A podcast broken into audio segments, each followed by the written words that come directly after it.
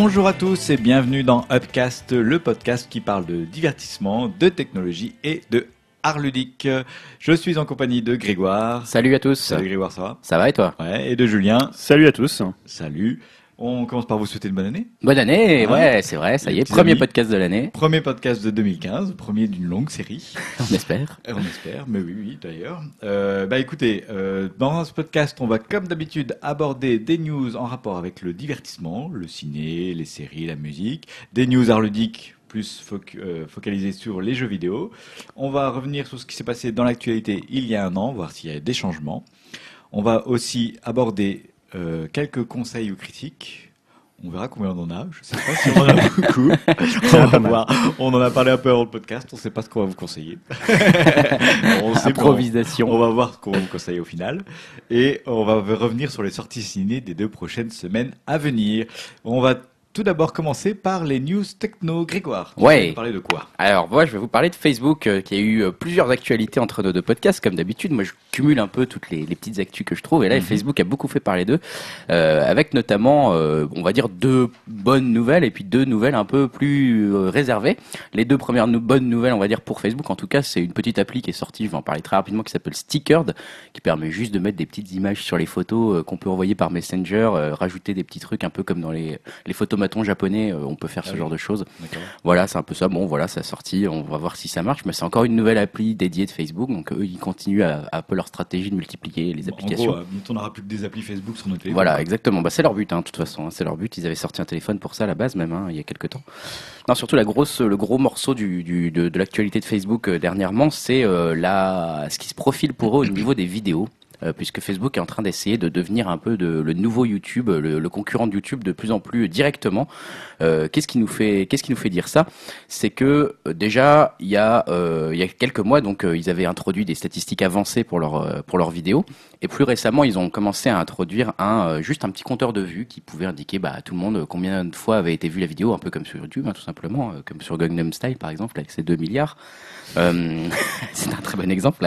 Euh, ils avaient aussi annoncé récemment qu'ils travaillaient sur un système de recommandation à la fin des vidéos. Euh, Si vous avez aimé cette vidéo, vous aimerez aussi, comme on peut déjà trouver sur YouTube.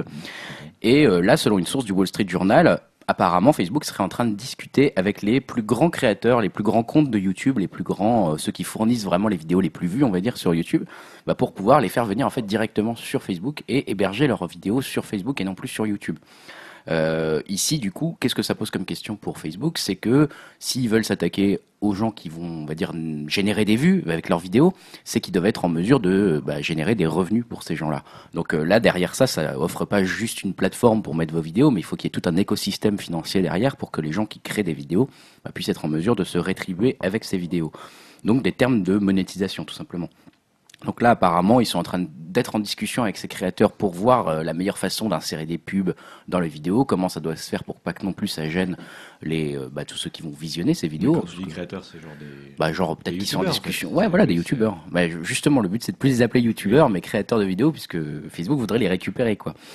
Euh, mais bon, c'est symptomatique ce que tu dis d'ailleurs, parce qu'on les a tellement, euh, voilà, Mm. tellement euh, dans notre esprit, c'est tellement des youtubeurs qu'ils vont peut-être avoir du mal. En tout cas, ils essayent. Euh, en- ils ont quand même des moyens Facebook, parce que sur les vidéos, euh, ils ont, ils ont annoncé là dernièrement qu'ils étaient à près d'un milliard de, de, de visionnages par jour, avec une croissance de 50% entre mai et juin 2014 sur les, juste sur les vidéos sur Facebook. Un milliard de visionnages par jour.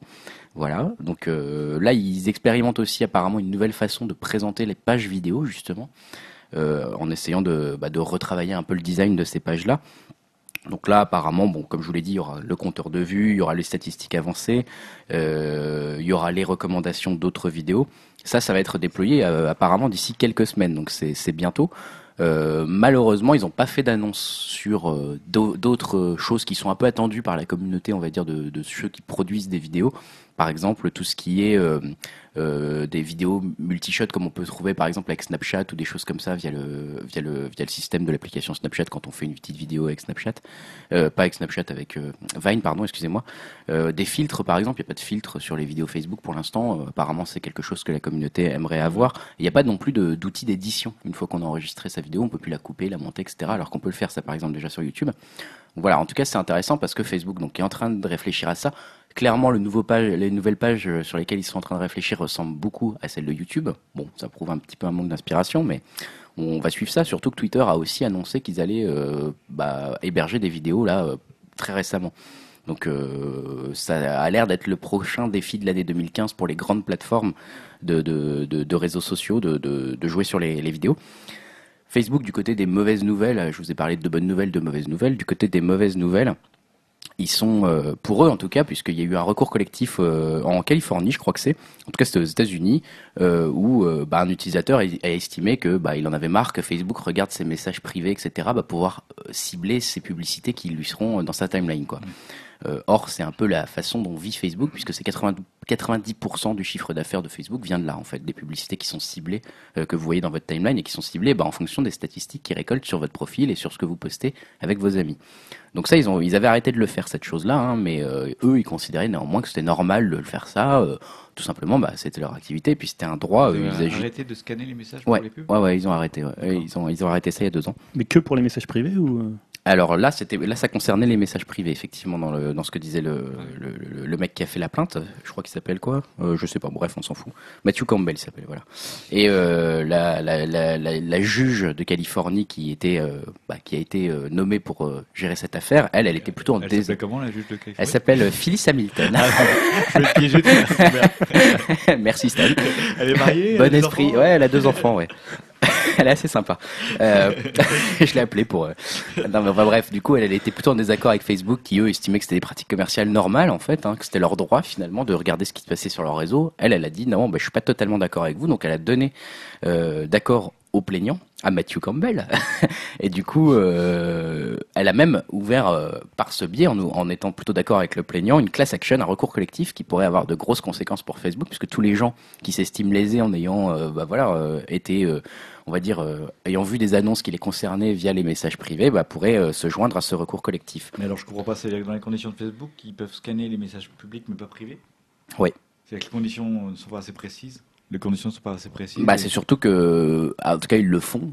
Euh, ça, euh, les conditions, moi, je les ai pas lues pour le coup pour Ouais, préparer cette Je pense news. que personne ne les a lus. Bah justement, et le truc, c'est que là, euh, il y en a certains qui estiment qu'ils n'ont pas le droit de lire les messages que tu mets aux gens en privé, quoi. Et Ouais, ça, c'est un truc qu'ils avaient arrêté de faire Ouais. hein, quand même, hein, je mais à précise. ce moment-là, c'est ce que fait Google aussi quand on envoie des mails. Bah, il y aura peut-être une class action sur Google. hein. Tu vois.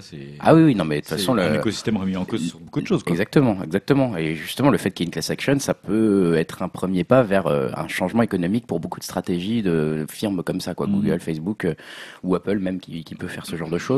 Ça peut, euh, là, avec cette class action là, ça peut déboucher sur des milliards de dollars de pénalités pour Facebook, puisque s'il y a beaucoup de plaignants, euh, ça, et que ça, ça s'avère être une décision confirmée par la justice américaine, ça va être mauvais pour Facebook. Donc euh, mauvaise nouvelle du côté de Facebook. Et deuxième mauvaise nouvelle et, dernière petite news sur Facebook entre ces deux semaines, c'est Facebook qui a bloqué l'accès à une page appelant à, mini- à manifester pour soutenir le principal opposant de Vladimir Poutine. Donc en gros, le principal opposant de Vladimir Poutine a des problèmes avec la justice en Russie, on pouvait s'y attendre. Et euh, du coup, il y a une page de soutien à cet opposant qui s'est créée. Et cette page a été bloquée par Facebook. Voilà. Donc euh, ça, c'était euh, à la demande du Roskomnadzor, qui est un organisme russe. Et ça vient de- d'une demande du procureur, en fait, qui, euh, qui s'est inquiété d'avoir un appel à un mouvement, une foule qui, prendre, qui pourrait prendre de l'ampleur. Ça, c'est l'excuse officielle. Du coup, la page a été bloquée par Facebook. Sur cette page, déjà 13 000 sympathisants s'étaient donné rendez-vous. Donc ça paraît être un grand nombre, oui, mais bon, on a déjà vu pire, on va dire. Euh, après, maintenant, c'est, ça n'a pas eu l'effet escompté en Russie, cette, ce blocage de cette page par Facebook, puisque euh, il y a eu d'autres pages qui se sont créées, une multitude d'autres pages qui se sont créées pour dénoncer la complaisance de Facebook vis-à-vis du régime. Bah oui. Euh, donc voilà, pas terrible publicité pour Facebook, surtout que là-bas ils sont euh, en retard. Hein, c'est pas le premier réseau social en Russie. euh, Il y a un autre truc qui s'appelle V Contact. Donc une fois si bien. mon accent russe euh, V Contact. Et du coup, euh, donc voilà, par rapport, ils sont déjà pas leaders en Russie et en plus il y a cette petite polémique qui naît là et qui m'a fait un peu froid dans le dos quand même cette histoire de Facebook qui, bah voilà, qui censure un, un truc en Russie. Euh, Ça m'a un peu rappelé ce qu'on a, ce dont euh, Julien avait parlé avec une interview avec Sony qui avait un peu plié devant les hackers à un moment. Voilà, ça m'a un peu rappelé Bon, ça. c'est Facebook qui veut pas de vague, quoi. Qui, Ouais. qui réfléchit pas, du coup. Mais ils l'ont pas déjà fait ça pour d'autres pages euh, même? Si, ils aiment bien bloquer des pages Facebook, mais bon, justement C'est un peut-être passe-temps. peut-être qu'ils peut-être qu'ils vont devoir arrêter, je sais pas, parce que là ils commencent à avoir des, des répercussions négatives en Russie. Bon, dans d'autres pays, quand ils bloquent une page, bah, c'est un peu ce qui s'est passé en Russie, c'est qu'il y en a 13 000 autres qui, qui naissent d'un coup, quoi. Donc bon. Voilà, voilà pour mes news Facebook. Voilà, à propos bien léger, sympathique pour ce début d'année. Allez, Julien, mets-nous un peu de légèreté dans tout ça. Oui, en fait, moi, je vais. euh, Je vous avais déjà parlé dans les précédents podcasts de deux objets, euh, track et pilot. Et euh, bon, ce qui- ce qu'il y a, c'est que j'ai un peu peur de devenir un peu le nouveau Bonaldi si je continue à parler, Bah, parler on va voir si d'objets. aucun des objets de marche, on saura que t'es le Voilà, oui, je les teste pas, donc il y a peu de chances pour l'instant que voilà, qu'ils fonctionnent ou pas. Ça va être des échecs commerciaux, juste ça qui Voilà. pas. Et en plus, euh, c'est encore un objet français, enfin créé par une start-up Ah, française, donc on va m'accuser encore. Voilà, ouais, je suis ça va devenir ta spécialité, il va falloir continuer, c'est ça? Oui, ouais, enfin j'en trouve d'autres, mais c'est pas c'est pas du tout un choix de ma part. hein, c'est toujours par par hasard je tombe sur ces objets et je les trouve euh, je les trouve assez sympathiques. Et en fait là, donc c'est un objet qui a été présenté, enfin qui va être présenté euh, au CES euh, 2015 qui s'ouvre cette semaine à Las Vegas. Donc à partir de, je crois c'est du 6 euh, du 6 au 9. Et euh, donc en fait c'est comme je disais c'est une, une création d'une start-up française. La start-up en question c'est Connected Cycle en anglais, hein, en anglais pour euh, vendre à l'international. Euh, et l'objet, en fait, c'est une pédale connectée. Euh, L'idée, en fait, alors c'est vrai qu'on a déjà beaucoup d'objets connectés, mais euh, dans le, je pense que dans l'avenir, il y a- déjà une grosse euh, vague de ce côté-là, qui, on aura de plus en plus d'objets, d'objets connectés pour n'importe quelle, à mon avis, utilisation. En fait, le principe, il est tout simple. On monte, on monte la pédale sur son vélo, il y a plusieurs couleurs. On peut la, on peut la choisir en rouge, noir, vert, bleu ou orange. Et c'est magique, on a un vélo connecté. Alors en fait, l'intérêt, c'est quoi? Il faut savoir qu'en Europe, il y a six vélos qui sont volés à la minute. Ouais. Donc voilà, je vous- Tous vous à Paris, je crois. hein. Il me semble que c'est à Paris. tous. Euh, donc voilà, c'est quand même assez, euh, c'est quand même assez important. Et en fait, cette nouvelle euh, pédale, ce, ce nouveau type de, de pédale permet de prévenir via son smartphone le propriétaire du vélo dès que, dès que le vélo est déplacé. Waouh. Donc en fait, il y a des capteurs qui font que la pédale détecte les secousses du vélo. D'accord. Et en plus, on a à l'intérieur de cette pédale un GPS et une carte SIM qui permettent en fait euh, à la pédale de localiser la position exacte du vélo. Bon, ce qui peut être aussi pratique quand on a perdu son vélo. Euh, Je sais pas, on sort d'une soirée un peu arrosée, on se dit où est mon vélo? Ou alors euh, il est de, voilà, on a un vélo tellement standard qui se confond avec tous les autres. Bah là, au moins, on peut le, on peut le une localiser. pédale rose. On le retrouve facilement. Voilà, en plus, là, le, le côté cosmétique euh, fait que tu pourras le, le- le retrouver plus facilement. Euh, en fait, on pourrait se dire, alors un peu comme un antivol classique, euh, qu'il suffit de démonter la pédale pour, euh, pour voler le vélo, comme on arrache des, des antivols. Enfin, on, hein, je dis on. euh, Si, si, non, pas nous, hein. Pas- Assume. euh, Voilà, mais disons que voilà, ça se fait beaucoup. Euh, sauf qu'en fait, la pédale, elle peut se démonter uniquement par une clé cryptée. Alors, D'accord. alors, je sais pas la, la qualité de sécurité de cette clé cryptée, peut-être qu'elle est euh, facilement. euh, Enfin, avec une- une clabolette cryptée C'est quoi ça veut dire Je sais pas, ouais. Non, je pense que c'est juste un, quelque chose de, de, de numérique ou alors un, voilà, un code ou une activation particulière. J'ai, il s'était pas précisé euh, finalement ce que c'était comme clé cryptée, si c'est vraiment une clé euh, type J'ai un serrure ou. petit, petit doute là quand même. Hein. Une petite scie métaux sur une petite pédale, à mon avis, même si une clé cryptée. euh, Si le mec a réussi à enlever l'antivol, je pense qu'il arrivera à enlever. C'est ça, en fait, j'ai- Oui. Une fois que t'as enlevé la pédale, comment tu fais pour pédaler? En général, tu revends le vélo en pièces mais- Bah, oui, alors disons qu'il y a, non- enfin, on va dire qu'il y a non plus, il y a pas, il y a pas de système de sécurité qui sont infaillibles et Oui, tous les, tous les systèmes de, tous les systèmes de sécurité sont faits pour être, euh, pour être euh, cassés.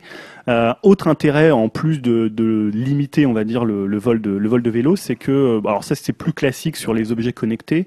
La pédale en fait permet de stocker euh, via le cloud tout un tas de statistiques. Donc en fait chaque trajet est enregistré. euh, Ça, c'est marrant. Ça, c'est cool. Ça, c'est cool. quand on fait du vélo et en fait on peut consulter euh, l'itinéraire, la distance parcourue, la vitesse et les calories dépensées. Ça, Stan, c'est pour toi, ça. Oui, Ça, ça te plairait, ça.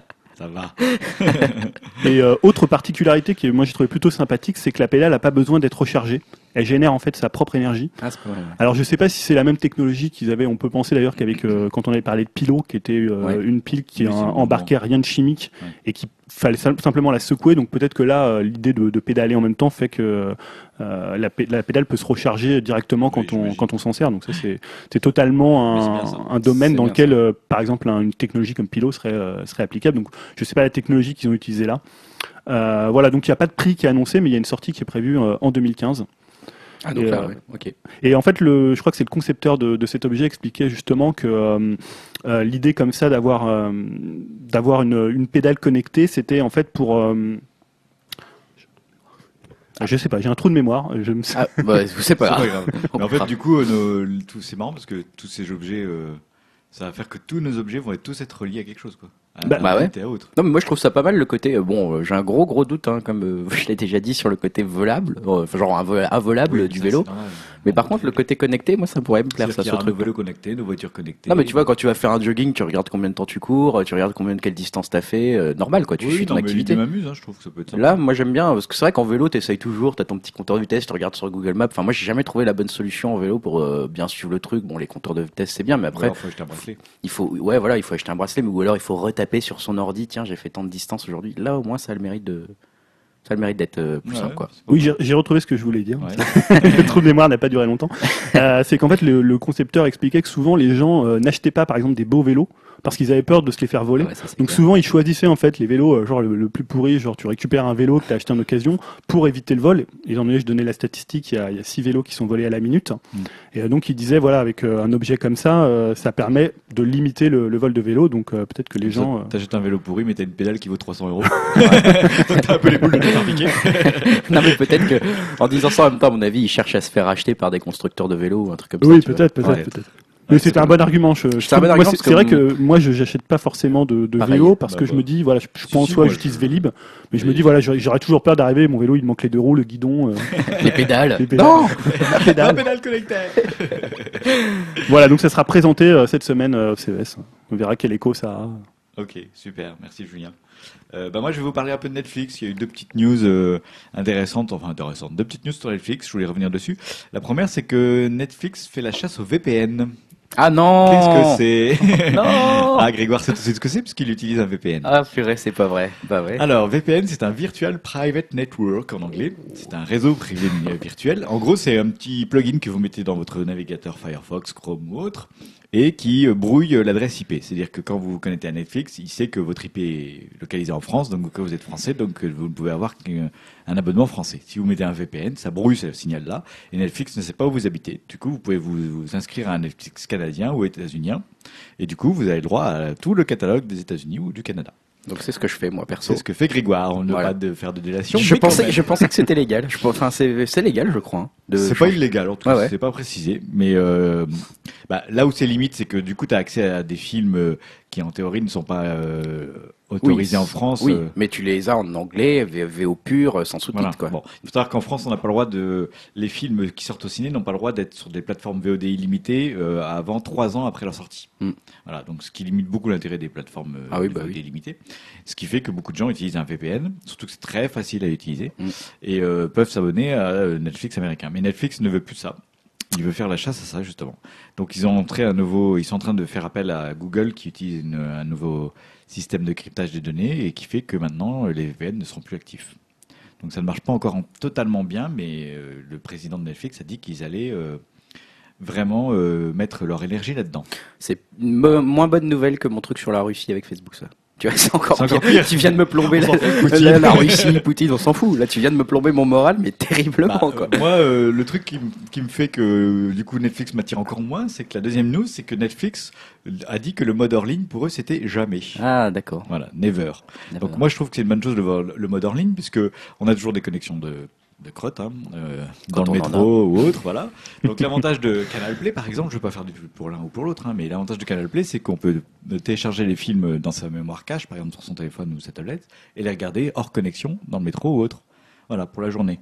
Et, euh, Netflix a dit non, nous on veut pas faire ça. Alors. Pourquoi? D'après le président de Netflix, il dit que ça sert à rien de se perdre son énergie à mettre un mode hors ligne sur euh, Netflix, puisque euh, aujourd'hui on a une grande facilité d'accès à Internet. Et pour lui, c'est une solution à court terme pour un problème plus important. Parce qu'il estime que d'ici 4 à 5 ans, la qualité du Wi-Fi sera telle partout qu'on ne se posera plus du tout la question de Ouais, de- d'un mode hors ligne. il, Bon. se, il se met le doigt dans l'œil complètement. Moi, je trouve qu'il voit un peu du côté de son nombril. Attends, déjà, t'es- aux États-Unis. euh, même, attends, on est à Paris, une des plus grandes villes du monde, tu te balades dans la rue, le wifi, je suis désolé, c'est de la, c'est de la bouse, quoi. Alors, il faut savoir que justement, j'ai un peu regardé ça. Euh, pour étayer sans dire, le- les Wi-Fi communautaires, donc c'est-à-dire quand tu te balades dans la rue ou quand tu au McDo par exemple, tu as Ouais. du Wi-Fi gratos. Euh, on a 40 millions de points d'accès en 2014 et ça va être estimé à 325 millions en 2018. Mm. Donc ça, ça explose. La France est le pays qui a le plus grand réseau Wi-Fi public du monde. Bah, du coup, ça me fait peur pour les autres pays, pour Netflix, parce que C'est ce que je veux dire. Alors moi, je, à une époque, je m'intéressais pas du tout au Wi-Fi, puis je me suis abonné à Free. et comme la, la 3G de Free est catastrophique, j'ai commencé à regarder les Wi-Fi qu'il y avait un peu dans Paris. Et ben, euh, je me suis, du coup, je me suis abonné gratuitement à plein de Wi-Fi gratuits, plein de Wi-Fi euh, plus communautaires, comme on dit. Et ben maintenant, à chaque fois que je vais près d'une gare, j'ai un Wi-Fi de très bonne qualité qui se connecte. Mm. Euh, quand je vais au McDo, j'ai le Wi-Fi McDo. Quand je vais au Quick, j'ai le Wi-Fi Quick. Et en fait, sans m'en rendre compte, je passe d'un Wi-Fi à l'autre assez facilement, en fait. J'en ai pas partout, partout, mais c'est vrai que euh, si on s'y intéresse un peu, le Wi-Fi communautaire, ça marche quand même pas mal. Mm.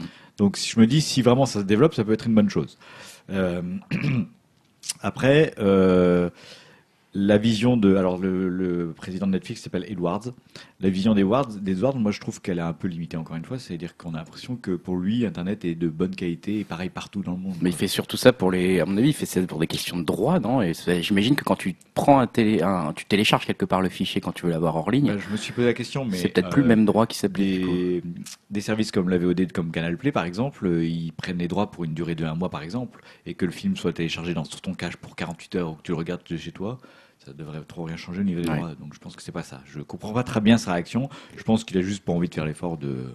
Je sais pas. Ça Je- pour bloquer les VPN, il est là. Hein Voilà. Alors pour, pour faire télécharger les gens, il n'y a plus personne. Non mais voilà, je, je comprends pas très bien, mais du coup moi ça fait que c'est vraiment le genre de choses qui fait que j'ai pas envie d'aller Ah bah, sur Netflix. Moi, Parce sur que, toute ta première news, je vais me désabonner direct. hein. Enfin, ça c'est clair et net. bah, quoi. dès que ça sera actif, oui, tu pourras plus accéder au. Ah bah, ça sert plus à rien parce que Netflix France, il est catastrophique à cause des lois françaises, hein, pas à cause de Mm. Netflix France. Oui, les trois ans à attendre quoi. Bah ouais, c'est ça. Mais du coup, euh, bon, ok. Très mauvaise nouvelle, merci Stan. je t'en prie. Je t'en prie. Ça va le plomber tout le, tout le podcast. Ah ouais, moi ça y est, là, j'ai j'ai la larme à l'œil. Le là. podcast de la déprime, euh, bienvenue en 2015. Ouais, alors moi je peux reprendre la parole peut-être du coup sur euh, les Google Cars. T'avais peut-être fi- t'avais fini, ouais. Oui, Excuse-moi. Les Google Cars, les Google Cars dont on a entendu un petit peu parler entre ces deux semaines et euh, aïe, le projet de Google touche à son but. Puisque le, le prototype est parfaitement fonctionnel, enfin, donc il débarque euh, a priori en 2015. Là, ça y est, il devrait déjà commencer à rouler aux États-Unis. Euh, on avait très peu d'informations sur le, le projet de la, de la société de, de, de Mountain View, et là, on a vu qu'ils avaient déclaré, en- au moment où ils ont sorti ce dernier prototype, qu'ils avaient des, bah, en fait, ils ont, ils ont en faux plein des prototypes. Ils ont même fait des prototypes de prototypes, hein, c'est ce qu'ils nous Mais ont on dit. en voit un dans la série euh, Silicon Valley là. Ouais, on en Voilà. voit, ouais, ouais, on en voit dans Silicon. Valley. C'est, c'est pas mal d'ailleurs. Euh, en tout cas, là, ils nous ont pas donné plus de détails au moment de la sortie. hein. Il y a juste une photographie qui est apparue avec euh, peu d'informations supplémentaires.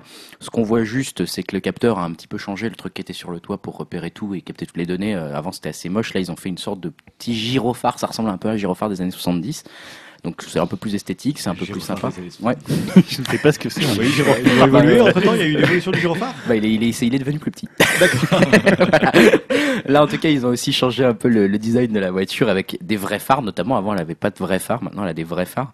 Ils lui ont fait un peu un visage, en fait, avec ces vrais phares. Euh, Ils ont fait exprès, justement, de faire un peu un visage à cette, à cette Google Car, parce qu'il y a des études psychologiques qui montrent que quand on démonte, quand on demande à des gens de détruire un objet, ils le font beaucoup moins volontairement quand euh, ce- cet objet a un visage justement. Donc ils ont fait exprès de mettre un visage sur la Google Car pour que les gens, euh, bah, ait moins d'animosité envers la Google C'est Car. mignon. C'est évident. Je, je rappelle quand même que bah, du coup la Google Car n'aura pas de volant, hein, pas de- elle n'a pas besoin de chauffeur pour se déplacer d'un point à l'autre. Et euh, a priori la vitesse maximale de la voiture serait de 40 km/h, donc c'est pas extrêmement rapide, c'est vraiment pour les centres-villes. Euh, encore une fois là, bon la, la version définitive est parue, ça veut pas dire qu'elle est parfaite cette version définitive. Euh, par exemple, dans, dans, au moment où ils l'ont sorti, là il y a eu un, un petit un petit, un petit test, un petit test en situation réelle, et il y a un piéton qui a hésité à traverser, alors que c'était vert pour lui, parce qu'il savait pas si la Google Car, euh, voilà, allait euh, comprendre ou pas ce qui se passait. Il Et du coup- écraser. Du coup, il est mort. non, non, c'est pas ça. Non, mais du coup, la, la Google Car a, a hésité, elle a pas compris ce que faisait le piéton non plus, tu vois. Du coup, elles étaient ils étaient tous les deux en attente, et Google Car faisait regardé, ce l'a moteur. regardé, elle l'a regardé. C'est un peu ça. C'est un peu ça, euh, du coup. Et du coup, euh, voilà. Et puis alors, autre gros problème euh, au-delà de l'analyse des réactions des piétons, c'est que, par exemple, elles peuvent pas encore affronter la pluie, la neige ou des chantiers qui sont pas indiqués par GPS, par Elle fait exemple. que pour le soleil californien. Voilà, exactement. Donc non- néanmoins, ils veulent la, la faire rouler à partir du 1er janvier 2015. Euh, je, je précise quand même que Google ne compte pas construire lui-même sa, sa, sa Google Car, il compte s'appuyer sur des partenaires. hein. donc là, il se donne 5 ans pour la commercialiser, donc il faut quand même qu'ils aillent assez rapidement sur, les, sur, sur des accords. Bon, on sait qu'ils ont l'habitude de faire euh, appel à Toyota, par exemple, à Lexus pour les flottes, notamment des Google, euh, bah, des autres voitures qui peuvent photographier les rues, par exemple, des, des, des, des grandes villes. Euh, néanmoins, euh, c'est quand même une annonce, euh, moi, que j'ai trouvé intéressante, et puis, bon, surtout commercialisée dans 5 ans, puisque là, il y a pas mal d'analystes, euh, par exemple, Mike Hudson, qui est apparemment un analyste assez connu chez eMarke- eMarketer, ouais, qui dit que bah, ça va changer euh, le, le, le monde, la société. Euh, il évoque un changement comparable à celui provoqué par le smartphone en 2007. Donc, euh, qu'a- qu'a quand même, avant le smartphone, on faisait pas exactement la même chose. Non, non, je suis d'accord, la révolution du smartphone, mais de là, comparer ça. Bah ouais, apparemment il y a des énormes attentes, mais après euh, c'est vrai que par exemple bien. Singapour, eux, ils souhaitent déjà tester sur la voie publique euh, là dès 2015 des voitures autonomes. Ça y est, à Singapour, c'est ça va ça va commencer dès cette année. Là, tous les industriels annoncent plus ou moins qu'ils vont en sortir en 2020, donc c'est vrai que le marché s'annonce s'annonce énorme. Voilà pour la Google Car. Est-ce que je continue sur mes autres news? Oh, Julien, Oui, j'avais une news Ah, en fait sur, euh, sur- On a appris que Bouygues Telecom euh, pourrait intégrer Spotify. Donc Spotify, n'a plus besoin de présenter euh, cette application, j'imagine, Ouais, le service de, bien. de musique en streaming, je pense que tout le monde connaît. Et en fait, ils vont l'intégrer dans certains de leurs forfaits euh, dès début 2015. Alors c'est pas tout à fait officiel, je crois qu'ils doivent faire une communication dessus, euh, dessus en janvier, euh, Bouygues Telecom. Alors c'est pas le premier euh, opérateur qui intègre ce- un service de musique en streaming dans ses forfaits, puisqu'on avait déjà eu SFR qui intégrait Napster Ah oui. et euh, Orange qui intégrait Deezer. Napster, Ça- ça existe encore Bah, c'était la version légale Ouais. de Napster. Après, mais, ils sont transformés en version légale. ouais. Mais bon, ça n'avait pas fait long feu et, euh, et donc Orange avec Deezer, là pour le coup, c'est un. Ça, ça marche encore. Ça. Ça marche encore, c'est un Mm. contrat qui arrive à échéance euh, en juillet. Je le précise parce que finalement, ce qu'on s'aperçoit, c'est que ça marche pas tellement. Euh, Ah bon les deux opérateurs avaient communiqué dessus et disaient que c'était un succès assez mitigé. Euh, chez, euh, chez leurs abonnés. Euh, après, pour Bouygues Télécom, bon déjà Spotify c'est quand même un plus gros, encore un plus gros poids lourd, même si déjà Ouais. Deezer c'était Oui, pas on mal. pouvoir enfin écouter Taylor Swift. Ah non. Ah non, pas. Toujours la même blague. Ouais, c'est ça. Et bon, l'idée aussi de, de Bouygues Télécom, c'est de, de mettre en avant son réseau 4G. Il faut Oui. savoir qu'il couvre 70% de la population française. Euh, et pour le coup, la 4G euh, pour Bouygues Telecom, ça a démarré quand même un peu timidement, et la 4G en général, et maintenant ça marche plutôt bien. Euh, et là, en fait, avec un service de streaming euh, musical comme Spotify, c'est vraiment idéal pour montrer tout l'intérêt de la, de la 4G, puisque euh, voilà, on, bon, en 3G ça marche déjà bien, mais là la 4G, on a le morceau euh, automatiquement. C'est il y a quand même un confort et euh, une, une vitesse qui est quand même vraiment, qui sont vraiment appréciables. Ouais. Donc voilà, c'est aussi l'idée de, de montrer que voilà la 4G, ça a un grand intérêt pour tout ce qu'on ce qu'on peut faire. Plus que, la continu- plus que la qualité du réseau, c'est la, enfin, plus que la vitesse du réseau, c'est la continuité du réseau qui est importante. dans ces- Oui, ah, ça, ça, oui, tout à fait. oui. Ça montre aussi, euh, comme euh, comme je disais, il couvre Après, si tu prends le 70%. métro et que t'écoutes du, de la musique. Ah bah, en dans, le métro, c'est pas, pas possible pour l'instant dans le métro. mais- Mais Spotify, tu peux télécharger et écouter hors ligne. Oui. Oui, tu peux. Cela dit, par exemple, pour toujours parler de Paris, mais à Paris, euh, Bouygues il couvre 99% des rues en 4G. hein, Toi, donc, euh, non ouais, moi, je suis Bouygues et c'est vrai que la T'as de 4G, la 4G? est vraiment, vraiment très bien à Paris. J'ai jamais de problème. Je suis même en 4G plus partout. C'est vrai Ouais, c'est incroyable. Intéressant. tu réfléchis. Alors, moi, je suis chez, je ferai, je dis pas qui, mais je suis pas content. Je suis chez Free, mais je suis pas content de l'autre. ah d'accord. Ah, moi, je suis chez Bouygues Telecom, mais pas encore en, pas encore en 4G. De, de chez Bouygues, hein, c'est intéressant. Ouais, ouais. Tu vois. Bon, bref. Moi, je vais reprendre la main pour juste euh, pas, rapidement. euh, bah, on parlait de euh, Netflix tout à l'heure. Justement, il y a une étude qui vient de paraître euh, aux États-Unis. Alors, c'est une étude qui, qui parle des consommateurs américains, mais qui est intéressante quand même, pour dire que les Américains délaissent de plus en plus la télé classique. Euh, donc. D'après un rapport de la Total Audience Report du troisième trimestre 2014, le temps sur la télé euh, par jour est passé de 4h44 il y a un an à 4h32 aujourd'hui aux Mmh. États-Unis. Euh, ils regardent euh, la VOD par exemple, donc tout ce qui est service à la demande, hein, euh, Ah ouais. euh, 11 heures par mois aujourd'hui, contre il y a 7 heures par mois il y a un an. Donc Ah il y oui. a quand même une grosse progression. Là, c'est énorme. Et il faut savoir que la vid- les vidéos regardées sur le net ont fait un bond de 53% en un an. Donc tu disais que Facebook se mettait, fait- se mettait à la vidéo, ils Ouais. ont peut-être raison en fait. Ouais, hein. ouais. Euh, 4h40 par mois, tu dis quand même encore? Ou 4h30 par mois euh, de quoi? De vidéos de, de consommation de télé Par aux jour. États-Unis Par jour par Ah, par jour. jour, oui, par Ouais, jour. par jour. 4h30 Ah oui, pardon. par jour. non, par mois. Ça, il y aura- Non, mais c'est parce que je regarde assez peu la télé. Le déclin moment. débute, mais il part de loin quand même. Ah oui, par jour. 4h30 par jour. Ah oui. Comment c'est possible Je suis un peu choqué là, excusez-moi. Ça te paraît beaucoup? Ça me paraît énorme, mais euh, je, je Oui. réalise pas. Moi, ça se trouve, je suis à 4 heures et je me rends pas compte, mais bon. bah, euh, Un film le soir, ça te fait déjà 2 heures. Ouais, c'est vrai. Des infos avant 2h30. Il suffit qu'il y ait des enfants qui regardent la télé le matin. Enfin, ça veut dire qu'il faut que tu trouves un film tous les jours à la télé euh, qui dure 2 heures. hein. C'est 4 heures par foyer ou par habitant? C'est par foyer. Ah ouais, donc là Ouais. c'est jouable. C'est Ouais, pour par ça. foyer, c'est c'est Non, jouable. c'est pas, par habitant, t'imagines? Il y en a qui regarderaient 10 heures et l'autre- d'autres 0. Non, non, c'est par foyer, c'est par foyer. Euh, euh, la télé en direct, en fait, il la regarde 141 heures par mois. Ah, L'année dernière, c'était 147 heures. Ah oui, ça, ça Voilà. a baissé quand même. Hein. En direct, la télé en direct, moi je le fais plus de regarder la télé en direct. Non. mais C'est-à-dire qu'ils allument et ils regardent les, ils se, play- ils se tapent les pubs, etc. Quoi. Ouais. C'est vraiment ça. Donc c'est quand même 141 heures par mois. Euh, il faut savoir que la télé classique a reculé de 3% aux États-Unis. Et alors, un truc qui paraît amusant, euh, à la fois pas énorme, mais quand même intéressant, c'est que 3% des foyers ne regardent plus que des vidéos uniquement par, par Internet. C'est-à-dire plus de toute télévision. C'est-à-dire qu'il y a 3% des foyers qui 3%. n'ont même pas la télévision, qui regardent plus que les vidéos sur Internet. Mm. C'est assez intéressant. Ça, ce hein. pourcentage-là, à mon avis, c'est celui qui va plus croître dans les années à venir. hein.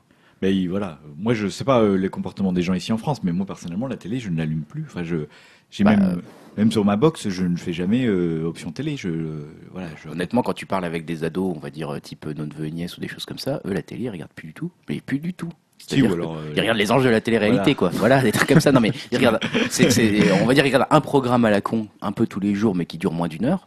Mais sinon, et ceux qui regardent pas, qui aiment pas ce type de programme, ils regardent pas du tout la télé. Les autres, pareil, une fois qu'ils ont regardé les anges de la télé-réalité, ils éteignent la télé. Mais je pense qu'on en- on- euh, Enfin, moi, je pense que mon comportement est typiquement un peu à la marge, hein, parce que quand je suis dans mon milieu du travail, j'entends que euh, ils parlent tous à la pause déjeuner de ce qu'il y avait à la télé, quoi. Ah oui, oui, De- vrai. les émissions de M6 sur la cuisine, je sais pas quoi. euh, voilà. Moi, je suis complètement largué. Je regarde pas. Je... Peut-être une question de génération. Et, euh, Oui, en fait, je suis plus vieux. Non, du mais tout. pas ça. Mais, t'as des habitudes. T'as encore des gens qui ont des habitudes de regarder la télé et tu les changes pas forcément. Alors que euh, les adolescents, il y a forcément euh, plus de, de choses qui viennent en concurrence de la télévision. Mm. Le Oui. déclin, pour moi, il s'explique plus par une concurrence euh, que euh, vraiment un rejet de la Mais télévision. C'est aussi surtout une fois que tu as pris le pli de regarder ce que tu veux quand tu veux, complètement. devoir t'asseoir devant la télé à 8h30, te payer un quart d'heure de pub pour que le film commence et te taper une pub un quart d'heure après.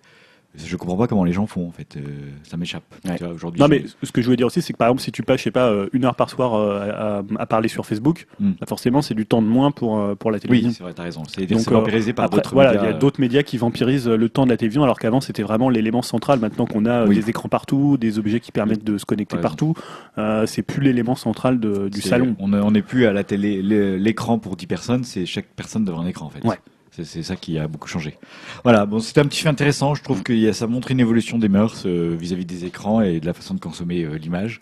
Grégoire, tu voulais nous parler de. Ouais, je voulais vous parler de la Quadrature du Net, euh, qui est une association que vous connaissez peut-être, qui est une sûr. association importante en France, euh, bah, qui est euh, ça, qui s'attelle essentiellement, on va dire, à la protéger, à la protection des consommateurs et notamment sur les libertés numériques. Donc eux, ils s'intéressent à tout ce qui est droit d'auteur, neutralité du net, protection des données personnelles. Et c'est souvent, en général, d'ailleurs, la première association qui parle d'un problème, qui détecte un problème quand il y a quelque chose qui, qui, qui est en train de, de germer. Par exemple, ils avaient euh, été, on en avait beaucoup entendu parler au moment de la lutte contre le traité ACTA, par exemple. Et puis aussi, euh, à chaque fois qu'il y a des critiques qui viennent sur Adopi ou sur le fonctionnement d'Adopi, en général, ça vient de la quadrature du net. Bref, la quadra- quadrature du net, je vais y arriver, euh, elle était en difficulté à la fin de l'année 2014. Euh, elle était même menacée de disparaître. hein. On avait, on a eu un appel, bah, un appel à l'aide concrètement du, du responsable Philippe Aigrin sur son blog qui a dit bon bah voilà euh, je suis je suis pas là pour vous faire mettre la pression ou pour faire du chantage mais en gros si vous ne donnez pas de l'argent la quadrature du net va disparaître. Elle va pas disparaître euh, genre en 2015 fin 2015 etc elle va disparaître dans deux semaines. On est en train de faire les cartons on ferme les portes là donc euh, c'était un peu inquiétant parce que c'est une des rares associations qui défend vraiment les consommateurs Mm. euh, et puis surtout sur un sujet aussi euh, aussi précis et puis finalement euh, l'association a quand même été sauvée grâce à la mobilisation des internautes puisque en 60 heures après la publication du, bi- du billet de, de Philippe Agrin sur son blog, Aigrin sur son blog, pardon, il y a eu 6000 donateurs qui ont, qui ont sauvé l'existence de la quadrature du net et qui lui ont donné assez d'argent pour travailler encore au moins une année. Donc, donc ça, ça fait, ça fait plaisir. Alors, ce qui est, un- c'est quand même une news en demi-teinte parce qu'il a quand même fallu attendre qu'elle soit en forte fragilité. On parlait de la fermeture deux semaines plus tard pour que les gens enfin se mobilisent pour la sauver. Donc, euh, donc là, elle a pu réunir suffisamment de budget euh, bah, pour, euh, pour, pour, euh, pour continuer encore un an. Donc là, il y a eu combien? 198 961 euros versés au moment où il, il écrivait ces lignes. Donc en 60, euh, 60 presque 200 000 euros quoi, en 60 heures de, mobilisation. Donc, euh, donc voilà, ils ont quand même, ils, jouent franc jeu quand même la quadrature du net parce qu'ils ont dit bah merci de nous avoir sauvés. Et euh, je vous rappelle qu'il y a d'autres organisations euh, voilà qui partagent les mêmes valeurs. Ils en ont cité plein, hein, donc Framasoft, euh, April, euh, Ubuntu.fr, FFDN. Enfin voilà, ils ont ils ont aussi remontré qu'ils n'étaient pas les seuls à se battre, même si eux étaient sauvés. Peut-être qu'il en a d'autres qui vont disparaître. Donc euh, restez sensibles aux appels de ce Bah, type et d'association. Allez faire un petit tour sur la quadrature de net, en fait. Ouais. Euh, on a l'impression que c'est un peu chiant. Et... Non, ouais, c'est vrai que Voilà, ça fait un mais- peu peur, euh, leur logo, etc. Il y a Il un... suffit d'aller voir leur, sur leur site et il y a forcément des petits articles, des petites choses dont ils parlent qui sont intéressants en fait. Mm, mm. Disons que ça, ça oblige à avoir une certaine curiosité. Euh, Bah ouais, puis ça vous voilà, concerne, ça vous protège, des donc médias euh, ou de, de l'internet en général, de Exactement. la façon dont c'est appréhendé. Donc c'est intéressant. Faut pas forcément donner de l'argent, mais au moins d'aller voir le site. Quoi. ouais, exactement. On vous encourage, Julien, à toi. Oui, en fait, je vais vous parler de deux concurrents qui vont. euh, J'ai l'impression Ah, tu mets ça, tu- C'est tu violent, mets ça, ouais, je suis un peu ça. expéditif, ça va. Julien, à toi. C'est C'est un dimanche matin, il y en a c'est qui n'ont pas beaucoup dormi. C'est un host un peu SM, quoi. Et euh, donc, je vais vous parler de deux concurrents qui s'appellent Sony et Samsung, et en fait, qui vont, euh, on va dire, jouer main dans la main, puisque euh, Sony a annoncé un partenariat avec Samsung pour rendre disponible, donc sur les télés de la marque sud-coréenne, son service de jeu en streaming, euh, le PlayStation Now. Donc, je sais pas si on avait déjà parlé du PlayStation Now, il me semble pas. On avait parlé Euh, du PlayStation View. On a presque- ouais, on en a pas encore parlé. On a parlé du Vue, mais pas du. Du- expliquer rapidement ce que c'est le PlayStation Now. non? Oui, alors, en fait, pour rappel, c'est euh, le PlayStation Now, c'est un service de jeux vidéo en streaming, alors qui était jusqu'à présent compatible avec PS4, PS3, PS Vita, PS TV et les téléviseurs euh, Sony euh, Bravia, et en fait qui permet de jouer au catalogue de jeux PlayStation directement en location via le cloud. On se rappelle que Sony avait racheté Gakkai Mm. euh, pour quelque chose comme 300 315 millions. millions, ouais, 300 300 millions, 300 millions de, de dollars. Donc, faut bien quand même que ça leur serve. Ouais. Euh, et donc voilà, donc on a appris que dans le courant du premier semestre 2015, certaines smart TV de Samsung, donc pas toutes, euh, se verront équipées du, du service de Sony. Euh, alors ça va d'abord s'appliquer aux USA et au Canada, puisque en fait c'est le seul, les seuls territoires où le PlayStation Now est, euh, est disponible, avec euh, pas loin de 200 jeux euh, PS3. Donc concrètement, tu, tu mets ta télé, tu la connectes à Internet et t'as pas besoin d'acheter une console ou quoi que ce soit. Ouais. Tu, tu, tu joues à un jeu, mais tu joues avec ta télécommande, tu sais ou... Alors justement, euh, en fait, euh, tu n'as pas besoin de console Sony, t'as pas besoin de télévision Sony, Mais, euh, mais tu as besoin d'une DualShock 4. ouais, c'est Ah d'accord. Voilà. C'est juste euh, l'élément que tu, dont tu as besoin, parce que c'est logique. hein. ce qui est, ce qui est logique. Oui, ce qui est, parce que- ce qui est mieux d'ailleurs. hein. Oui, puis ça t'évite d'acheter une, une manette un peu, un peu toute pourri, nave, avec un, avec un bouton turbo auto qui se bloque. voilà, c'est ça. j'avais ça. Ouais. Les manettes avec encore des, euh, des, ra- des rapid fire ou ce genre de choses qui sont complètement, euh, complètement inutiles. Et ce qui est intéressant aussi, c'est qu'on garde toutes les fonctionnalités PlayStation, donc les trophées, Ah. euh, le jeu en ligne et les sauvegardes qui sont enregist- enregistrées directement dans le cloud. Mais en fait, comme tout est dans le cloud, t'as ton identifiant PSN qui est. Du Complètement. coup, tu retrouves tout, quoi. Donc euh, voilà, c'est l'expérience totale euh, PlayStation pour ceux qui euh, veulent pas acheter de console ou, euh, Mm. ou qui veulent pas. Ouais, ou qui, qui achètent une télé du coup et qui sont contents d'avoir ça en plus, quoi, quelque part. euh, Et qui ont beaucoup d'argent, parce que je crois que c'est très cher le PlayStation Now. Je ne sais pas. Ah, d'accord. tu pensais que non euh, euh, je non, je me souviens des, prix- des prix aux États-Unis où c'était euh, euh, la Ouais, je crois que c'était euh, c'est c'était 30 assez cher. euros genre pour louer un jeu mais quelques jours ou quelque chose comme ça. ouais, alors quelques jours, mais sur euh, sur quelques heures, je crois que c'est dans les au moins dans les 6-7 dollars. euh, bon, peut-être que je dis des bêtises, mais surtout Moi, moi, ce que j'avais lu, ça m'avait dégoûté quoi. moi je me rappelle à, à l'époque la réaction sur les forums, tout le monde disait c'était voilà c'est très cher, Mm. mais ce qu'il faut voir c'est que c'est aussi une solution qui est proposée à ceux qui n'ont pas de console. Donc finalement tu as une télé, tu loues un jeu, c'est-à-dire tu n'achètes pas de console et euh, Mm. tu as juste à acheter la manette. Donc, Donc, euh, sur le long terme, ça- c'est un peu trop cher. Sur le court terme, ça peut être un Voilà. petit truc sympa. Alors après, ce qu'ils se disaient à l'époque, c'est peut-être qu'ils introduiraient le PlayStation Now à l'intérieur du PS Plus. Euh, voilà, peut-être qu'il pourrait y avoir des forfaits, peut-être qu'ils pourraient faire une gamme de forfaits. Mais euh, le jour où ils font ça, c'est la folie quoi. Il n'y a pas le PlayStation Now en Europe encore du coup. Pas encore, hein. Ouais, juste non, euh. USA, et, USA, Canada. Ouais. Mais je trouve que c'est quand même intéressant de voir Sony qui offre son service chez un, chez un concurrent, Mhm. euh, qui est pour le coup un gros concurrent. Enfin, Samsung dans les télévisions, ils écrasent Sony, euh, voilà. C'est pas bête. hein. Euh, Ça fait un peu penser comme iTunes, qui peut, tu peux avoir iTunes sur ton, sur ton PC, quoi. Eux, ils cherchent à devenir un programme plutôt qu'un. Voilà, T'imagines si Sony met son PSN euh, avec son PSN couple le PlayStation Now, euh, son offre ciné, son enfin plein de trucs en Mais il y a un comme truc ça. à faire, ouais, il faut fassent mais un truc c'est- là. C'est juste euh, un truc de malade quoi. Ouais, après, il faut voir les coûts et il faut voir ce que Oui. eux ils ont gagné, parce que quand tu payes 300 millions, euh, quelque chose comme Gakkai, il faut aussi quand même le, Oui, le je pense qu'ils rentabiliser. cherchent à le rentabiliser vite fait, oui. Mais je trouve que ça montre aussi l'importance que Sony donne à la marque PlayStation. C'est-à-dire, on en avait parlé quand on avait euh, présenté le, le- le projet stratégique de Sony sur les, les prochaines années. Et la marque PlayStation qui se porte très très bien avec la PS4, ça va être vraiment une des forces de Sony pour les prochaines années. Et ils vont s'appuyer dessus. Et ils ont aussi compris que euh, bah, le service, c'est peut-être un peu aussi l'avenir de ce, de ce genre de médias. Et même si tu es avec une boîte concurrentielle comme euh, Samsung, bah, c'est toujours intéressant de proposer ton service euh, parce que ça, ça, ça renforce la marque PlayStation. Oui, oui, oui, c'est intéressant, oui. Voilà. Ok. C'était tout. Euh, je vais, non, je vais faire encore une news. Après, c'est toi, Greg. Je vois tes signes. Non, merci. Ça fait plaisir. écoute. à moi de parler. non, je vais rapidement revenir sur euh, notre cher ministre de la Culture, Fleur Pellerin, euh, qui euh, cette semaine a saisi le médiateur du livre. Alors, Fleur Pellerin, moi, c'est plutôt une ministre que j'aime bien, en fait. Je la trouve réactive, dynamique, et j'ai l'impression qu'elle comprend assez bien l'écosystème Internet et autres. Donc, je trouve, je suis plutôt, voilà, je suis plutôt positif vis-à-vis d'elle. Sauf que là, je reste dubitatif. Vous allez peut-être me dire ce qu'il faut que j'en pense, en fait. Oui, on va Euh, te dire. T'inquiète pas. je ne sais pas quoi penser. Euh, voilà, c'est-à-dire que elle a saisi le médiateur du livre au sujet de Ki- Kindle Unlimited. Vous vous souvenez de ce Oui. service Ouais, t'en as parlé dans le dernier podcast. Exactement. Donc pour 10 euros par mois, vous avez accès à toute euh, en illimité à, euh, à tous les livres euh, dématérialisés de Kindle. Voilà. Donc elle a saisi le médiateur du livre parce qu'elle estime que euh, ce n'est pas légal comme offre, tout simplement. Alors ça vient de deux, deux choses en fait. Il y a la Société des gens de lettres, la SGDL, qui s'est montrée résolument hostile face à Kindle Unlimited. Ouais, c'est- On veut comprendre pourquoi. Ouais. Le PDG de Hachette euh, a euh, comment dire sur- surenchéri en disant que ça n'avait aucun sens euh, de proposer ça pour des livres, que ça marchait très bien pour euh, la musique, mais pour un livre pas du tout, parce que les consommateurs ne ne consommaient pas de la même façon de la musique et de la lecture. On s'est- peut le comprendre. Ouais, on s'était posé la question au podcast dernier, effectivement. Voilà. C'était dit. Et il expliquait de toute façon que l'abonnement était tellement faible, donc 10 euros par mois, que c'était à long terme la mort des librairies et des libraires. Ah, Donc ça je, l'entendre, ça, je peux l'entendre. En fait, qu'est-ce qu'il y a de illégal selon Fleur Pellerin, c'est que il y a eu une loi en 2011 euh, qui concernait les livres numériques, euh, qui disait que c'était à l'éditeur de fixer le prix du livre numérique. Sauf que là, avec le fait qu'on paye 10 euros par mois pour lire ce qu'on veut, au final, c'est Amazon qui fixera le prix du livre, donc le diffuseur. Mm. Parce que si vous lisez 10 livres, eh ben, ça fera 1 euro par, euh, par euh, livre. Si vous lisez un livre, ça fera 10 euros pour le livre, etc. etc.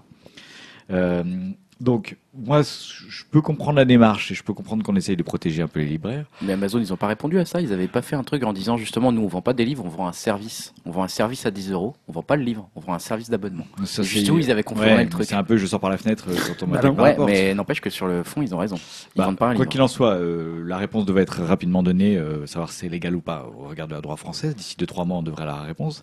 Ce qui me gêne un peu, c'est que par exemple, comme par hasard, il y avait une entreprise française qui s'appelle Ubox qui propose un service de streaming de livres depuis quelques années, depuis 2011, Mm. et que là, euh, achète bizarrement, où les gens de la Société des Lettres n'ont absolument rien dit. Tu crois que c'est juste parce que c'est américain du coup? Je pense que c'est un peu le rouleau compresseur Amazon qui fait peur, ce que je peux comprendre. Ouais. Mais ça a tendance un peu à m'énerver, c'est-à-dire que à partir du moment où il y a un truc qui arrive euh, comme ça euh, euh, des États-Unis, c'est forcément le mal et forcément ça va tout détruire. Bon, voilà, c'est un peu l'impression que ça donne. Moi, je vote c'est pas illégal. Moi, je vote c'est pas illégal. Je pense que Fleur Pellerin, oui, bon. Après, moi, l'offre m'intéresse absolument pas. Je suis pas, je suis pas lecteur assez assidu pour ça. Je dois lire trois livres par an et encore. euh, Ouais. Si je suis en forme, ou si vraiment j'ai plus internet. mais euh, voilà, je, ça m'intéresse pas. Mais je sais pas. Je me fais bizarre qu'ils s'attaquent à ça. Je vois pas. Ouais. euh, je, je sais pas. Julien, tu Toi, lis Julie, beaucoup, à ton toi? avis là-dessus? Non, même pas. Tu lis pas en fait, t'es pas lecteur Si, mais j'ai pas vraiment une appétence particulière pour tout ce qui est Kindle et euh, voilà. Je suis Ouais. encore Tu très, lis en papier? ouais, très traditionnel. J'ai un livre. euh, Oui. Je vois pas l'intérêt. C'est ce dont on parlait la dernière fois d'avoir euh, comme ça toute sa bibliothèque, à part pour euh, tout ce qui est recherche universitaire et, euh, et question de poids d'olive, mais pour Oui. euh, un usage personnel et pour euh, la lecture comme ça, euh, je vois pas trop trop l'intérêt. Mhm. À voir, je sais pas. Bon, on en reparlera quand il y aura une décision de justice, c'est légal ou pas, et ce que devient Kindle Unlimited. Ouais. Euh, Grégoire? Oui, euh, bah, du coup, moi, je vais terminer euh, mes news avec une multitude de petites news flash, un petit peu sur des choses qui nous attendent en 2015, qui m'ont fait un peu sourire. Par exemple, un bracelet connecté qui s'appelle Keepster. Keepster qui consiste, qui est un peu particulier comme bracelet connecté, puisqu'il consiste tout simplement à enregistrer la fin du film si vous vous endormez devant. Voilà, Hmm. donc c'est tout simplement un bracelet que vous portez. Si vous vous endormez, ça détecte votre pouls, votre rythme cardiaque, ce genre de choses. Et si on ralentit, euh, voilà, ça va ralentir quand vous vous endormez. Bah, à partir de ce moment-là, ça va commencer à enregistrer ce qui, ce qui se passe devant votre télé. Donc ça fonctionne avec le boîtier TiVo en Grande-Bretagne, puisque c'est deux étudiants britanniques de 14 et 15 ans qui ont inventé ça et qui l'ont fabriqué à partir d'une imprimante retraite. 3D. Ils l'ont fabriqué à partir d'une imprimante 3D. Voilà, donc tout va bien. Mais que je retiens surtout de ça, effectivement, c'est la force des imprimantes 3D, ce que ça Ouais. apporte. Ouais, bah ouais, bah tu fabriques ton bracelet. Après, les composants électroniques, euh, ils les avaient eux-mêmes, mais c'est intéressant. Ah ouais, c'est super. Alors, tu vois, voilà, à, à- à suivre. Euh, Kodak en 2015 au CES, là, qui va commencer, Julien en parlait, euh, qui va apparemment, euh, on le sait même, ils, ils vont annoncer qu'ils se remettent sur le, segment des smartphones. Kodak, euh, Se remettre. enfin ils se mettent pardon Ah, sur, le, sur, le, sur, le, sur, le, sur le segment des smartphones. Donc Kodak, hein, on les connaît pour les, plutôt pour les photos. Et là, ils vont faire un partenariat avec Bullet, une société qui avait déjà travaillé notamment avec Caterpillar pour faire aussi des smartphones.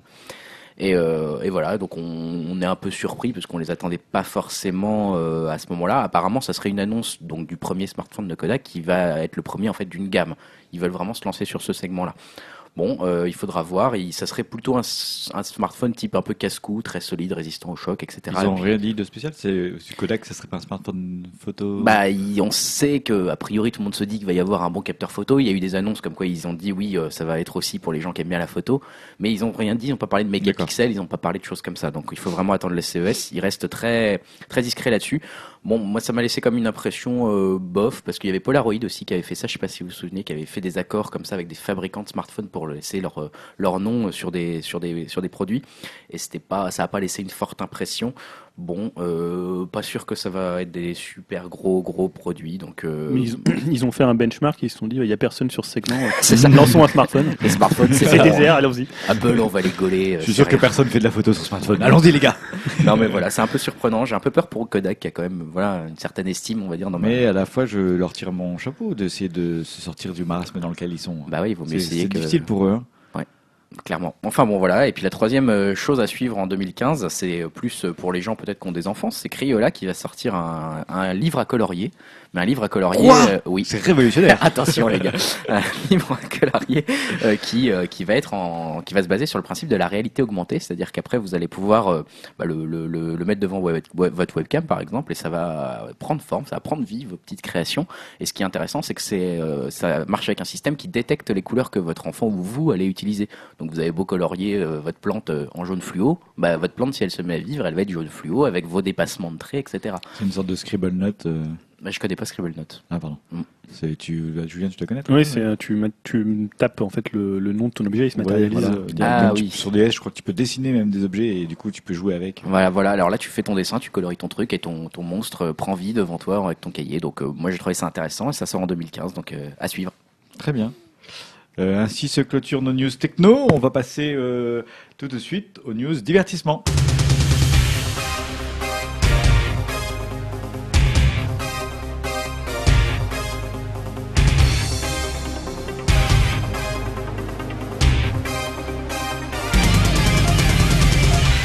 Pour ces news divertissement, je laisse la parole à Julien déjà. Oui, je vais vous parler en fait de, d'art contemporain, donc c'est pas, pas si souvent dans. On met la petite musique classique. Je vais y aller. Non, en fait, de, de deux choses. À la fois, euh, donc là, l'expo culturelle qui marche vraiment très très fort en ce moment, c'est Jeff Koons euh, au Centre Pompidou. Juste pour donner quelques chiffres, 17 jours après son ouverture, euh, donc c'était le 26 novembre, l'expo avait déjà attiré 112 000 visiteurs. Alors peut-être que ça vous parle pas tellement ce que c'est 112 000 visiteurs Si, pour une exposition. expo. Euh, c'est c'est mieux que ce que ce qu'avait fait Dali sur la même période en 2013 qui avait attiré 111 000 visiteurs. Et surtout, si J'allais faire une blague nulle. Pardon. Vas-y, vas-y. Effectivement. Bon, bref. Bon, Alors, c'est en- peut-être encore plus parlant. Je vais essayer de me reconcentrer après cette, cette blague Désolé. des âges. Ah, désolé. Ah, ça va. Euh, on est sur, ça veut dire qu'on est sur une moyenne de 6600 visiteurs par jour. Ah Euh, oui. donc là, c'est peut-être plus parlant, c'est-à-dire voilà, sur une journée, il y a 6600 personnes euh, qui vous bloquent pour voir les œuvres. C'est un peu- ça vaut le coup d'aller la voir. 6000 cons. Poussez-vous, je veux voir mon tableau. Vous voyez Ouais. le dos de 6000 personnes pendant cette expo. Bon là, pour Attends, le alors. coup, les, les œuvres, on va parler de Jeff Koons après, mais les œuvres Ouais. sont quand même assez visibles de loin. Ouais, c'est que tu vas nous dire qui est. Tout à fait. Et, et juste pour préciser qu'il y a eu un pic à 9100 visiteurs euh, le samedi 29 novembre. Donc, Oui, voilà, faut pas y aller samedi. chier ce jour-là, Ouais, donc on samedi, euh, c'est déjà très con. Enfin, bon, ouais. Voilà. Alors donc pour parler de, de Jeff Koons euh, rapidement pour ceux qui le connaîtraient pas, c'est un artiste contemporain américain et on peut dire que dans la catégorie euh, poids lourd, il se, il se pose là en question euh, tarif des œuvres, Euh, puisque pour euh, pour rappel et pour exemple, sa sculpture euh, Balloon Dog avait été adjugée à 58 millions de dollars. Ouais, ouais. Voilà. euh, C'est la plus connue d'ailleurs, celle qui est en affiche Oui, de l'expo. tout à fait. ouais, c'est souvent celle-là qui en affiche des expos. Donc c'est un chien en, en En ballon ballon, gonflable voilà. hein, pour la décrire aux auditeurs. C'est lui qui avait été à Versailles, qui avait été exposé à Voilà, Versailles tout à fait. Pardon, je te grille un peu ta. Non, non, mais je ouais, très bien. je le suis, t'as vu, hein je vois ton, culture, ton immense culture. euh, voilà, j'en parlerai rapidement, euh, rapidement après.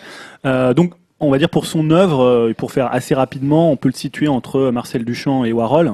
Euh, D'ailleurs, souvent, on le catalogue dans la catégorie euh, néo-pop. Euh, ce qui ne veut pas forcément dire grand-chose. Disons que son style est entre le populaire, c'est-à-dire qu'il détourne beaucoup de figures euh, de la culture mondiale, et euh, il y a un côté très kitsch dans ses, dans ses œuvres, un kitsch vraiment, vraiment assumé. Et donc les, ses œuvres les plus connues, comme on le disait, c'est ces gigantesques sculptures gonflables, dont, le, Balloon Dog. Et comme tu le disais, c'est un artiste souvent qui, bah, qui crée la polémique, qui, qui est provocateur, et ça avait été déjà le cas quand il avait entre guillemets redécorer le, le château de Versailles, ce qui avait fait une grande polémique en France et euh, on avait eu des mouvements de, de, de citoyens qui étaient, dev- qui étaient venus devant le château de Versailles pour euh, manifester leur mécontentement qu'on assassine Versailles avec de l'art contemporain. Il y a des gens qui ont rien à foutre. hein. Ouais, et surtout euh, Jeff Koons c'est quand même quelqu'un qui est euh, qui est euh, assez proche des, des puissants, qui est assez proche de l'argent, donc l'amener au château de Versailles, c'est quand même pas non plus complètement stupide. Et s'il avait vécu à l'époque des rois, il, il aurait peut-être été très bien placé dans la cour, on va dire. Donc il y avait rien de, de, de complètement étranger à ce qu'on voit Jeff Koons au château de Versailles, selon moi. Et là, en fait, il est encore au centre d'une affaire qui que personnellement j'ai trouvé assez ridicule. Je vais expliquer pourquoi. Alors, il a été accusé de contrefaçon par la veuve d'un photographe qui s'appelle Jean-François Donc ça, c'est le nom du photographe, hein, pas de la veuve. À propos d'une œuvre en fait qui devait être exposée à la, ret- à la rétrospective du Centre Pompidou. Et l'œuvre en question en fait s'appelle euh, Naked. Donc c'est une sculpture en porcelaine représentant un jeune garçon et une jeune fille euh, nue d'une dizaine d'années. Alors cette œuvre est clairement inspirée, euh, disons, on pourrait même dire copiée d'une œuvre de Boré. Euh, c'est indéniable quand on voit les deux œuvres. Donc d'ailleurs j'ai amené les deux œuvres, donc ça va pas être très radiophonique pour le coup, mais c'est juste pour vous montrer à quoi ça ressemble. Faut juste que je la retrouve. hein, Donc si vous êtes abonné premium, vous avez la vidéo. Non mais après comme ça vous pourrez voir, vous pourrez faire une recherche, mais là c'est pour que les gens se rendent compte. On mettra peut-être un Les lien gens qui euh, sont sur, en le, sur site. Alors Oui. effectivement, on voit deux jeunes enfants euh, qui ont exactement les mêmes poses, quasiment euh, à peu de choses près. euh, voilà, ils sont, c'est les mêmes enfants, les mêmes coupes de cheveux. euh, ah ouais, c'est c'est indéniable, c'est les deux mêmes quoi. mais il dit quoi, Koons Alors, pour le coup, là, c'est euh, donc voilà, comme euh, on les voit, c'est vraiment indéniable qu'il y a une, un- une parenté, même euh, presque de la copie entre les deux œuvres. Euh, ce que dit la veuve en fait de, Jean-François Boré, qui s'appelle Claude Boré à l'art, euh, elle a fait envoyer par son avocat un courrier à Jeff Koons et au Centre Pompidou qui dénonçait une contrefaçon de droit d'auteur. Pour le coup, il n'y a pas eu de réponse de Jeff Koons et il n'y a pas non plus de réponse du Centre de Pompidou qui a déclaré avoir enlevé l'œuvre, qu'elle elle avait un léger défaut de, elle s'était dégradée pendant le transport. Mm. Donc bon, ouais. Ok. Ouais, tombe il y a bien. une affaire, on l'enlève. Ok, elle est un peu abîmée. Un peu ça. Et en fait, il faut savoir que c'est pas la première accusation de contrefaçon qui est portée euh, à l'encontre de Jeff Koons. Il y a une autre œuvre de, de, de Jeff Koons qui s'appelle Fait d'hiver, euh, d'hiver euh, comme la, la saison. D'accord. Petit jeu de mots aussi. Mm. hein. Ah. Euh, mais pour le coup, il est pas drôle parce qu'il a pris ce, ce nom à une autre œuvre Ah. qui appartient comme Naked à la série Banality et qui a déjà été retirée de la rétrospective à la demande du prêteur suite à une accusation de contrefaçon portée par un publicitaire. Alors ce publicitaire, c'est Frank Davidovici. Alors ça vous dit peut-être rien, mais en fait c'est quelqu'un qui était très très célèbre dans les années 80 parce que c'est lui qui faisait les campagnes de pub pour Naf Naf et c'est lui qui a même, euh, qui a, on va dire, euh, euh, mis dans les pubs Naf euh, l'idée du cochon. Donc on voyait euh, très souvent à l'é- à l'époque, euh, à l'époque des, des pubs dans les années 80. Et de la même manière que pour la photographie de Boré, là l'œuvre de Kunz, c'est une sculpture en porcelaine qui représente une femme allongée et un cochon qui la renifle. Donc elle est très similaire à la photo publicitaire de Davidovici. Euh, et elle reprend d'ailleurs, comme je disais, le même titre. Donc pas de doute possible, je l'ai là aussi, euh, je l'ai emmené aussi, j'ai les, les preuves à conviction de cette. Ah, t'as monté un dossier, hein? Voilà. Ah ouais. Voilà. Ok. Donc vous, la, vous pourrez aussi la voir, hein, vous Ah tapez euh, Jeff Koons, euh, Davidovici, et vous Oui, tapez euh, cochon, et puis sur Google Images, vous la trouvez très facilement. On filera les liens par Twitter aussi. ouais, on filera les liens. Donc on voit qu'il y a une inspiration, Mhm. une Bah, inspiration. c'est encore une fois les deux mêmes. On voit effectivement une femme allongée, la même femme avec un cochon qui est à sniff au niveau des cheveux. Voilà. Donc tout ça, c'est des accusations donc de, de plagiat, de, de contrefaçon. Euh, à moi, ce qui me dérange dans, dans ce mon souci finalement avec ces histoires d'accusations, c'est pas vraiment d'un point de vue juridique, parce que je pense qu'elles peuvent être légitimes et c'est pas du tout ça que je remets en cause. C'est que je trouve qu'elles nient en fait ou elles évitent d'aborder euh, le projet artistique en lui-même. En fait, il faut savoir que la série Banality, qui a déjà d'ailleurs reçu d'autres attaques du même genre aux États-Unis, a pour principe de créer des œuvres à partir d'objets que Koons a achetés dans le commerce ou d'images qu'il a, il a récupérées dans la presse. Donc en fait, l'idée, c'est de prendre une œuvre qui est existante et d'opérer une transformation, de se la réapproprier, de la réinterpréter. Donc là, on voit, c'est des photographies dont il a fait des sculptures. Donc déjà, on passe d'un art à un autre, on passe de la photographie à la sculpture, donc on n'est plus du tout dans la même représentation, on n'est plus dans la même idée. Et donc, en fait, on détourne une œuvre, un matériau pour en faire quelque chose d'autre. C'est quelque chose, enfin, c'est vraiment dans la dans, dans l'art du du XXe siècle quelque chose que faisait. euh, On a parlé tout à l'heure de Duchamp, de Warhol, voilà, qui utilisait des images de la culture euh, mondiale, de la culture commune, pour en faire des, des œuvres d'art et pour se les approprier. C'est comme si De Vinci avait attaqué Duchamp pour avoir mis une, une moustache à la Joconde. Quoi. Voilà, tout à fait. Presque, voilà, ouais. voilà, tout à fait. Sauf que là, c'est vrai que le côté parodique euh, chez Duchamp fait que finalement on a On une comprend. distance, Mm. alors que là on a l'impression qu'il fait un copier-coller, alors que c'est pas du tout le cas. Banalysis, c'est un projet. Après, on peut critiquer ce- cette façon de faire de l'art contemporain, euh, surtout après quand on voit les sommes que peuvent atteindre les œuvres de Jeff Koons. Donc on pourrait avoir la critique facile de l'art contemporain, ouais, c'est un truc facile, sauf que ça s'inscrit dans euh, bah, dans un projet artistique, et c'est ça qui me gêne sur cette idée de voilà de mettre Jeff Koons euh, dans ce côté contrefaçon, plagiat, alors que c'est une démarche artistique. Enfin, je trouve que l'aborder comme ça, c'est c'est pas forcément une, euh, une bonne façon de, euh, de mettre en avant à la fois l'œuvre qui est, euh, moi je dirais pas plagiée, mais plutôt qui est, euh, qui est on va dire, euh, bah, à la fois c'est lui rendre hommage de- de- d'utiliser cette œuvre, hein, puisque pour le coup il réutilise le même titre. Je veux dire, quand on voit là les photos, on peut pas dire qu'il il allait se dire oui ça va passer tranquillement, personne va voir que c'est c'est la même œuvre. Donc c'est vraiment un projet artistique, euh, voilà. Donc par contre, voilà, vous pouvez aussi aller voir l'expo de Jeff Koons qui marche très bien et euh, Mm. vous faire aussi votre propre avis sur l'exposition. D'accord. Bon, bah, intéressant tout ça. Merci Julien. Grégoire, tu veux nous parler de... D'un truc euh, aussi intellectuel euh, que Jeff Koons. J'enlève la musique classique. Enlève la musique classique parce que je vais parler de Star Trek 3 qui va être euh, qui est en préparation. Star D'ailleurs, Trek Léonard 3. de Vinci... euh, Merde, Jeff Koons a participé. Ah, cela dit, Jeff Koons avait fait un truc pour Lady Gaga, je crois, un truc comme ça. Oui, Donc, il est très proche de la, la Voilà, culture hein, populaire, hein, Jeff Koons. C'est pour ça que moi je l'ai je l'ai mis dans ce podcast parce que pour moi il, a tout à fait sa place. Euh, Eh bah, culture Non, non, populaire, je crie ton nom avec Star Trek 3. ah, crie. Crie pas Donc il va sortir a priori le 8 juillet 2016, donc c'est pas si loin que ça. Ça va coïncider la sortie avec le 50e anniversaire de Star Trek original. Et c'est donc Justin Lin qui va réaliser euh, Star Trek 3. On ne savait pas trop qui allait le réaliser. Il y a eu plusieurs noms qui ont circulé et qui ont été abandonnés. Et c'est Justin Lin, Justin Lin qui est euh, le réalisateur depuis plusieurs années de Fast and Furious. oui, hein, ça me je- disait quelque Ouais, chose, j'étais en train de me dire mais c'est lui qui a je fait connais ce truc, je connais cette daube. Qui c'est ce mec? Et ben ouais, donc il va, rempar- il va remplacer Roberto Orchi ou Orchi, je ne sais pas comment ça se prononce, qui avait réalisé euh, le, le deuxième épisode. Et, euh, et voilà, donc il va, il actuellement Justin Lin, lui, il est en train de travailler sur la saison 2 de True Detective. On en avait parlé il y a quelques podcasts aussi. Il va réaliser les deux premiers épisodes de la de la saison de True Detective, la saison 2 de True Detective. J.J. Abrams reste sur le projet euh, quand même en tant que producteur, donc euh, voilà de, de la série Star Trek. On, apparemment, le choix va n'est pas trop, on va dire, au goût des Trekkies, donc les fans de, Star Trek, puisqu'il y avait eu aussi, euh, enfin c'est intéressant de le savoir si vous euh, vous intéressez un peu à ce genre de news, mais euh, il y avait eu un, certain monsieur qui s'appelle Jonathan Frakes qui s'était proposé pour réaliser le troisième épisode de, Star Trek. Et alors qui c'est Jonathan Frakes? Bah, C'est un, un acteur en fait à la base qui avait, qui avait joué dans Star Trek. Donc euh, c'était le commandant, alors que je dise pas de bêtises, Riker. Alors je sais pas si je dis euh, commandant ou commandant, non c'est commandeur pardon, William T. Riker. Donc euh, dans Star Trek The Next Generation et lui il était acteur et il est passé, il est devenu réalisateur. Il a notamment réalisé Star Trek First Contact et Star Trek Insurrection. Et euh, du coup, il s'était dit, bah, je suis peut-être le mieux placé euh, pour réaliser ce troisième épisode. Les fans étaient complètement derrière lui. Il y avait eu un hashtag sur Twitter, etc. Il a rencontré J.J. Abrams, mais finalement, ce n'est pas lui qui va le réaliser. Euh, voilà, dommage peut-être pour les fans qui vont devoir se contenter d'un film réalisé par Justin.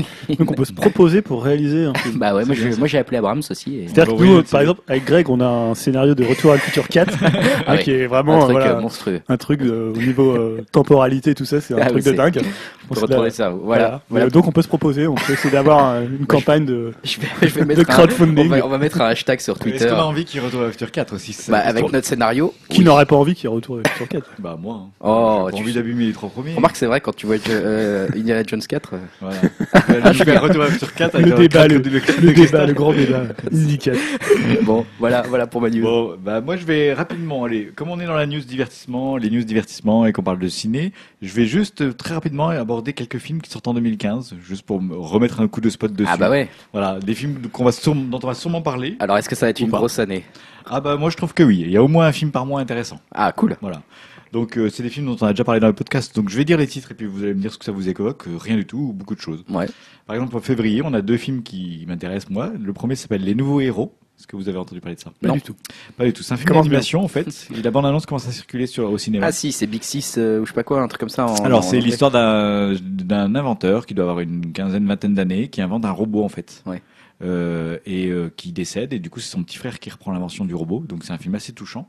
Et le robot, il est en fait, il est tout en gonflable, il est tout gonflable. Ah, oui. Et du coup, euh, le, ce petit enfant euh, veut l'utiliser pour faire euh, Mm. en faire un héros parce qu'il estime qu'il est héroïque ce, ce robot. Il lui met une armure, etc. Et en fait, la bande-annonce est très touchante et très très drôle. Ça a vachement marché aux États-Unis. Voilà, et ça fait penser à du Pixar en fait. Ce n'est pas Pixar, mais ça fait penser à du Pixar. Je crois que c'est Disney Marvel. Disney Marvel. Voilà. Et voilà. Donc moi j'attends beaucoup. Je vous encourage à aller voir la, la bande-annonce. Ça s'appelle Les Nouveaux Héros. Euh, rien que la bande-annonce donne le sourire en fait. Voilà. Cool. Donc déjà c'est bien. Ensuite en février on a Réalité. Si je vous dis juste ça, ça vous dit quelque chose? Non plus. Si je vous dis Quentin Dupieux? Ah, oui, oui, voilà, oui, oui, oui, oui. avec Alachaba. Exactement. Ah oui, bah, j'ai vu le- Ça oui, c'est les deux arguments qu'il me faut que j'aille le Mais en voir. plus, c'est le film que j'attends. Je sais Oui. pas pourquoi j'ai pas noté qui s'appelait Voilà. Réalité. Il écrit un film, c'est ça dedans et, euh, Exactement. si c'est euh, J'ai vu la plus bande très bien l'histoire. hein. C'est un projectionniste ou c'est ou non ou c'est un acteur qui veut Ouais. faire un film d'horreur, je crois. Ça a l'air barré comme d'habitude. hein. Bah, Quentin Dupieux, voilà, pour qui ceux qui Chabat. Mister Oiseau, hein, pour ceux qui Oui, connaissent pardon, Quentin Dupieux. Quentin Dupieux. Qui avait fait ce- euh, le film Rubber. Rubber, Robert j'avais notamment, aimé, qui est excellent, un Oui. super et film. euh, Wonkop, Wonkop, le Wonkop dernier, aussi, que j'ai que j'ai pas pas vu. encore. qui est pas mal, moi j'avais vu. Mais ça. Rubber, euh, quand même, c'est l'histoire d'un pneu. Voilà. Un pneu Oui. serial killer. de télépathe euh, qui ça. exploser les oiseaux Et avec, sa pensée. Et pourtant, c'est génial. C'est vraiment génial. J'ai pas vu donc, Rubber. euh, Alain Chabat, Quentin Dupieux. Mais je alors, déjà, dans Rubber, je sais pas si tu te souviens, euh, il y avait une histoire de, de, de gens qui se disaient Ah, tiens, on pourrait en faire un film. De... Enfin, il y avait une sorte de second Il y degré. toujours euh, un quatrième mur une euh, mise en abîme. Et là, ça va être pareil. En fait, c'est des Mm. gens qui font un film et on voit le film sur ces gens qui font un film. Enfin, ça Ouais, a il y a l'air d'être toujours un. complètement barré et ça devient toujours un peu louche à la fin. Donc, euh, Ouais, mais enfin bon, voilà. Euh, en mars, par exemple, j'ai noté un, un film qui s'appelle Au cœur de l'océan. Alors, c'est c'est le silence. Non, mais je fais exprès. hein. Le silence. Merci, euh. Stan, Je de tes films les Le plus réalisateur attendus. est un certain Ron Howard. Ah oui, Ça ok. fait longtemps qu'on n'a pas vu de très bons films de lui, je trouve. je sais Apollo pas. 13, Dites-moi donc, si je Ron. Howard. C'est vieux ça. Oui, mais euh, non, mais je précise Oui, pour les pardon, auditeurs. Apollo Apollo 13, mais Richie récemment. Cunningham, on va dire aussi. quand Oui, bah, pardon. Pour les gens qui se connaissent les- Happy Days. Happy Days. Pour les euh, fans d'Happy Days, Là, je voilà. sais pas, on parle au plus vieux d'entre vous, je pense. C'est une vieille série des années 50, 60 Happy Days Euh, 70, 70, qui, qui- est supposé se passer dans les années 60. Voilà, Voire qui a été 50, fait en 60. 70. Oui, 50, 60. avec Fonzie. Euh, au cœur de l'océan, euh, ça reprend en fait le fait réel, le fait divers réel qui a inspiré l'écriture de Moby Dick. Ah, c'est une baleine qui s'attaque à un, un- je, je sais plus dans Moby Dick c'est une baleine ou Si, si, c'est une baleine. qui Ouais, s'attaque Ah, à, Chabons. à un chalutier. ok. Voilà. Donc ça m'avait l'air plutôt pas mal. c'est- Tu sais, là, de tête, Ron Howard, il avait fait quoi dernièrement? Tu sais ou pas? Justement, dernièrement, je trouve qu'il a un peu disparu des écrans, mais Julien, j'ai besoin d'aide, je ne sais pas, Ron Euh, Howard. Non, là, j'avoue qu'on sèche. Ouais, ça c'est Euh, vraiment la un- rançon, moi j'avais adoré la rançon, mais c'est Ah vieux. oui, c'est vieux ça aussi. tu vois, c'est comme Apollo 13, j'avais pas adoré Apollo 13. Non, mais il a fait d'autres trucs, mais on entend moins parler qu'avant. Rush, c'était pas lui là, le film sur la course automobile? Peut-être. Euh, Ah, si, c'était peut-être lui, oui. Qui a ouais. plutôt été bien accueilli. était un d'ailleurs. bon film, je En l'avais fait, dans les années 80-90, il faisait que des films super bankable qui marchaient à fond, Ouais, maintenant il est un très peu moins- mainstream, et je trouve qu'il y a eu une grosse période de creux. on en Ouais, a C'était c'était- ouais, c'était un grand réalisateur des années 90, Ron Ouais, ouais. clairement. Bon, voilà. Cool. Euh, ensuite, Chapi, est-ce que ça vous dit quelque chose? Non, pas Chapi Chapeau. Chapi chapeau. Euh, Il y a eu une petite euh, campagne virale, comme on appelle ça aujourd'hui, un teaser en fait, du robot qui joue dans Chapi. C'est Neil Blom- Blomkamp qui fait son prochain film. D'accord, le Celui mec qui a fait District 9. Dis- District 9, voilà. Ouais, mais j'ai pas vu du tout. euh, C'est un petit robot qui a l'air super marrant. Il y a eu une petite campagne euh, virale dessus. où On voyait le robot en fait par, euh, bouger, etc. Donc euh, pareil, c'est un film qui sort en mars, qui l'air vraiment euh, pas mal. Allez voir si vous pouvez voir Chapi. Ouais, j'espère que ça sera mieux que Elysium, le précédent. Oh là là, Elysium, moi j'avais été déçu. Ouais. Ah, c'était- Alors que Foster. District 9, c'était vraiment très très bien. Euh, c'est- bon bah après si je dis Inhe- Inherent Vice, Ah, Bah, voilà, voilà, voilà. enfin là tu tu parles. nous en as parlé. Euh, ça, c'était le podcast euh, d'avant, ouais. Le voilà, Paul Thomas Anderson. renvoie au podcast précédent. qui sort en mars 2015. Euh, Meilleur film de l'année. Nous verrons à ce moment-là. Ensuite, en mai, je saute en mai, on va avoir Mad Max Fury Road. On parlé. Oui, Toujours en mai, euh, Tomorrowland, oui, ça vous dit quelque chose, moi. Ouais. Non. euh, Brad Bird. Ah oui, oui, celui Voilà. qui a fait euh, Mais cette Les fois-ci, Indestructibles. Voilà, Ouais. cette fois-ci, c'est un, un film en image réelle, en prise de vue réelle avec George Clooney. D'accord. Voilà. Donc j'attends C'est adapté d'un livre, je crois. Ou Euh, peut-être- je dis- bon, on Je sais pas, honnêtement, verra. je sais pas. On verra. Ça, on a l'impression, avec le titre, mais je sais pas. Euh, vice versa. Ouais, Ouais. Pixar, on a Vice parlé. versa. Vice versa, je crois. Ah, c'est vice versa Non, c'est vice versa. Non, vice versa. Ah bah, bravo, je sais. Ouais. Vice versa, on va dire. Vice versa. Bon, Pixar, on en a parlé. Voilà, on a dernière parlé. fois. En Podcast juin, précédent. c'est en juin. Podcast 3, Jurassic World, on en a parlé podcast 2. qui sort en juin. Eh, qu'est-ce qu'on en avance Grégoire est la mémoire du podcast. Hein. La mémoire du podcast. Ça, il y en a que 4 euh, 5. Ça va, Quand il y en aura 272. Euh, Terminator Genesis, Ah, on en a parlé podcast juillet. 2. euh, Ted 2. Ça, Ah, c'est ah. moi qui l'ai mis. hein. Oh, oui, ça, je l'attends moi. Moi, j'avais adoré le premier. Ah, t'avais adoré le premier Ah, ça m'a Ah, fait mais marrer. j'avais pas. Ah, pas du tout aimé. mais- Ah oui Bon, je suis le seul, je le sens. Mais c'est toujours euh, Toujours euh, le mec qui réalise, c'est le mec de American. Dad. Euh, euh, c'est MacFarlane. c'est ça. Euh, en août euh, 2015. C'est déjà ça pour ceux qui ont aimé le premier. C'est-à-dire que si tu changes de réalisateur. Après, il avait fait un truc euh, Albert à l'Ouest ou un truc comme ça, un truc qui se passait dans l'Ouest. loupé. Voilà, bah apparemment c'est une grosse daube. Ah bon. Voilà, je dis ça. euh, Bon. Ah, je suis pas du tout réceptif à Tous son les- humour les- après. Ah ouais, moi j'aime beaucoup. Ah, Ah. American Dad quand même, si. Ouais, mais Les Griffins. Ouais, Non pas énormément. Ça, ça nous concerne. En août. Ça pour parler de. Jeff Koons, c'est du monde. En octobre, alors je sais que ça peut paraître un peu d'aube, mais il y a le Labyrinthe 2. Est-ce que vous ah avez vu oui, le premier moi j'ai vu le premier. eh ben, en fait, le premier, moi, ça a été une bonne surprise parce que je m'attendais tellement à rien. Bah, disons que c'est une franchise pour ados, donc en Oui, globalement c'est un peu de la merde, mais celui-là avait. non mais voilà, à chaque fois que tu vas au cinéma, tu traînes un peu des pieds en te disant bon, je vais le voir celui-là, on sait jamais, euh, peut-être qu'il va être bien. Euh, bon, Hunger Games, j'avais été un peu déçu, etc. Et celui-là, je m'étais dit bon, pas mal. Ouais, moi aussi, pareil. Donc le 2, je l'attends plutôt avec curiosité euh, bienveillante, Voilà, on va dire. On va dire. ouais. Si je vous dis Spectre, Oui, moi ça me dit Oui, quelque chose. bah ouais. voilà, le James Bond. dernier James Bond, toujours réalisé par Sam Mendes. Parce que Skyfall, Ah, moi, c'est mon James Bond préféré de tous les temps. hein. Pas mal. Ah il- J'ai adoré, vraiment. Je crois qu'il y a beaucoup de wagons dans celui-là. Là, ils ont dit qu'ils allaient mettre 4 wagons, hein, peut-être 5 même. un running gag par rapport au podcast d'avant. donc Ah ouais, voilà, t'avais pour- bien aimé euh, Skyfall. Ah, j'avais j'ai- adoré. Je n'aime pas- du tout James Bond à la j'ai base. pas aimé. Ah ouais, Non, Donc j'ai adoré Skyfall. j'ai pas aimé moi, Ah pas oui. du tout. pas non du plus. tout. Alors que j'avais adoré Casino Royale. Mais J'avais premier, ouais, le tout premier où il a refait le, pro- ouais, le premier le Daniel premier Craig. Daniel Craig, moi aussi, c'est mon Moi j'avais bien aimé Casino Royale, mais j'ai adoré Skyfall. Ah ouais, d'accord. Euh, c'est ça en octobre, pour, euh, voilà. Euh, The Martian, ça vous dit quelque chose? Non. Non, Le prochain Ridley Scott. Ah, C'est un homme qui doit survivre sur Mars, d'accord. Tout seul? Je crois. D'accord. En décembre, ça sort. Et enfin, en décembre, un certain Star Wars épisode 4. Euh, épisode- je suis un peu trop Je crois que je connais la fin. Épisode 7. Je connais la New fin. Hope. euh, New New Hope. Il y a un gros spoiler. euh, je crois qu'ils sont pères, c'est arrivé. Enfin, bon. Quoi Quoi Bon, voilà, c'était quelques petits films comme ça. C'est pas du tout exhaustif, bien évidemment. hein. Il n'y a pas que 10 films qui sortent en 2015. Non, mais Bah ça non. fait du gros film, quoi. Il y a du gros, film. Voilà, il y a de quoi attirer notre attention en 2015. Ouais, c'est sympa. bien. Je rajouterais le, le Tarantino qui, je crois, Ah, cette mais je l'ai même pas dit. Oh, euh, oh, Hateful Eight. Mais oui, en plus, j'adore. fin 2015, non Septembre 2015. Je sais pas, est-ce qu'il-. C'est marrant, je l'ai pas vu dans les 2015. C'est sûr que c'est 2015 Non, je sais pas. Oui, oui, si, si, si. Est-ce sûr. qu'il entend C'est- encore, comme souvent, le présenter à Cannes euh, C'est souvent ce qu'il Ouais. fait. euh, Oh Je oui, sais pas, bah, ça serait quand même c'est tôt parce que c'est mai, donc. euh, Mais ouais, mais il peut, il peut peut-être tenter le coup. Hein. Ok. Euh, bah moi j'avais une petite news sur euh, David Schwimmer, David Schwimmer qui est la- un des acteurs qui joue dans Friends, qui est Ross dans Friends pour ceux qui connaissent la série, qui va jouer l'avocat d'O.J. Simpson dans American Crime Story. Donc American Crime Story, euh, c'est une, une nouvelle série qui, qui est créée par Ryan Murphy, qui a déjà euh, bah, vous avez peut-être connu euh, American Crime Story, ça se, ra- ça se rapproche d'American Horror Story, donc voilà, c'est la même chose en fait, c'est le même personne derrière. Et sauf que cette fois-ci, il s'intéresse à des histoires comme son nom l'indique criminelles, mais des vraies histoires vraies cette fois-ci. Donc la, la première saison, euh, euh, où il y a 10 épisodes, hein, c'est une anthologie, donc euh, il sera consacré au procès d'O.J. Simpson et qui était défendu par le père de Kim Kardashian, et c'est donc ce père euh, que va interpréter David. D'accord. Donc voilà, ça m'a ça m'a ça m'a fait sourire. Il y a bon, c'est quand même une affaire, ça peut être intéressant à suivre cette première saison de American Crime Story. Euh, je rappelle que dans cette affaire, il y avait eu 133 jours de témoignages et plus de 150 témoins, donc qui s'étaient euh, qui s'étaient euh, bah, su- succédés à la barre, voilà, succédé à la barre, merci. Et donc ça raconte, ça va raconter le procès, mais du point de vue des avocats. Je noterai quand même qu'il y a Cuba Gooding Jr. Je sais pas si ça vous dit quelque chose, mais sûr. pour ceux qui connaissent pas, c'est un acteur qui a été oscarisé déjà pour un second rôle dans Jerry McGuire. Ouais, que dire. Voilà, donc Maguire, euh, Maguire ou McGuire. Moi je dis McGuire à la Allez, française. Maguire. Allez, voilà. Pour un, donc lui, c'est lui qui va raccorder euh, O.J. Simpson en fait. On le voit hein. plus beaucoup d'ailleurs. Non, on le voit plus beaucoup. Parce qu'à hein. l'époque, il y avait aussi Ouais. Pour le pire et le meilleur, là, le film de Brooks. il Mais effectivement, là, il n'a pas fait grand Je chose. plus qui était dedans. Ouais, il me semble bien. Je te- Non, si tu le dis. Je suis content de le, je suis content de le retrouver perso. En fait, ça va Euh, être une série, euh, une série à procès, en fait. Oui, c'est une série de procès, ouais. C'est Une bien série ça. de procès. bien euh, films procès, j'aime beaucoup. Le procureur, c'est Marcia, donc euh, le, le rôle de Marcia Clark, elle s'appelait Marcia Clark. Le procureur a été confié à Sarah Paulson, donc c'est elle qu'on voit notamment dans American Horror Story. Euh, Dans la dernière saison, elle joue la femme à deux têtes. Voilà, ça parlera à ceux qui connaissent. ceux qui connaissent pas, ça va les faire sourire. Voilà. L'homme à trois jambes, la femme à des têtes.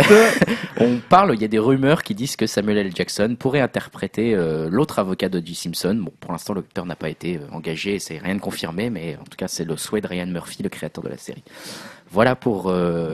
American Crime Bah, garde, la, garde la parole. Je garde la parole, ok. Comme ça, Bah, Julien écoute. fera d'un coup toutes tes- ces news. euh, Comme vous voulez. Ça marche. Bah écoute, je continue avec une news dans ce cas qui, euh, qui va concerner quelque chose dont j'avais déjà parlé, à savoir la, la, la news sur H versus Evil Dead, la série euh, H versus Evil Dead qui va sortir à la télé. Donc c'est une série, j'en ai déjà parlé, je suis assez fan de, de Evil Dead et de Sam Raimi, euh, qui est le réalisateur d'Evil Dead. Et donc ça va être une série de 10 épisodes de 30 minutes qui va être sur Stars. Une chaîne de télé américaine. Donc ça se passe 23 ans après le dernier épisode de, Evil Dead. On en sait un peu plus maintenant, 23 ans. Donc euh, bah, on retrouve notre héros euh, Ash qui, vit dans une euh, caravane, qui est toujours un job miteux, etc. Sauf que cette fois-ci, à nouveau, bah voilà, les forces des ténèbres vont s'attaquer à lui. Et il n'est pas tout seul. C'est ce qu'on a appris là dernièrement, c'est qu'en fait, il va être avec deux coworkers, deux, comment on dit, collègues en français, merci. j'ai écrit ma news, j'ai ma news en anglais, c'est pour ça, je suis désolé. Donc, de, de, de, voilà quoi. de, deux collègues, de travail quoi. Donc deux collègues de travail et donc euh, il y en a un, un masculin, une, une féminin, un féminin, une femme. J'arrive plus à parler.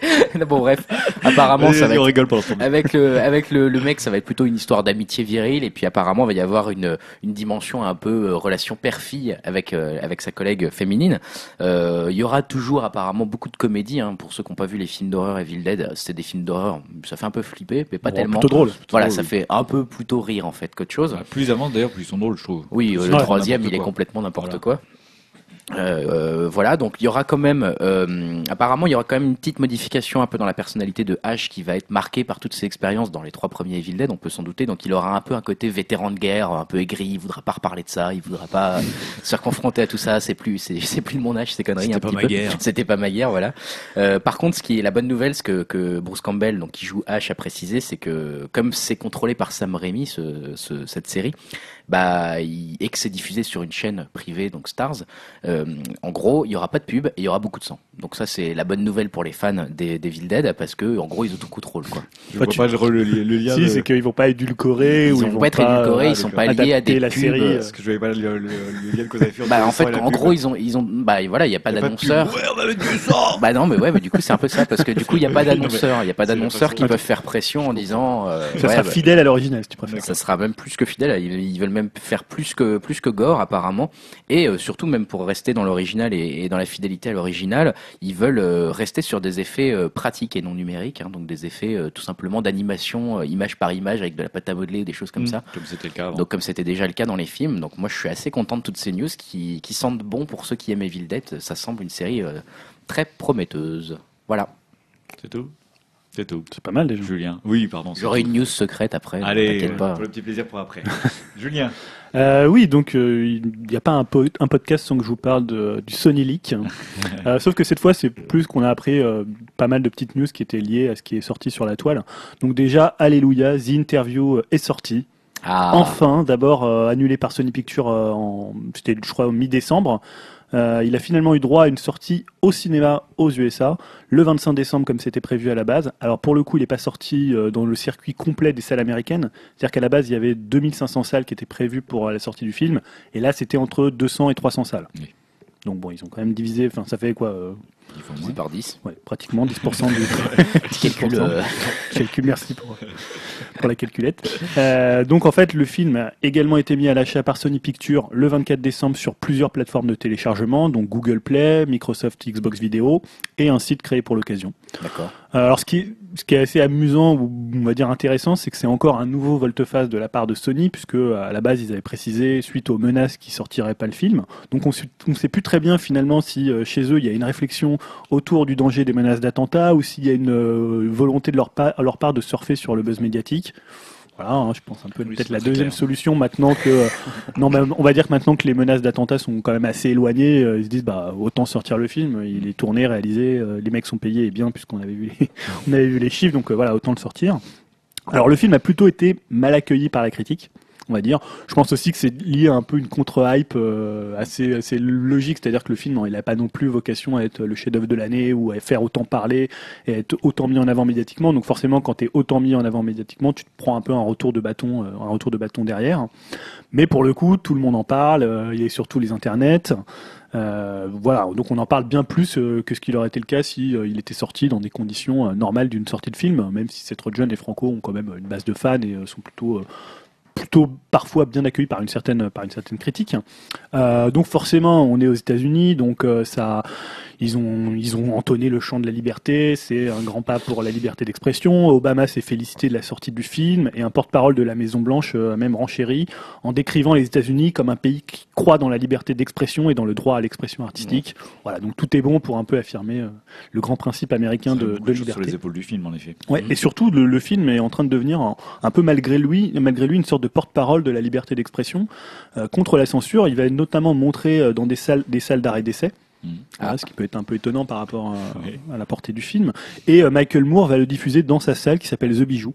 D'accord. Euh, voilà, donc Michael Moore, on le connaît pour quand même des, euh, des, des films politiques, euh, Boulen for Columbine, qui, voilà, qui ont eu des, des propos assez, euh, qui ont eu des, mm, qui ont renommé, euh, un- Ouais, qui sont, qui sont assez, on va dire, Politisés. Ouais, politisés, ouais. ouais, qui sont, Politisés. voilà. Donc euh, là, d'avoir un film comme This Interview, qui est plutôt une comédie quand même assez, euh, assez, assez légère. Et pour le coup, le film marche très bien puisqu'il a déjà engrangé 3 millions de dollars dans les cinémas US. Donc ça, c'est pas beaucoup, mais disons que par rapport au nombre de salles dans, le, dans lesquelles il est, il est sorti, c'est quand même pas mal. Et surtout, il a fait 15 millions de dollars sur les plateformes de téléchargement. Et donc ça veut dire que c'est le plus gros démarrage pour euh, Sony euh, pour un film euh, en téléchargement. Finalement, ils sont peut-être contents de l'avoir sorti. Bah ouais, finalement la partie téléchargement fonctionne très bien vu le buzz autour du film. Ouais, c'est marrant.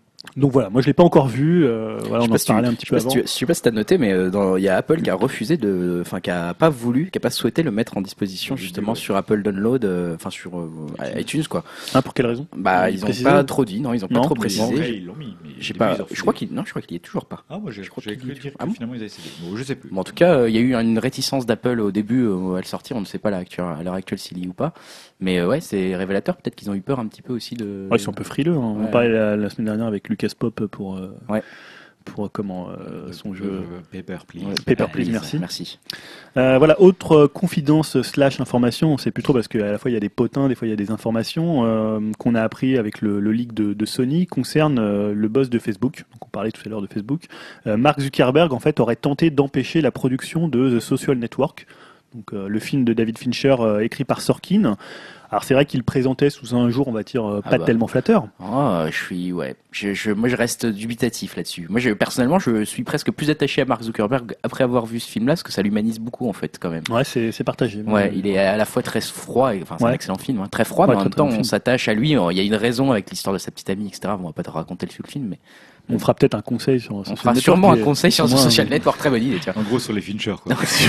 mais surtout Social Network, Ah, je il trouve un bien, des films, euh, ouais. peut-être le film Et le donc plus Mark important. Zuckerberg, il avait fait quoi? Voilà, en fait, c'est un échange de mails entre euh, un responsable de Sony et un responsable de Warner Bros. Alors, le mail en soi, il a pas trop d'intérêt. Le mail, c'était, enfin, l'extrait du mail, c'était, euh, je cite, quand il a tenté d'arrêter The Social Network, euh, j'ai dit à Mark Zuckerberg, personne ne veut que sa deuxième année à l'université soit examinée ou dépeinte. Donc bon, en soi, ce qu'il faut juste retenir, c'est quand il a tenté d'arrêter euh, Ouais. euh, The Social Network. Et euh, on sait que Zuckerberg avait re- reproché au film de transformer la réalité pour euh, rendre un peu plus glamour. C'est vrai que voir écrit du code et euh, simplement euh, construire un produit en soi dans un film, c'est pas très intéressant. D'ailleurs, ce qui à l'époque de la sortie du film, c'était un peu les, réticences de certaines personnes qui disaient bah, un film sur Facebook, un mec qui a juste créé euh, Ouais. une application, c'est pas intéressant. Sauf que le film va bien au-delà de ça, même s'il montre des séquences de code. Il y a notamment au tout début quand il est dans sa chambre. Quand ils écrivent le code sur la ouais, fenêtre, Voilà, quand ils écrivent le code sur la fenêtre, il y a une, une vitesse d'exécution et de, de, de, ci- pour le coup de cinéma qui est assez, Ouais. qui est assez hallucinante. Mais lui, il avait notamment dit que voilà, c'est l'histoire inventée, comme quoi il avait créé Facebook pour attirer les filles, c'était faux. Surtout qu'à l'époque, il était déjà avec euh, Priscilla Chan, donc euh, qui est de, Sa femme. depuis sa femme. Alors que dans le film, on voyait que euh, voilà, c'était, euh, il, il était un peu dépeint comme une sorte de geek, euh, même un nerd, euh, un peu frustré sexuellement et qui, euh, voilà. Mm. Bon, c'est pas non plus ma lecture du film parce que je pense qu'il y a bien plus que ça dans le film. Mm. Mais voilà, c'était pour dire que euh, voilà, Zuckerberg ne like pas Social Network. Euh, autre news, on a appris, euh, pour, le coup, à mon avis, plus intéressant, c'est qu'on a appris la suite que Sony entendait, euh, et en- plutôt entendrait donner à James Bond, et notamment sur le choix de l'acteur pour incarner, après Daniel Craig, le futur euh, 007. Euh, donc en fait, encore une fois, c'est des mails qui sont, euh, c'est la boîte mail personnelle de euh, Ami Pascal dont j'avais longuement parlé dans le Ah oui. précédent podcast. Euh, et en fait, la- l'acteur choisi, ça serait Idris Elba. Alors je sais pas si ça vous dit quelque chose. Ouais, J'ai vu ça moi. Idris Elba, c'est l'acteur anglais de The Wire, de Luther hein, et euh, de, Manda- de Mandela. Donc, c'est un acteur black. Oui, un c'est un acteur noir. Alors, on, dit, on ne dit pas black, on dit noir. Ouais, pardon. Voilà, c'est un acteur le noir, Mandela hein. qui m'a mis la puce à l'oreille. Voilà. Euh, en fait, c'est, euh, c'était un mail d'un échange entre, euh, entre euh, donc Ami Pascal et Elisabeth Cantillon, qui est la responsable de production de Columbia Pictures. Euh, alors, c'est pas pour tout de suite, même s'il n'y a rien d'officiel hein, non Mais plus. Peut-être qu'ils en parlent simplement, puisque Daniel Craig tourne Spectre, qui sortira, on en a parlé tout à l'heure en fin d'année, et également il a signé pour un prochain James Bond. Donc ça veut dire que Spectre sort en là, donc euh, c'est pas avant peut-être 4-5 ans. Il peut se passer énormément de choses d'ici là. Mais surtout, ce qui était euh, intéressant et un peu affligeant, c'est que ce leak a créé une polémique sur le choix d'un acteur noir pour incarner euh, James Bond. Euh, le conservateur qui s'appelle Rush Limbaugh's a déclaré dans son émission The Rush Limbaugh Show, déjà je ne savais pas qu'un conservateur avait une émission de télévision, je trouve ça assez étonnant. Euh, il a dit donc James Bond est un concept conçu par Ian Fleming, ok jusque là on le suit. Il est blanc et écossais, ok pourquoi pas. Point barre, c'est son identité et à présent il suggère donc il est producteur que le prochain James Bond soit Idris Elba, un Britannique noir, plus un blanc d'Écosse. Ce n'est pas James Bond et je ne sais, je sais que c'est probablement raciste de le mentionner. Il a ajouté que confier le rôle à Elba équivalait à engager George Clooney pour jouer Barack Obama. Donc voilà, le, le- alors on voit pas trop le rapport entre un personnage réel Obama et un personnage fictif, fictif comme James Bond. Surtout que si on suit ces critères, euh, ce monsieur euh, Ru- Rush Limbaugh's, il a pu voir qu'une seule série de James Bond, c'est celle avec Sean Connery, puisque c'est le seul qui est euh, blanc écossais. Oui. Les autres, ils étaient soit anglais, australiens, britanniques. Donc voilà. Donc déjà la, la théorie de dire euh, ouais il est blanc écossais, euh, Ouais. c'est mise à mal par toute la licence de films James Bond. Ou alors euh, ils regardent que les films avec Sean Connery, hein, qui sont très bien d'ailleurs. Ouais, ouais, bah, Après, chacun a ses fans, mais ouais, c'est-à-dire ouais. que tu, tu regardes pas euh, ceux de Timothy Dalton puisqu'il est britannique, euh, tu regardes pas, il y avait eu un Australien, enfin il Mm. voilà, il y a eu deux. Mm. Voilà. Non, Donc ça bon. c'est. Alors en plus ça vient après les réactions racistes qu'il y avait eu autour de, de John Bogeya, le Stormtrooper noir qui ouvrait la, Ah oui. ouais. la, la bande-annonce du Star Wars 7. Euh, et donc, euh, Idris Elba a fait une déclaration que moi je trouve assez, assez touchante. Euh, Il a dit Je ne veux pas que l'on m'appelle le premier James Bond noir. Sean Connery n'était pas le James Bond écossais et Daniel Craig n'était pas le James Bond aux yeux bleus. Donc, si je le joue, je ne veux pas qu'on m'appelle le James Bond noir. Mais à mon avis, pour le coup, c'est vraiment, à mon avis, c'est ce qui arrivera. Ouais. Donc c'est assez touchant parce qu'on comprend que lui, il veut pas être catalogué, il veut jouer James Bond. Donc James Bond, c'est quand pour un acteur, c'est quand même un personnage qui est mythique, euh, Mhm. qui a quand même un, dans une carrière, c'est important. Donc c'est vrai qu'après d'être à chaque fois euh, le premier euh, noir à avoir joué James Bond, euh, Ouais. je comprends qu'après il ait des réticences et à le jouer et peut voilà. J'ai peur comme toi qu'il soit retenu pour ça si, Bah, si ça clair. va jusqu'au bout Bah, parce que. Mais moi, ce qui me trouve, je trouve plus bizarre, c'est qu'il est assez déjà âgé, euh, Idris Elba actuellement. Je me dis, euh, s'il faut attendre encore 7 ans, dis donc, il va tenir la forme, euh, le grand-père James Bond, parce que, ouais, il est déjà pas tout jeune, tout Ouais. jeune. Par contre, c'est vrai qu'il a une classe, euh, perso, moi, je le trouverais Oui, dans- très bien dans, de- ça Après, c'est vrai que c'est dans 5-6 ans, il peut se passer quand même beaucoup de choses, euh, Ouais. beaucoup de choses d'ici là. Et euh, dernière news qui était liée à ce, encore à ce leak, on a appris en fait que Sony envisageait de vendre sa filiale Sony ATV Music, donc qui a été créée en 95 par Sony et par Michael Jackson, euh, et dont le catalogue, donc c'est quand même 2 millions de chansons. Ça fait pas mal. Ouais. Et ça va te faire plaisir, Stan, parce qu'il possède des artistes tels que Lady Gaga, Taylor Swift. Voilà. Attention, encore, euh, elle est encore au centre de l'affaire. Kenny West et les Beatles. On sait Ah, que les Beatles, ouais, ça, Michael Jackson est possesseur des droits des, des Beatles, enfin copossesseur des, enfin les co-détenteurs des droits des Beatles. Alors pourquoi en fait Sony euh, songerait à vendre une filiale qui pèse quand même 500 millions de dollars par an et qui a des prévisions de vente de l'ordre de plus 13% euh, sur 2018 on se dit bah c'est un peu bizarre quand même, c'est Ouais. quand même une affaire qui marche. Alors déjà, il faut savoir que côté euh, actionnariat, c'est assez complexe puisque ATV Music est co-détenu, je le disais, par Sony et par les héritiers de Michael Jackson, mais également il y a de nombreux investisseurs qui forment une sorte de consortium qui est, qui est lié en fait depuis le rachat du catalogue euh, EMI par Sony en 2011. Donc en fait, on imagine que c'est quand même très très complexe à gérer pour Sony parce qu'il y a beaucoup d'intervenants. Peut-être c'est difficile pour les prises de décision, je sais pas comment ça se passe, mais ça veut dire qu'il faut en, en informer euh, les investisseurs, les actionnaires. Donc peut-être que c'est pour ça qu'ils veulent s'en séparer de ce côté-là.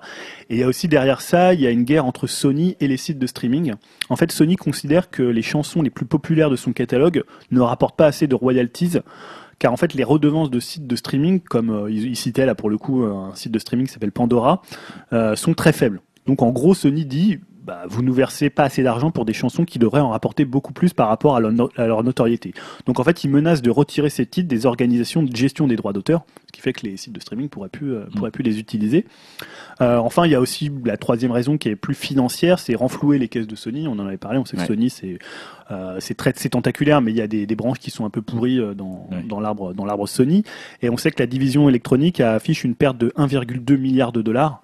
Et là, le catalogue est estimé en prix de vente entre 3 et 3,5 milliards de dollars, Mm. et euh, la filiale entre 1,5 et 2 milliards de dollars. Donc euh, ça pourrait être aussi une des raisons euh, pour lesquelles ils se sépareraient, même si c'est quelque chose qui rapporte sur le long terme. S'ils ont besoin d'argent rapidement, ils pourraient, pourraient s'en séparer. D'accord. Donc Taylor Swift bougera peut-être encore de. La pauvre, quand Ouais. même. Bon, je vais euh, continuer avec juste comme ça très rapidement. On a eu la petite news sur les séries les plus téléchargées illégalement en 2014. Ouais, j'ai vu ça. Voilà. Donc euh, je vais rapidement faire le décompte. Bah, commencer par la, la série évidemment la plus téléchargée. On Ah bah non, on commence par la fin. Tu veux commencer par le deuxième? Bah ouais. Ah, t'en as 10 Bah, on commence par le dixième, ouais. Alors ok, si vous voulez. On devine. Euh, alors bah le deuxième, bon, c'est presque pas une surprise. Hein, c'est South Park. Ça se parque. South Park tout simplement. Le neuvième, c'est une série que je suis, puis en même temps qui me fait chier. Je devrais peut-être arrêter de la suivre. Non, je l'aime bien cette série, mais bon, je trouve qu'elle. Bon, bref, c'est Suits. Ah oui, Suits, oui, oui, oui. moi, j'ai- Avocat sur mesure. J'ai suivi et j'ai arrêté. Voilà, j'ai regardé les deux premières saisons, j'arrive pas à commencer. Le, le pitch est pas mal, mais après ça, se- ça s'essouffle très rapidement. Voilà. Ça devient une série de romance un peu. C'est ça, c'est pour ça que je commence à en avoir marre. Ensuite, en huitième, Viking, que je ne Ah, connais pas. Moi, j'ai commencé à la télécharger. Légalement, bien sûr, pardon. J'ai envoyé un mail à Dopi et ils m'ont dit que je pouvais. Non, je la stream, je la stream. Euh, sinon, en septième, Grey's Anatomy, je ne savais même pas que ça Oh la vache, ouais, ça existe existe encore, encore cette daube. Euh, cette, série. Je pensais qu'elle était finie pour cette série. Bah, Bon. elle peut être finie et être téléchargée. Oui, oui, t'as raison. Non, mais je crois que ça dure Comme va le prouver la suite d'ailleurs. Euh, en sixième, Arrow. Arrow, ouais, moi je suis. jamais accroché, moi. Ah non, c'est pas terrible. Bon, Je suis, mais c'est pas terrible. En cinquième, ça, moi, ça me tente pas du tout, c'est Gotham. C'est nul là. Ouais, Ah, c'est nouveau ça, c'est nouveau. Oui, nouveau. Donc Ouais. c'est la jeunesse de. Batman, hein, pour exactement, oui, à Gotham City. hein. Voilà. Mais j'ai entendu, non, j'en ai entendu parler d'ailleurs dans le podcast Zéro dans lequel je n'étais pas. Vous n'en Ah, avez pas bah parlé. Euh, C'est possible qu'on en ait parlé. C'est possible. Je me souviens plus, mais euh, j'avoue que. Je confonds peut-être. Je crois que la C'est un autre podcast. je, crois qu'il y a Popcast qu'on qu'on parle souvent, euh, qui est un podcast euh, encore plus peut-être geek que nous, et eux ont même fait une critique, un podcast là-dessus ex- exprès sur Gotham, et ils sont ils sont ils sont quoi. Bah, enfin, en disant que eux c'est des gros fans, hein, c'est des gros geeks, donc ils sont très très fans de Batman, de l'univers Batman, ils Mm. connaissent tous les noms de tous les gens, et du coup en fait t'as même certains noms de certains héros qui sont pas respectés dans la série, etc. Enfin bon bref voilà, mais apparemment c'est pas terrible. Bon, Gotham est quand même la cinquième. Ensuite, en quatrième, How I Met Your Mother.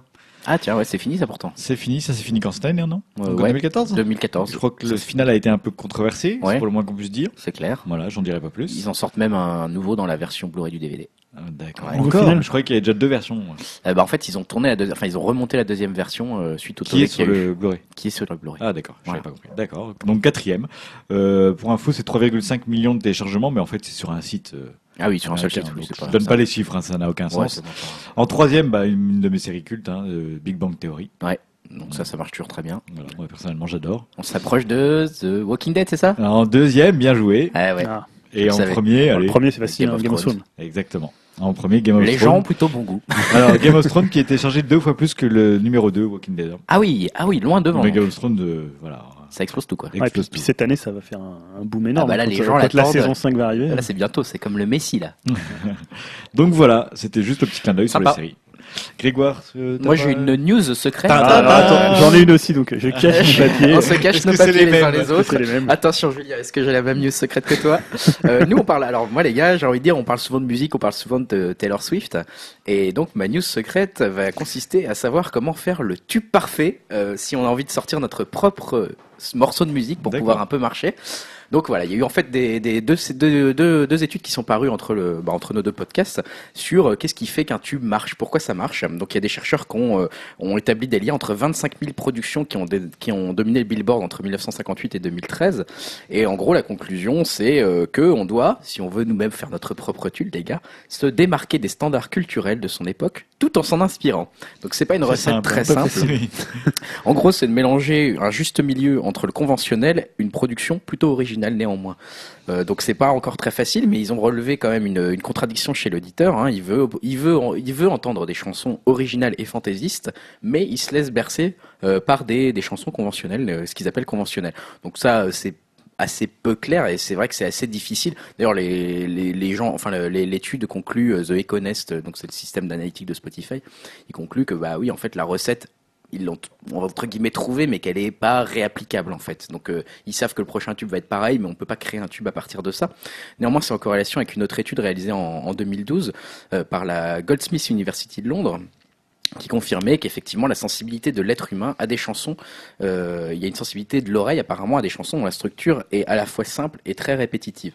Donc voilà, on, a, on peut peut-être se pencher vers une, une de la pop euh, rock avec une sorte de, de un beat musical assez répétitif et en essayant de, de, de, de prendre des sonorités modernes, ça peut nous, nous aider.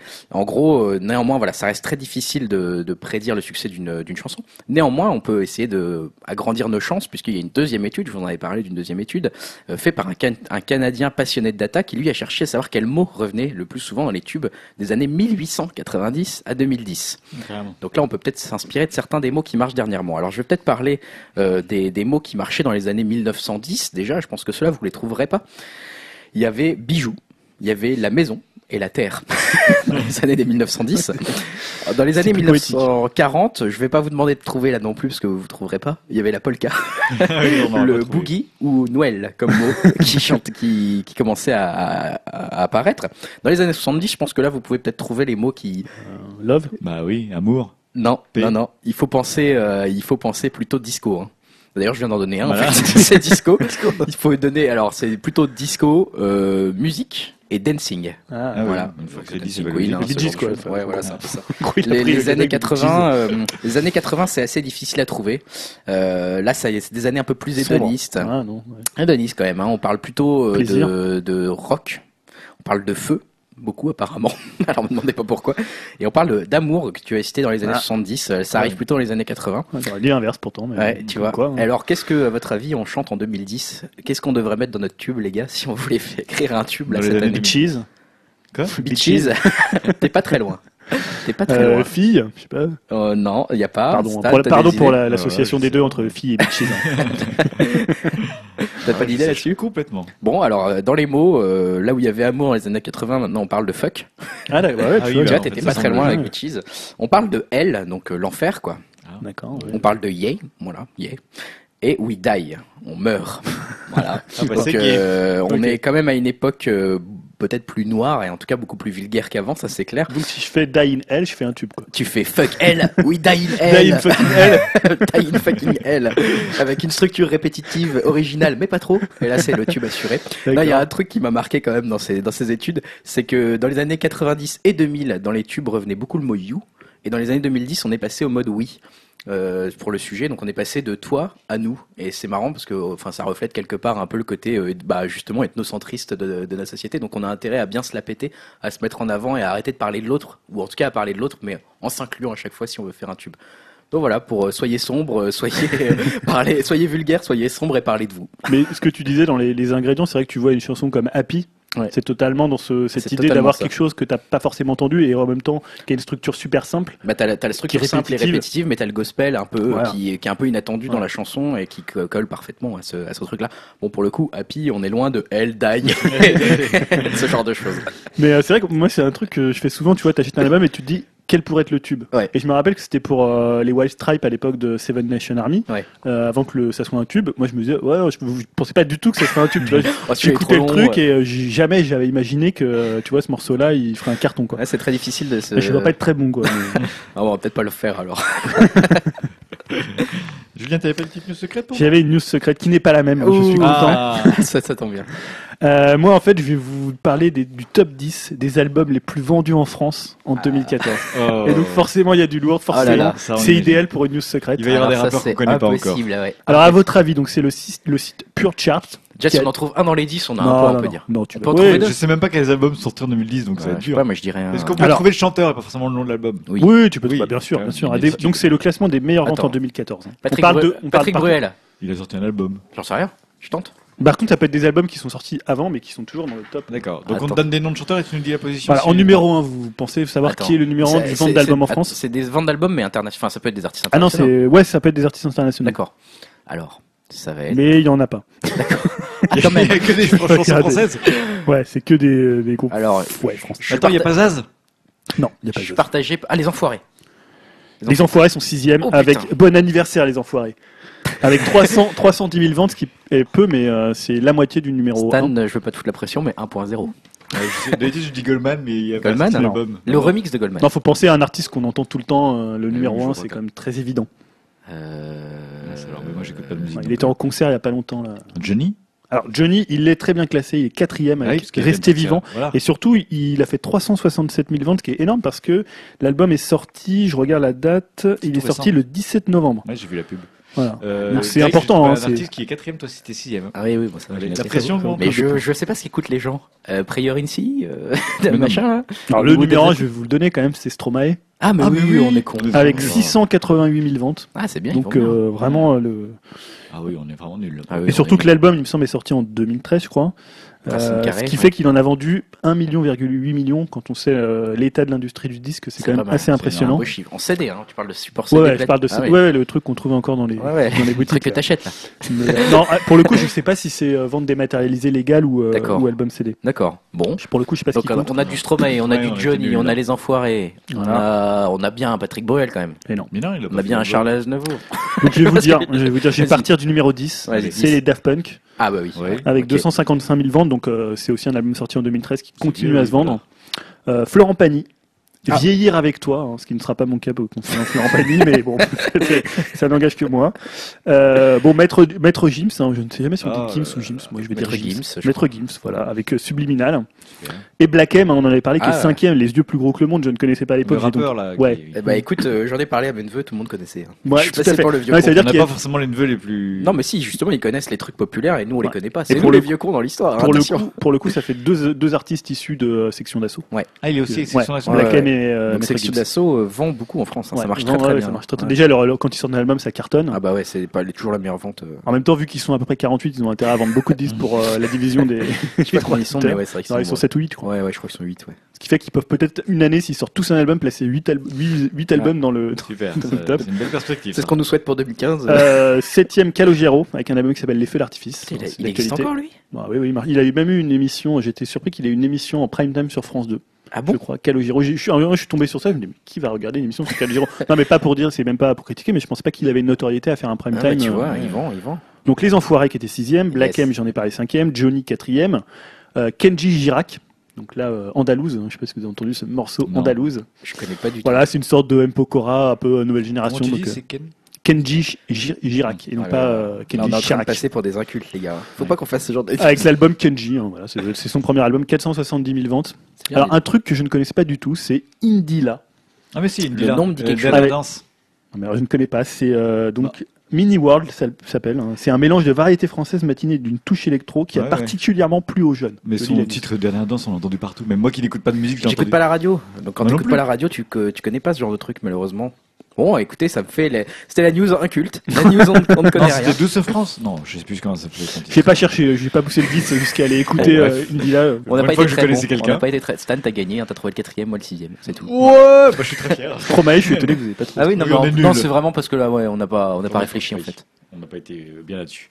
Bon, bah, c'est ainsi s'achève nos news euh, divertissement. Je vous propose qu'on passe maintenant aux news art ludique.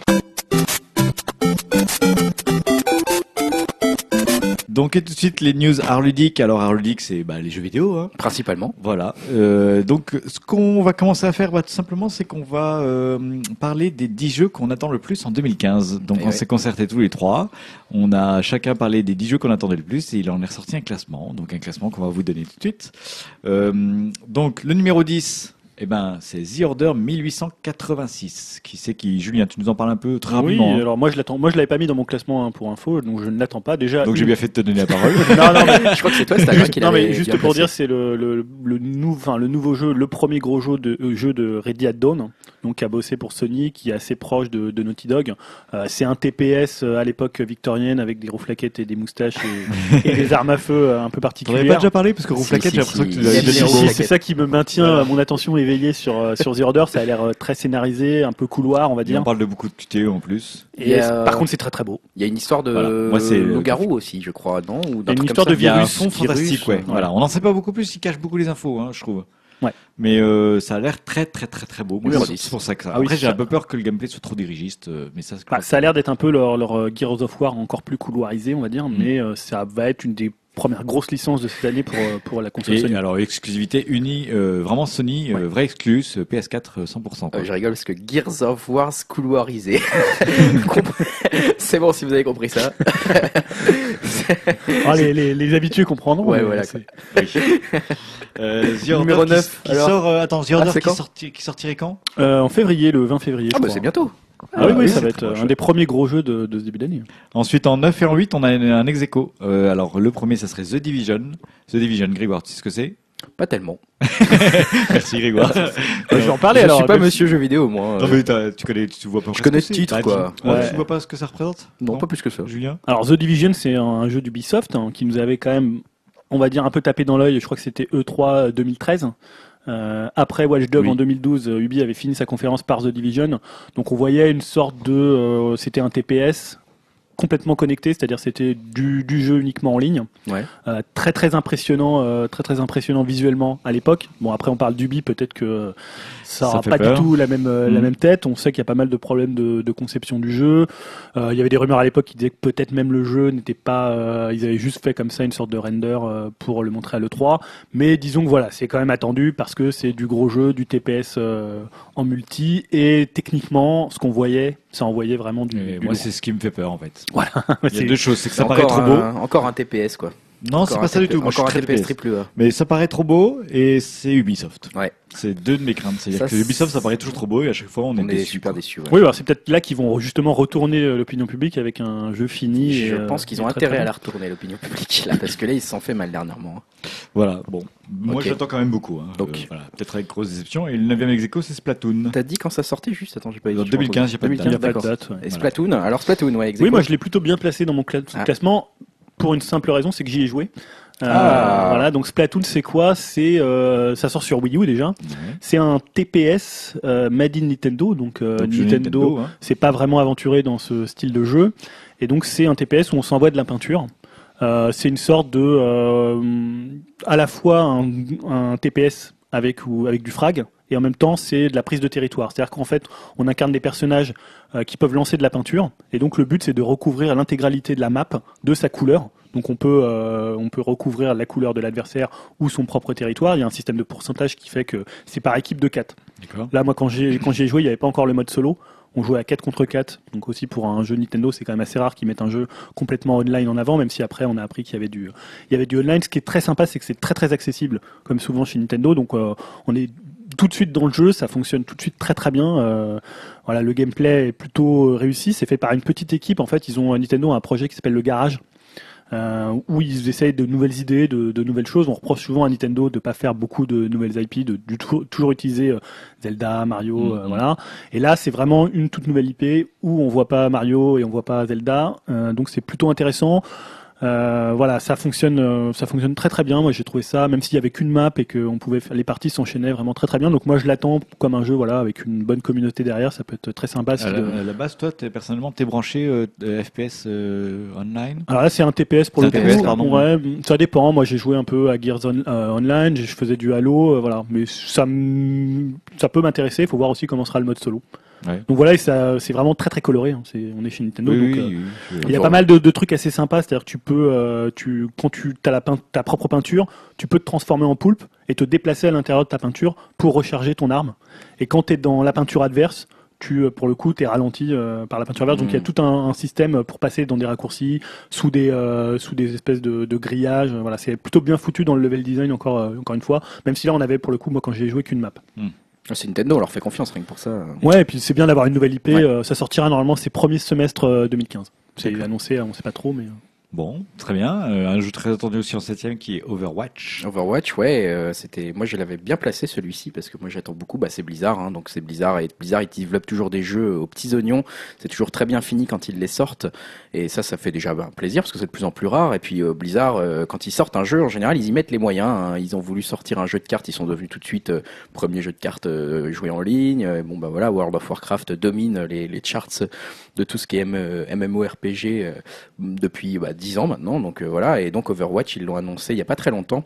Moi, ça me plaît. Ça m'a- donc c'est un, c'est un FPS qui va jouer en ligne par équipe de 6, si je, si je me souviens bien, et euh, avec des personnages euh, très atypiques, qui ont tous des, des forces, euh, des pouvoirs ou des choses comme ça très très un peu dingues et qui paraissent très prometteuses. Il y en a une qui peut se télétransporter, il y en a un qui a une force de dingue, il y en a un qui peut euh, tirer dans plusieurs directions en même temps, un peu en disparaissant, etc. Enfin, etc. Donc euh, avec tout ça, avec un peu de cel shading dans l'apparence euh, du, du jeu, euh, avec un jeu, donc comme je l'ai dit, 6 contre 6, où il n'y aura pas vraiment de mort. Je crois que c'est plutôt cette fois-ci de la capture de, de territoire, vraiment euh, principalement le, le but. Et euh, bah, tout ça m'a l'air euh, vraiment très très bien parti. Alors je crois que c'est surtout la bêta hein, qui va être en 2015. donc il faudra encore 2015, ouais. ah, il faudra encore attendre un petit peu pour nous y jouer, euh, pauvres consommateurs euh, lambda. Euh, je pense que ce sera plutôt 2016 euh, pour vraiment que ça soit vraiment une vraie sortie. En tout cas, ça m'a l'air très prometteur. Donc euh, voilà pour, pour, pour Overwatch. Ok.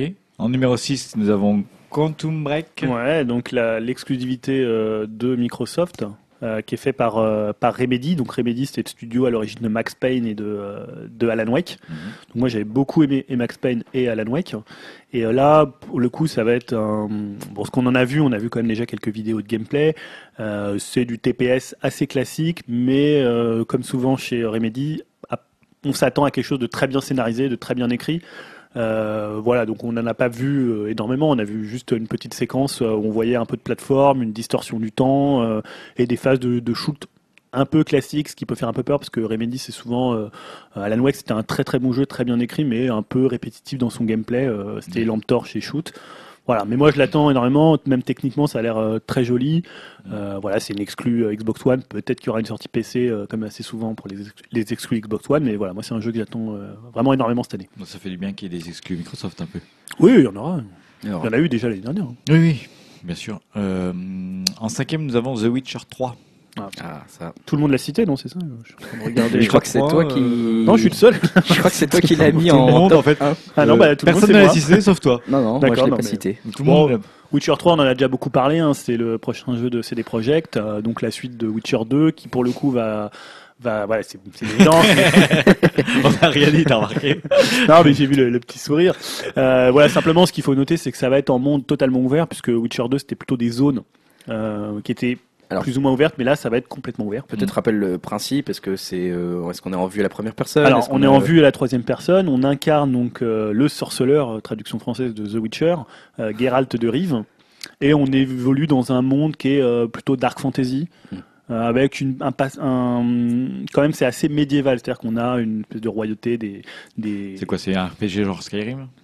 Ouais, sauf que c'est en vue à la disons que dans l'univers on se rapproche un peu de Skyrim, Dragon un- Age, quoi. ouais c'est un peu plus, C'est un on est plus proche ouais peut-être de, de Dragon Age, euh, voilà, mais moi j'avais adoré le 2, donc le 3 forcément tout le monde l'attend, ça a l'air super beau, euh, il y a plein de quêtes. euh, Voilà, faut voir juste euh, pour finir The Witcher, c'est une série qui est très narrative, Mhm. avec pas mal de choix, un peu comme dans les productions BioWare, on parlait de, de Dragon Age ou par exemple de Mass Effect. Et là, faut voir comment ils vont mêler leur côté narratif très, enfin quelque chose de très écrit avec un monde ouvert où potentiellement tu peux aller euh, faire de la cueillette de champignons et t'écarter de la, et t'écarter de la, de la quête principale. Donc faut voir comment ils vont arriver à mêler, à mêler les deux.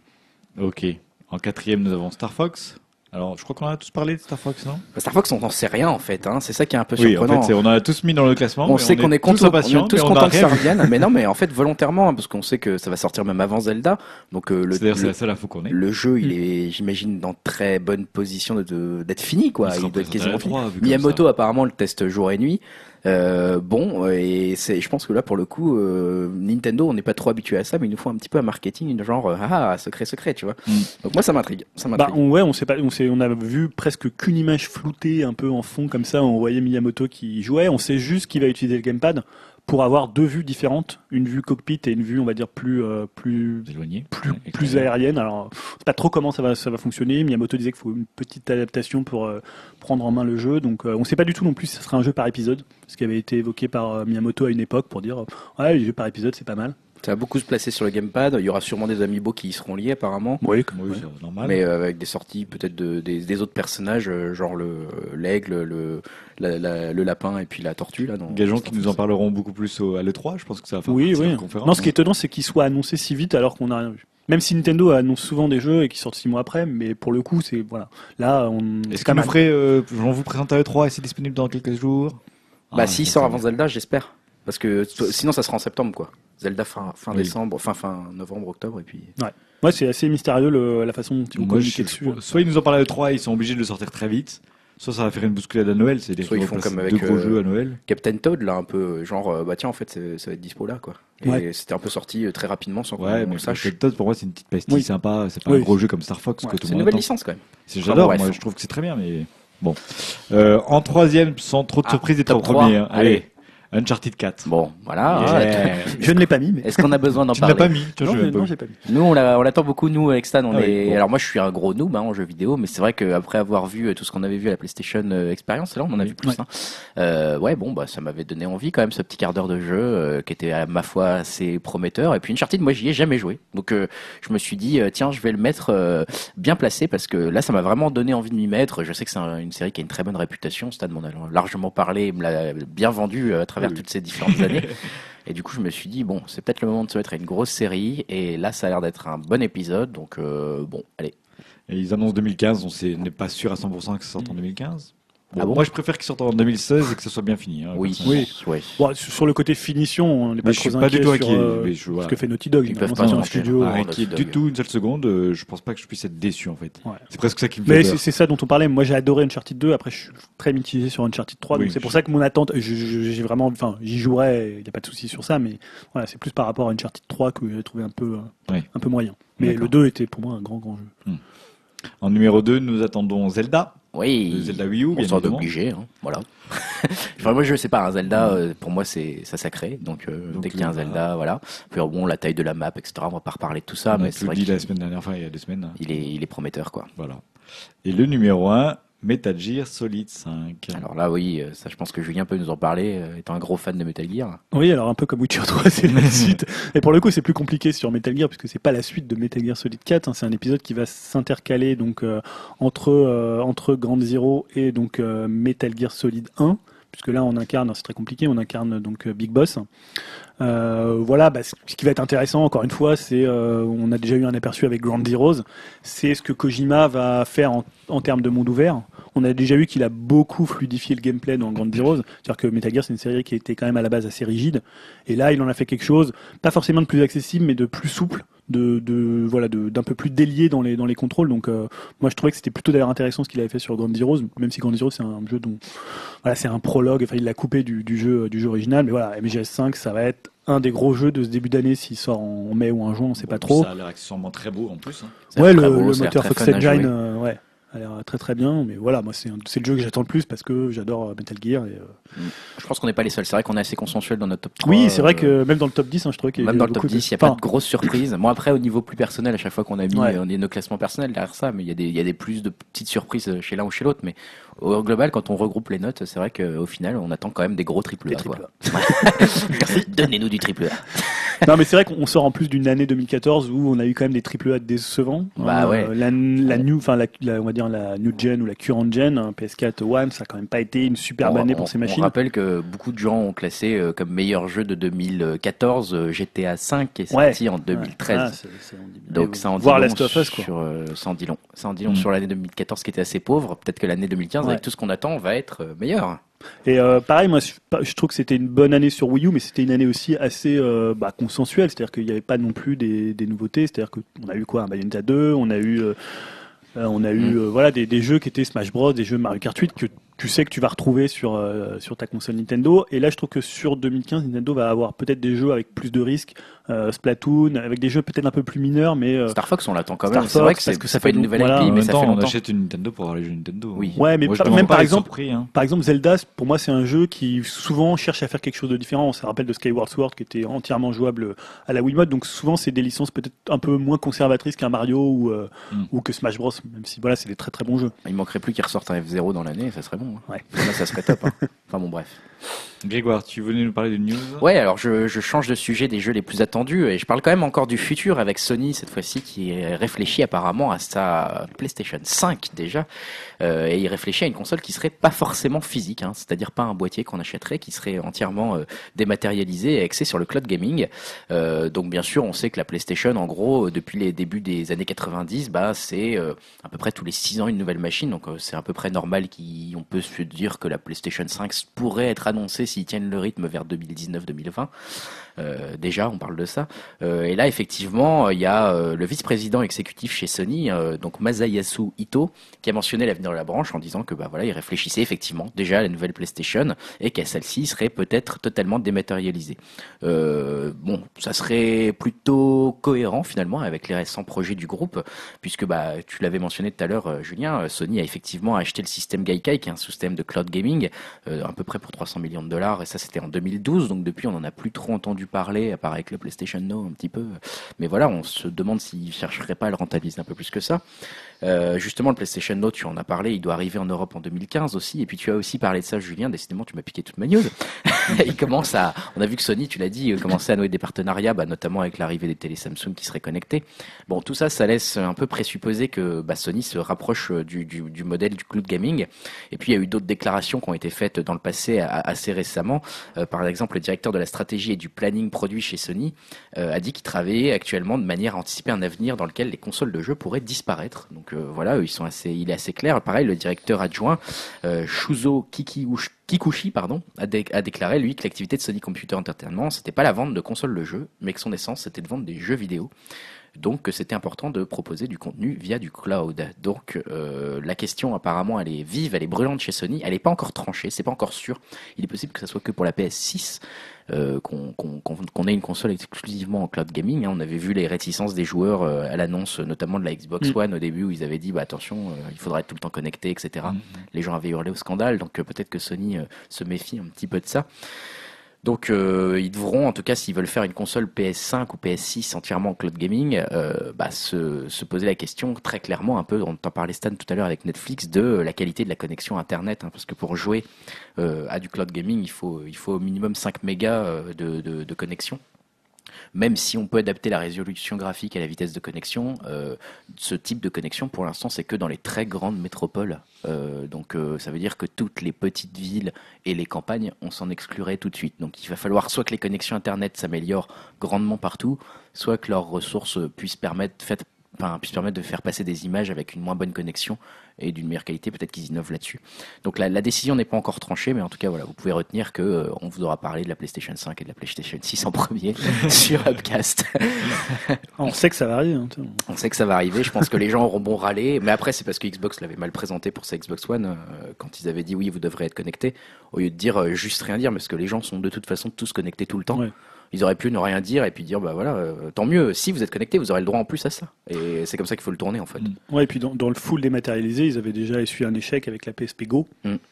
Euh, pour le coup, ils étaient peut-être un peu novateurs. Un peu trop, en avance, un peu trop en avance. Là, si on parle de 2019, Bon, console entièrement dématérialisée. Déjà Netflix, par exemple, en France, je pense, va faire beaucoup changer les images sur la connexion, la consommation de médias de façon dématérialisée. Les gens vont commencer à arrêter d'acheter des DVD, des choses comme ça, des choses physiques pour les choses euh, bah, type jeu, je pense que ça peut, ça peut, ça peut le faire 2019. Mais sinon, ils sont prêts à attendre la PlayStation 6. Donc euh, voilà.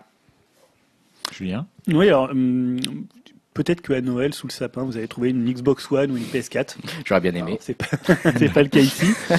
Euh, donc, en fait, vous n'avez pas pu échapper à cette nouvelle affaire de hack. Hein, j'avais déjà parlé de, du, pour le coup, là, c'était un piratage pour Sony Pictures.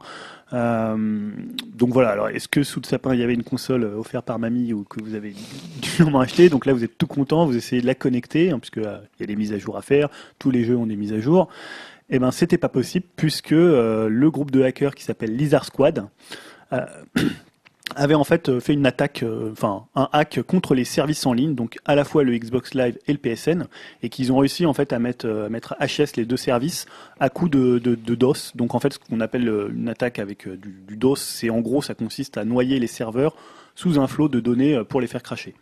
Donc ça, c'est une méthode assez connue et assez simple à, mettre en œuvre. Euh, donc là, côté live, ça, avait duré pendant à peu près un ou deux jours, et sur le PSN, c'était un peu plus long. Ça avait duré pratiquement cinq jours.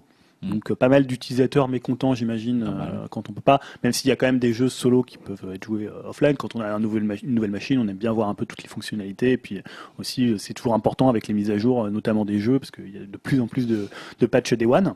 Alors en fait, Lizard Squad, juste pour en parler rapidement, bah, bah, qui, est ce groupe, que veulent-ils? Il y a eu pas mal de, d'affaires comme ça qui, qui, ont, qui ont surgi dans la presse dans les deux dernières semaines. Donc en fait, c'est un groupe de hackers qui est spécialisé dans l'attaque de DOS et dont la cible de choix, on va dire, c'est plutôt l'industrie vidéoludique. Donc déjà cette année, on avait entendu parler d'eux en août. Ils avaient revendiqué une première attaque contre League of Legends, puis contre Battle.net, contre le PSN et contre Twitch. Donc on voit qu'ils ciblent vraiment euh, Ouais. l'industrie vidéoludique. Euh, seul le Xbox Live à l'époque avait résisté à l'attaque. On sait que souvent le euh, Microsoft est quand même assez assez fort dans la sécurité de ses, de ses machines par rapport à Sony. Même si là on, a vu qu'ils avaient réussi à le mettre à le mettre HS. En septembre, Lizard Squad avait récidivé contre les serveurs d'Electronic Arts et d'Activision, donc contre les gros jeux euh, des gros jeux qui étaient en ligne. Donc c'était Call of et Destiny et FIFA 15 qui venaient de sortir. Donc Destiny, on sait que c'est un jeu qui est uniquement jouable en étant connecté. Donc forcément, euh, voilà, ton jeu, tu peux pas y jouer même en solo. hein. Bah oui. Euh, et ils ont remis ça en novembre, toujours contre Destiny, c'est une bonne cible, et en décembre contre le PSN, avec des menaces pour dire bah, on va s'en prendre aux deux services en ligne de Sony et de Microsoft pour les fêtes de fin d'année, qui sont quand même la période où, où ils vendent le, le plus de consoles. À côté du jeu vidéo, ils avaient aussi revendiqué une attaque contre le Vatican. Donc, ils avaient réussi à mettre euh, le site HS gamer. voilà, un peu moins gamer. Et ils avaient aussi euh, un truc qui est un peu moins connu, mais euh, toujours le côté un peu geek. Ils s'étaient attaqués au réseau Tor. Ah oui. Donc le réseau Tor, pour, pour ceux qui connaîtraient pas, c'est un réseau parallèle du web qui vise l'anonymat et la discrétion des utilisateurs. Donc c'est un réseau qui est principalement utilisé par des hackers et aussi par des criminels d'ailleurs. Pour, enfin, que c'est pour tous ceux qui veulent éviter de laisser une empreinte, une Le empreinte dark. numérique euh, euh, sur sur la toile. D'ailleurs, c'est par ce biais que euh, que Snowden avait avait li- livré, ses révélations sur la NSA. D'accord. Euh, autre gros coup, on avait entendu parler, moi c'était une, une affaire que qui m'avait marqué à l'époque, ils avaient réussi à faire détourner un avion d'American Airlines dans lequel, dans lequel se trouvait John Smedley, qui est le PDG de Sony Online. Ils avaient en fait simplement signalé une bombe à l'intérieur de l'avion et ils avaient été obligés de, de changer la trajectoire de l'avion, de le faire revenir. Voilà, donc c'est pour parler un peu de leurs méfaits de cette année ou de leurs actions de cette année, ils avaient pas mal de choses. Alors concernant leur motivation, c'est toujours un peu nébuleux. On sait qu'il y a beaucoup de, hackers qui font ça bah, pour l'exploit, l'idée de mettre HS, un, service de sécurité, de, de contourner euh, la sécurité de ces grosses boîtes. Euh, D'autres, c'est pour en tirer profit. Donc c'est toujours difficile de savoir si c'est pour le jeu, pour le fun, pour, euh, pour s'amuser, s'il y a des fins politiques avec euh, de l'argent derrière ou de l'argent à la clé, ou encore si ça s'agit d'activistes, ce qu'on appelle donc les activistes HACK, euh, qui généralement peuvent défendre les droits des consommateurs, les libertés individuelles, et qui vont mener des actions pour prouver par exemple que, euh, euh, je sais pas, la sécurité d'une boîte n'est pas du tout à la hauteur, et que comme ils ont des données personnelles vous concernant, bah, ça peut être dangereux si ça tombe dans des mains, des mains mal intentionnées. Donc c'est difficile de savoir où situe, où situe euh, Lizard Squad sur l'échiquier du hack.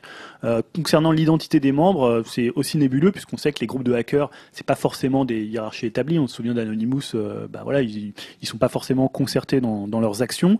Ils n'ont pas forcément même une liste de membres euh, revendiqués avec genre un organigramme, l'organigramme de, de Lizard Squad avec euh, zero de Les photos. les photos.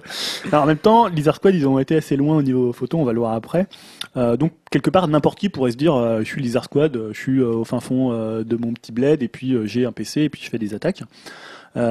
Mais pour le coup, des médias, donc BBC Radio, Sky News et dailydot.com, ont tout de même pu interviewer deux membres, un qui s'appelle Vinny O'Mari et l'autre qui s'appelle Ryan Cleary, euh, qui ont d'ailleurs Ryan Cleary a témoigné à visage découvert. Euh, pour le coup. Ce qu'on constate déjà, c'est que les deux, les, les membres, donc entre guillemets, euh, bon voilà, ceux qui ont participé aux attaques sont jeunes, 22 ans euh, pour Vinny O'Mari et 17 ans pour Ryan Cleary. On parlait tout à l'heure de, de 14 ans et 15 ans qui avaient inventé un bracelet. Là, on voit aussi qu'il y a des petits nerds et des petits geeks qui sont, qui peuvent être assez impressionnants. Mais de ce qu'il disait, c'est que l'attaque de Noël avait impliqué seulement trois personnes. Oh Ça paraît quand même très très peu quand euh, on voit les, les retombées. Alors sur les moyens, on ne sait pas non plus, parce que c'est assez contradictoire, hein, c'est toujours très nébuleux, euh, puisque certains, je crois que c'était euh, Ryan Cleary disait que lui, pour le coup, c'était pas un, un hacker de top niveau. On se dit, bon, Le les mec. voilà. Vrai. Et on apprend aussi, alors c'est possible que ce soit des rumeurs, est-ce que c'est vrai, que le groupe Lizard Squad a accès en fait à des relais sous-marins capables de transmettre 100 gigabits de données à la seconde. Qui est énorme. hein. Qui est énorme quand on attaque comme Ouais. ça à coup de dos. 100 pour- gigabits, euh, c'est, je sais Ouais. même pas si la France possède autant de. Bah, c'est plus que ce que, peut faire un gouvernement. par. Voilà, ouais, exactement. Ouais. Donc on a, on a aussi appris que Lizard Squad serait lié à l'attaque contre Sony Pictures. hein, On y revient toujours, c'est un peu le, le fil rouge, le fil rouge 2014-2015. Euh, Ryan Cleary explique justement avoir des contacts chez les Guardian of Peace, hein, qui avaient revendiqué l'attaque de Sony Pictures, et que euh, Lizard, Lizard Squad avait joué un rôle d'entremetteur en fournissant euh, aux Guardian of Peace des identifiants dérobés à des employés. Donc peut-être qu'il y a euh, comme ça une, une, coalition entre, entre plusieurs groupes. Alors ce qui, voilà, pour, pour conclure cette news, ce qu'on peut dire, c'est que quelque part, on ne sait pas trop où est la cohérence du discours dans le message qu'envoient les Lizard Squad. Alors, on pourrait dire, voilà, ils essaient de prouver le, euh, le, le peu de sécurité des boîtes comme Microsoft, c'est ce que disait euh, Ryan Cleary. Euh, mais pour le coup, ils ont volé aucune donnée. Donc, euh, dire finalement, parce qu'envoyer du dos, s'ils ont 100 mégas à la seconde, n'importe quelle boîte euh, ne tiendrait pas face à, face à ce genre d'attaque. Même si on voit que finalement Microsoft a été plus prompt à réagir et à, et à régler le problème que Sony. Donc, peut-être que le, le, service de Sony est moins performant dans la sécurité. On sait que d'ailleurs, euh, ils ont passé une petite annonce pour recruter quelqu'un qui doit être en charge euh, d'un élément de sécurité. Je sais plus exactement. Ils ont le titre du poste du poste en question. Euh, mais voilà, donc s'ils ont une force de, de frappe aussi énorme, bah, c'est Enfin, ouais, c'est pas très intéressant. C'est, c'est comme si tu as une bombe atomique et tu rases un tout petit pays, tu vois. C'est, mmh. un, un peu disproportionné. Et euh, pour le coup, le, la théorie hein, du Robin des Bois moderne, euh, dire voilà, on fait ça pour prouver aux gens que leurs libertés sont peut-être pas gardées, bah, c'est un peu de plomb dans l'aile quand on sait qu'en fait les Lizard Squad ont, ont arrêté leur attaque après que Kim, Kim.com, donc euh, de Mega Upload, a distribué des abonnements à vie à Mega Upload s'ils promettaient de cesser toute attaque euh, contre euh, le live et le PSN. Donc là, ils ont accepté, ils ont dit cool, voilà, ça fait un peu genre on vous donne des bonbons, euh, ok, oui. vous arrêtez. Voilà, il y a un côté comme ça, un peu, euh, un peu adolescent, un peu, euh, un peu gamin dans cette attitude. Donc, voilà, c'est toujours là depuis, c'est revenu dans l'ordre, mais il y a toujours des attaques qui menacent. Donc c'est quand même un problème avec des consoles. On parlait tout à l'heure de la PS5 qui serait peut-être tout connectée ou dématérialisée.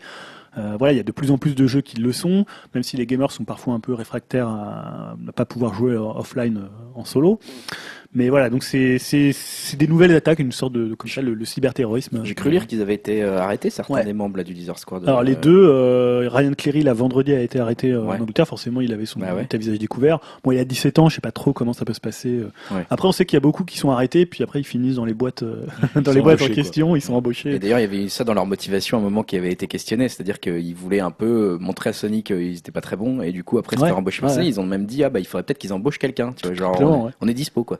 Ouais, c'est un peu leur book, quoi. C'est comme un, CV, ouais. type, voilà. C'est très fréquent, hein, ça malheureusement que les pirates soient après recrutés et payés ouais. des ponts d'or pour avoir fait un truc euh, illégal, quoi. Bon, enfin voilà. Bon, en news un peu plus rapide, moi je voulais juste revenir sur une petite news qui est passée cette semaine, euh, qui veut rien dire pour beaucoup de gens, j'imagine. Euh, Là, tu nous as que... C'est bien présenté. ça, ça non, non, oui. ah, franchement, ça veut rien Allez, dire news personne. que personne ne va comprendre. Allez, ouais, trop bien. Non, c'est juste pour dire que le SRAM de la Xbox One sera beaucoup plus facilement accessible pour les développeurs. Ah si, c'est important ça. Ah. Moi, ça m'intéresse. Non, mais je vais expliquer très, très très rapidement, vraiment très très simplement ce qu'est ce qu le SRAM. En fait, on a toujours plombé la Xbox One en disant qu'elle n'était pas aussi puissante que la PS4, ce qui à première vue peut être euh, ouais. considéré comme vrai. Euh, ce qui différencie vraiment les deux, les deux consoles, euh, c'est pas tant au niveau de la carte graphique ou du processeur, même si l'un a un processeur plus rapide, l'autre a une carte graphique plus puissante. Euh, ce qui fait vraiment la grosse différence, c'est la mémoire vive. À savoir que la Xbox One a une mémoire vive, mémoire, mémoire vive, pardon, mémoire vive de DDR3 de 8 Go, alors que la, la PS4 a une mémoire vive GDDR5 de 8 Go. Euh, la GDDR5 est juste trois fois plus rapide que la DDR3. D'accord. Voilà. Donc on la PS4 a un énorme avantage de ce côté-là, c'est qu'elle a une mémoire vive bien plus rapide, donc dans le traitement des images, qui facilite énormément les choses. D'accord. Sauf que euh, chez Microsoft, ils ont mis en avant, euh, plutôt que de miser sur la mémoire vive classique, la RAM, mmh. ils ont intégré ce qu'on appelle la ESRAM. Le SRAM, en fait, c'est ce qu'on appelle la mémoire cache, c'est-à-dire c'est une mémoire ultra rapide qui est couplée au, au microprocesseur c'est la première mémoire à laquelle fait appel le microprocesseur avant de basculer sur la mémoire vive pour traiter les, les données. Et la Xbox One euh, possède une mémoire ESRAM de 32 mégaoctets. Donc voilà, c'est-à-dire qu'ils ont sorti un nouveau kit de développement qui permet aux professionnels du développement d'avoir accès à cette fameuse ESRAM, la mémoire cache, de manière beaucoup plus simple.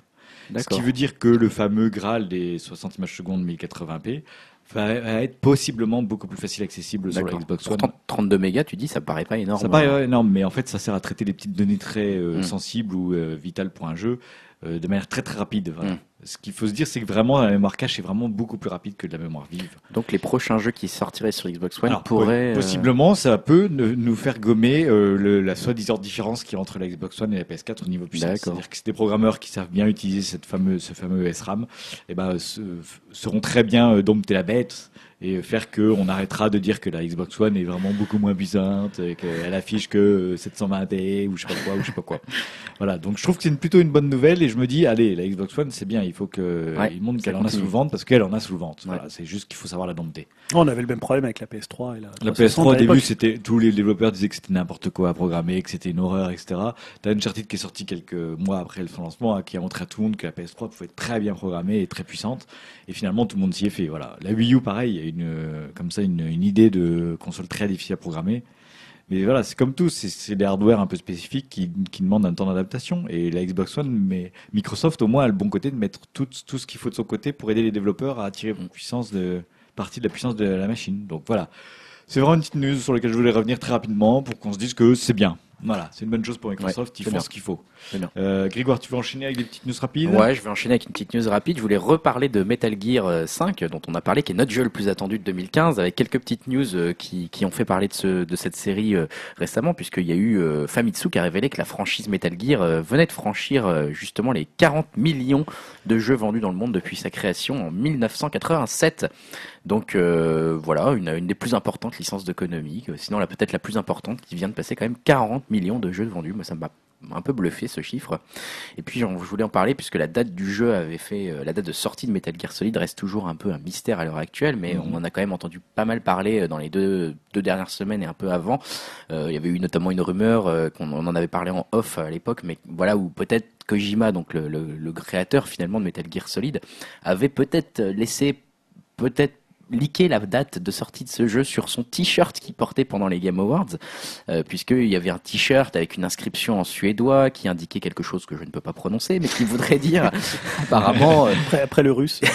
c'est ça après le podcast international, qui voudrait dire euh, 22 juin 2015. Bon, voilà, ça c'était la première rumeur. Une deuxième rumeur, c'est qu'un utilisateur de Reddit avait montré une photo d'un écran d'ordinateur euh, du celui d'une boutique apparemment de jeux vidéo qui dévoilait euh, la date euh, au 24 février 2015 de The Phantom Pain euh, et que ça a été confirmé par que quel- quelques détaillants quand même comme Microsoft et, et voilà notamment qui affichaient la même date eux sur leur euh, sur leur logiciel interne euh, malheureusement, ces deux dates ont été démenties finalement par Konami.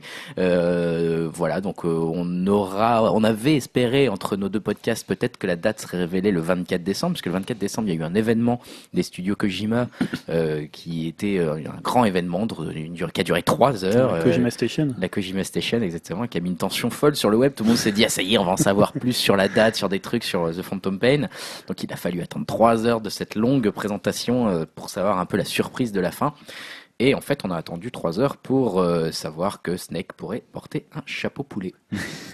voilà. Pas de date à l'horizon. Il n'y avait Euh, pas un message caché dans le poulet, non je pense que, décrypter à une mon avis, date. là où on en est, il faut regarder les entrailles du poulet, si tu vois ce que je veux dire. Donc voilà pour les, les petites news sur Metal Gear Solid. Euh, je continue peut-être rapidement, ouais, avec Platinum. Games. Alors là, ça va être très rapide. Platinum Games, dont, euh, qui est proche euh, de ton cœur, Julien, je crois. Tout à fait. Pas Euh, le cacher. qui, hein. voilà, qui, qui, qui confirmait qui, qui travaillait sur un nouveau jeu. Donc euh, euh, c'est tout ce qu'on sait pour le moment. On sait que ça sera pas euh, quelque chose lié à Bayonetta. hein. Mm. C'est encore autre chose. Il est possible qu'ils sortent quelque chose en 2015 sur Bayonetta. Ils ont, ils ont laissé dire par la productrice Akiko Kuroda. Mm. Mais, euh, mais apparemment, non, non, ils parlent vraiment d'un nouveau jeu développé en 2015. Ouais, par, là pour le coup c'était par les développeurs de Bayonetta 2, donc Voilà. Hashimoto qui est le directeur Voilà. de Bayonetta 2, euh, parce qu'on sait que Platinum Games ils ont plusieurs équipes et que l'autre équipe travaille sur Scalebound, euh, ça c'est pour le coup c'est Hideki Kamiya, et on a appris d'ailleurs que le développement avançait bien. On a vu très peu de choses sur cet exclu Ouais. euh, Xbox One puisqu'on a vu juste un- une cinématique euh, qui disait rien du gameplay.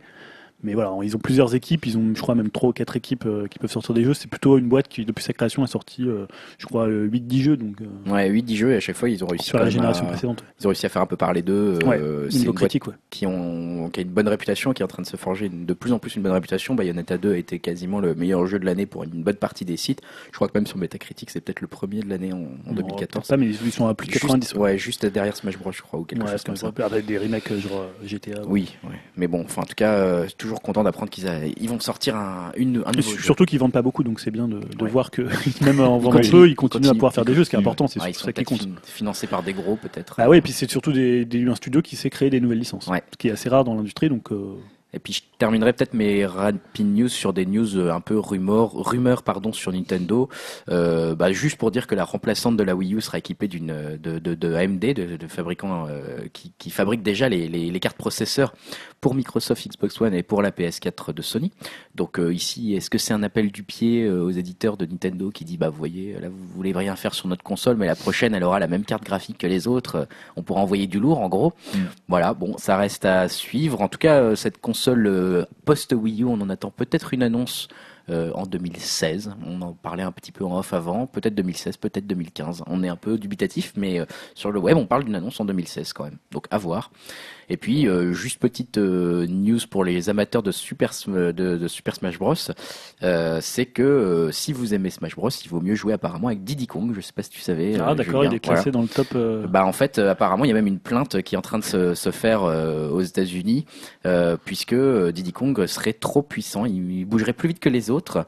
Il donnerait plus de, de dégâts que les autres, et il, il, contrerait les, les mouvements oppo des opposants plus facilement que les autres. Mais je joue avec Diddy Kong et je me fais défoncer en ligne donc, euh, voilà, apparemment. après, il y a le, la qualité du joueur aussi. Peut-être à niveau égal de joueurs. Apparemment, le, lors d'un événement euh, avec des, des pros, des pro gamers, euh, quasiment tout le monde jouait avec Diddy Kong. Quoi. Donc, l'armée des singes. Je pense que je pense que c'est c'est signe de quelque chose. Voilà, voilà pour mes petites news.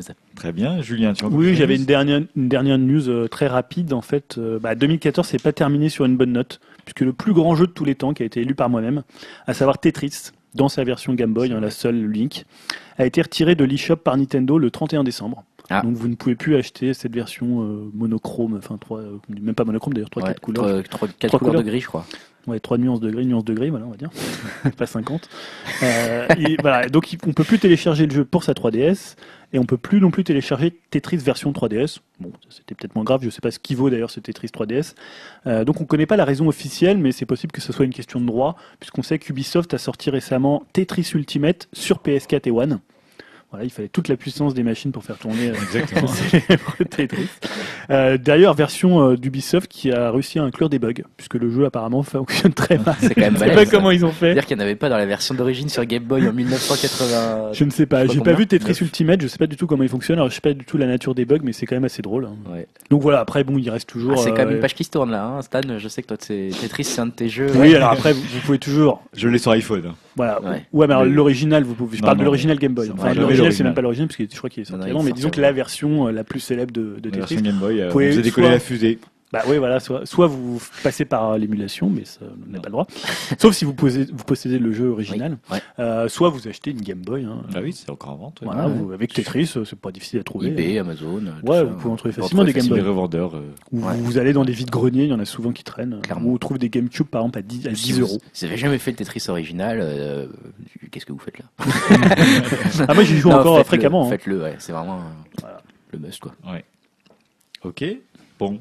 Bah, voilà pour les news art ludique. On va faire un peu, on va regarder ce qui s'est passé il y a un peu, il y a un an dans l'actu. C'est ça. C'est ça.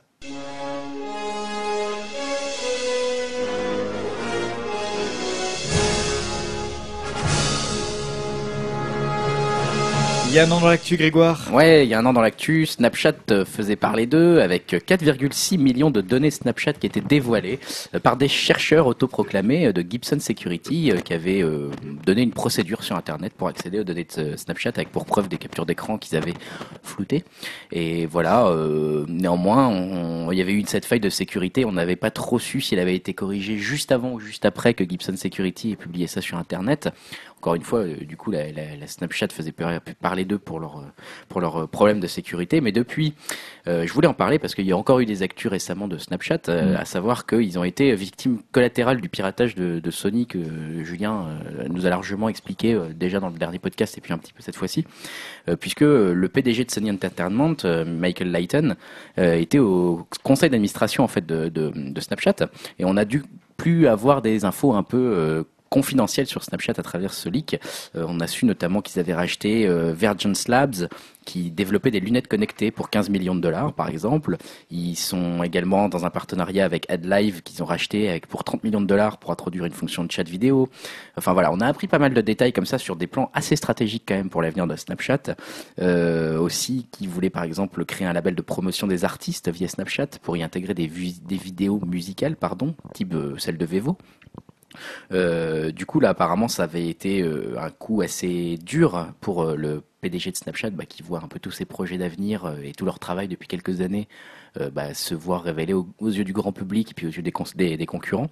Ils ont aussi fait parler d'eux depuis deux semaines, là, Snapchat, puisque euh, ils ont supprimé, il y a eu une suppression de toutes les applis qui étaient non officielles de Snapchat sur les Windows Phone. Euh, sachant qu'il n'y a pas encore l'appli officielle de Snapchat sur les Windows Phone. Mais par contre, il y a déjà la suppression de toutes les autres. Donc tous ceux qui ont des Windows Phone n'ont plus de solution pour faire du Snapchat. Et puis toute fin 2014, le 31 décembre 2014, et donc le 1er janvier 2015 pour beaucoup, on a appris que euh, enfin euh, maintenant Snapchat était valorisé à 10 milliards de dollars parce qu'ils ont fait une levée de fonds exceptionnelle en fin d'année euh, auprès de quoi une trentaine de personnes qui, euh, qui a généré, qui a pu permettre entre guillemets d'a- d'arriver à 10 milliards de dollars de valorisation pour Snapchat. Donc ça c'est pour euh, aujourd'hui euh, pour Snapchat. La deuxième news qui se passait il y a un an dans l'actu, c'était que Harry Potter revenait, mais revenait au théâtre. Il y avait une adaptation au théâtre Ah oui, je me souviens pas de ça, suivi tiens. de près par J.K. Rowling. Euh, Là-dessus, depuis, ça me donne un peu l'occasion d'en reparler parce que qu'est-ce qui se passe depuis C'est qu'il y a une exposition Harry Potter qui va arriver en France en 2015. Donc euh, voilà, la Cité du cinéma de Saint-Denis dans le 93, à partir du 4 avril. C'est une expo qui a beaucoup de succès, qui marche dans, qui, a fait des grandes villes. Canada, États-Unis, Australie, en Asie, elle fait elle fait le tour du monde. Voilà, vous pouvez, euh, vous pouvez avoir le chapeau magique euh, sur votre tête euh, et voir dans quelle école vous serez envoyé. Vous pourrez aller dans la, dans le Poudlard Express. euh, Vous pourrez aller voir la salle commune des Griffons d'Or ou des choses comme ça. Donc, euh, donc pour les fans de, de, de l'expo, elle arrive enfin en France à partir du 4 avril, la Cité du Cinéma. Je vous conseille de réserver, ça sera 19,90 euros pour les adultes quand même. Euh, Joli tour de magie. c'est 16 euros pour les 4-14 ans. Enfin bon, voilà, c'est assez cher, mais bon, si vous êtes fan de Harry Potter, euh, allez-y. Ça n'a pas de prix. Voilà, Très bien, merci Grégoire. de rien. Euh, si l'on passait à un petit conseil, c'est un conseil plus qu'une critique, Julien? Oui, un conseil, une critique, hein, c'est un peu, c'est un peu les deux. D'accord. Euh, donc je vais vous parler de Captain Toad Treasure Tracker, puisqu'ils ont gardé le titre original, donc il faudra l'appeler Captain Toad ou Captain Toad comme vous voulez. Euh, donc qu'est-ce que c'est déjà? C'est un jeu Nintendo pour la Wii U, qui est sorti donc le 2 janvier 2015, c'est-à-dire vendredi, mais qui était disponible depuis déjà la mi-décembre, euh, la mi-décembre en version boîte. hein. C'est souvent ce qui se passe avec les jeux, surtout dans cette période, avec un 24 décembre, un 31 décembre, bah, c'est disponible avant, sinon euh, on n'en vend pas. Oui. Alors déjà, il faut préciser que c'est la première fois qu'on retrouve Toad. Alors Toad, je sais pas, je pense que tout le monde connaît Toad. hein, c'est un personnage champignon. Je sais pas comment il a, il a même pas une tête de champignon, c'est un champignon. Oui. Euh, voilà, comme personnage principal d'un jeu Nintendo, euh, c'est bah, c'est vrai qu'à côté de Mario, dans le même univers, on avait eu des jeux à l'effigie de Wario, de Luigi, de Donkey Kong, de Yoshi, mais jamais de Toad. On avait eu même Princess Peach, je crois, qui est un jeu qui était sorti sur, Ouais. sur DS. Alors, même si dans Captain Toad, il n'est pas tout seul, puisqu'on a aussi Toadette. Ah. Euh, voilà, je sais pas si vous connaissez Toadette. Si, ses Elle a des nattes. pois roses ou qu'est-ce qu'il y a Oui, elle est rose avec des grosses nattes, euh, enfin des nattes. euh, Des nattes. Elle est rousse, non. Non, elle, je sais pas, elle a pas de couleur de cheveux d'ailleurs. Elle a pas les cheveux roses Elle a les cheveux roses peut-être. Oui. Ah d'accord. Et on sait pas. Alors, hmm, je ne sais pas si c'est sa sœur, sa copine ou une bonne amie. Ça pourrait. hein. Ça ne regarde pas. C'est peut-être sa Je mère. ne Je sais pas ce que font les, les champignons entre eux. Mais Voilà. C'est pas précisé. Ils font des spas. Une bonne amie. Oh, Stan. Elle est bonne, non Meilleure blague de 2015 Oh. au premier podcast. C'est moche ça. Elle est bonne. Elle est validée, elle est validée. Ah, merci, elle est pas Julien. mal, je l'ai, je l'ai pas mise dans, ça pourrait être dans mon titre. Va y avoir du sport, on aurait un truc comme ça. Alors, allez, voilà, Captain Toad Treasure Tracker, j'aime bien dire le titre en anglais pour améliorer ma, ma prononciation. Euh, c'est une sorte de spin-off, on va dire, de déclinaison de Super Mario 3D World, qui était sorti fin 2013 sur Wii U. Euh, dans 3D World, en fait, on avait comme ça des niveaux qui étaient dispersés dans les différents mondes, euh, qui étaient un peu différents, où on incarnait le Capitaine Toad et où on devait récupérer des étoiles vertes. Alors pour le coup, par rapport au jeu qui était multijoueur sur euh, Mario, euh, sur euh, 3D World, là, on pouvait y jouer que tout seul. C'était un peu bizarre si on jouait par exemple avec euh, trois autres personnes. À un moment, on disait bah non là, non, toi tu peux pas jouer, puisque c'était euh, réservé à un seul joueur avec l'aide du gamepad et du stick droit. En fait, on tournait la caméra autour du niveau, donc euh, de gauche à droite, de haut en bas et inversement, pour dévoiler en fait tous les secrets et permettre la progression de son personnage. Donc c'était des, sortes comme ça de petites maisons. Je décrirai plus, plus précisément le jeu quand on parlera, enfin quand je vais parler du, jeu en lui-même. Mais voilà, c'était des niveaux. Il y en avait, je crois, une petite, une demi-douzaine Oui, à un peu près, niveau, quoi. ouais, une petite dizaine, un par monde. Oui, un par monde. Ouais, donc il y avait Une 12 douze- mondes. Ouais, il y avait une dizaine de niveaux, je crois. C'est 12, ouais. Euh, voilà, donc Tre- Treasure Tracker, ça reprend en fait ce concept, ça reprend le moteur de 3D World, donc on reste visuellement dans assez proche, un peu un petit peu amélioré, encore un peu plus lissé, c'est plutôt joli, pour en faire un jeu à part entière avec pas loin de 70 niveaux. Là où, comme on disait, voilà, 3D World c'était euh, ouais, peut-être 10 niveaux, je crois, donc voilà, il y, a quand même une augmentation en en nombre. Donc ça reprend le concept, mais, mais également ça l'étend considérablement, à la fois par la taille de certains niveaux, avec euh, donc là avec la caméra on pourra plus faire le tour de, de tous les niveaux. C'est à dire que là on va plus se rapprocher d'un jeu de plateforme entre guillemets traditionnel. Et euh, ça inclut des mécaniques qui étaient propres à 3D World et ça en ajoute des nouvelles. Donc à l'écran ça ressemble à quoi? En fait on contrôle Captain Toad, on est dans un environnement 3D, donc on voit ce- son personnage, on est dans une, une vue à la troisième personne. Alors pour le coup c'est très très simple au niveau du contrôle. On a le stick pour déplacer Toad, on a un bouton pour courir et un pour soulever des objets, donc souvent des navets, et euh, pour soulever des ennemis par, qui sont enterrés dans le sol, et on peut les lancer. Donc deux boutons.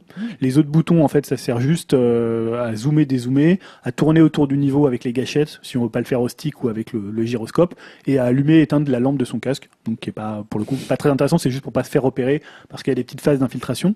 Parce que finalement, la grosse particularité de ce jeu, qui n'est pas vraiment un jeu de plateforme, mais qu'en est un quand même, c'est qu'on peut pas sauter. C'est En ça fait- qui est génial, en fait. Donc Captain Toad, pour le coup, il a, je sais pas, je sais pas ce qu'il a mis dans son sac, mais il a dû mettre, je sais pas, du plomb ou quelque chose. euh, il transporte des marchandises illégales, je sais pas ce qu'il fait avec Des champignons.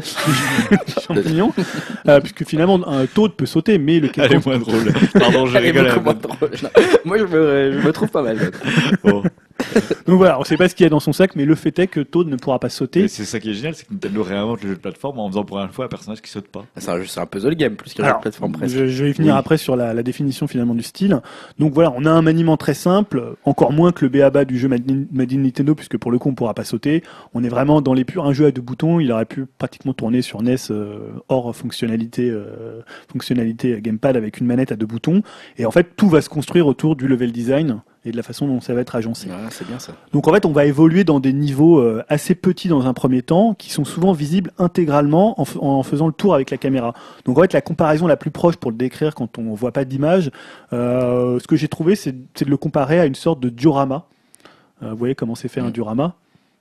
Non. Non, je vois Stan qui fait le tête. Qu'est-ce qu'un diorama Grégoire a l'air de savoir. Bah, je, je- le nom me dit quelque chose, mais là, euh, comme Bah, ça. un diorama, c'est simplement une, euh, une reconstitution d'un décor en 3D euh, autour duquel tu peux tourner, euh, par exemple, qui est posé. on voit ça quand on a, par exemple, des maquettes pour les gens qui font, je sais pas, des, des, war, des wargames. Ou, Une maquette, quoi. Ouais, c'est une maquette, un diorama. ouais. Je pensais que diorama parlerait à tout le monde. Bah, si tu dis maquette, à l'arrière, on on vois juste que l'incrédulité de, de est Stan juste Greg. deux branquignoles. Non, non, mais peut-être que c'est pas parlant. les, Mais... les éditeurs sauront très bien ce qui est. Il n'y a que nous deux qui savons pas. Non, mais par exemple, euh, quand on, euh, je me rappelle, c'était, je crois, dans Donkey Kong euh, Tropical Freeze, on pouvait débloquer en fait des dioramas des niveaux. Oui, c'est vrai. Donc on pouvait tourner autour du niveau pour voir comment il était. Voilà, c'est des sortes de Comme maquettes. les personnages 3D qu'on gagne et qu'on tombe. Tout à fait, voilà. C'est le même principe. Et donc là, avec la caméra ou avec le gyroscope, on peut tourner tout autour en, en inclinant à la fois la caméra en haut, en bas, à gauche, à droite, pour voir en fait la façon dont sont construits les niveaux, parce que c'est des niveaux assez ramassés, souvent un peu comme ça en lévitation euh, dans l'espace. On ne sait pas trop pourquoi il n'y a rien autour. Parfois, on a des niveaux un peu de plein pied euh, euh, classiques, mais euh, la plupart du temps, c'est des niveaux qui ressemblent. Alors, des dioramas, peut-être n'est pas compréhensible par tout le monde, mais un peu des petites maisons, comme des petites maisons de poupées. Hmm. Voilà, bon, je pense que vous avez vu des images, vous avez vu tourner le jeu, ça va peut-être euh, plus vous, plus vous parler.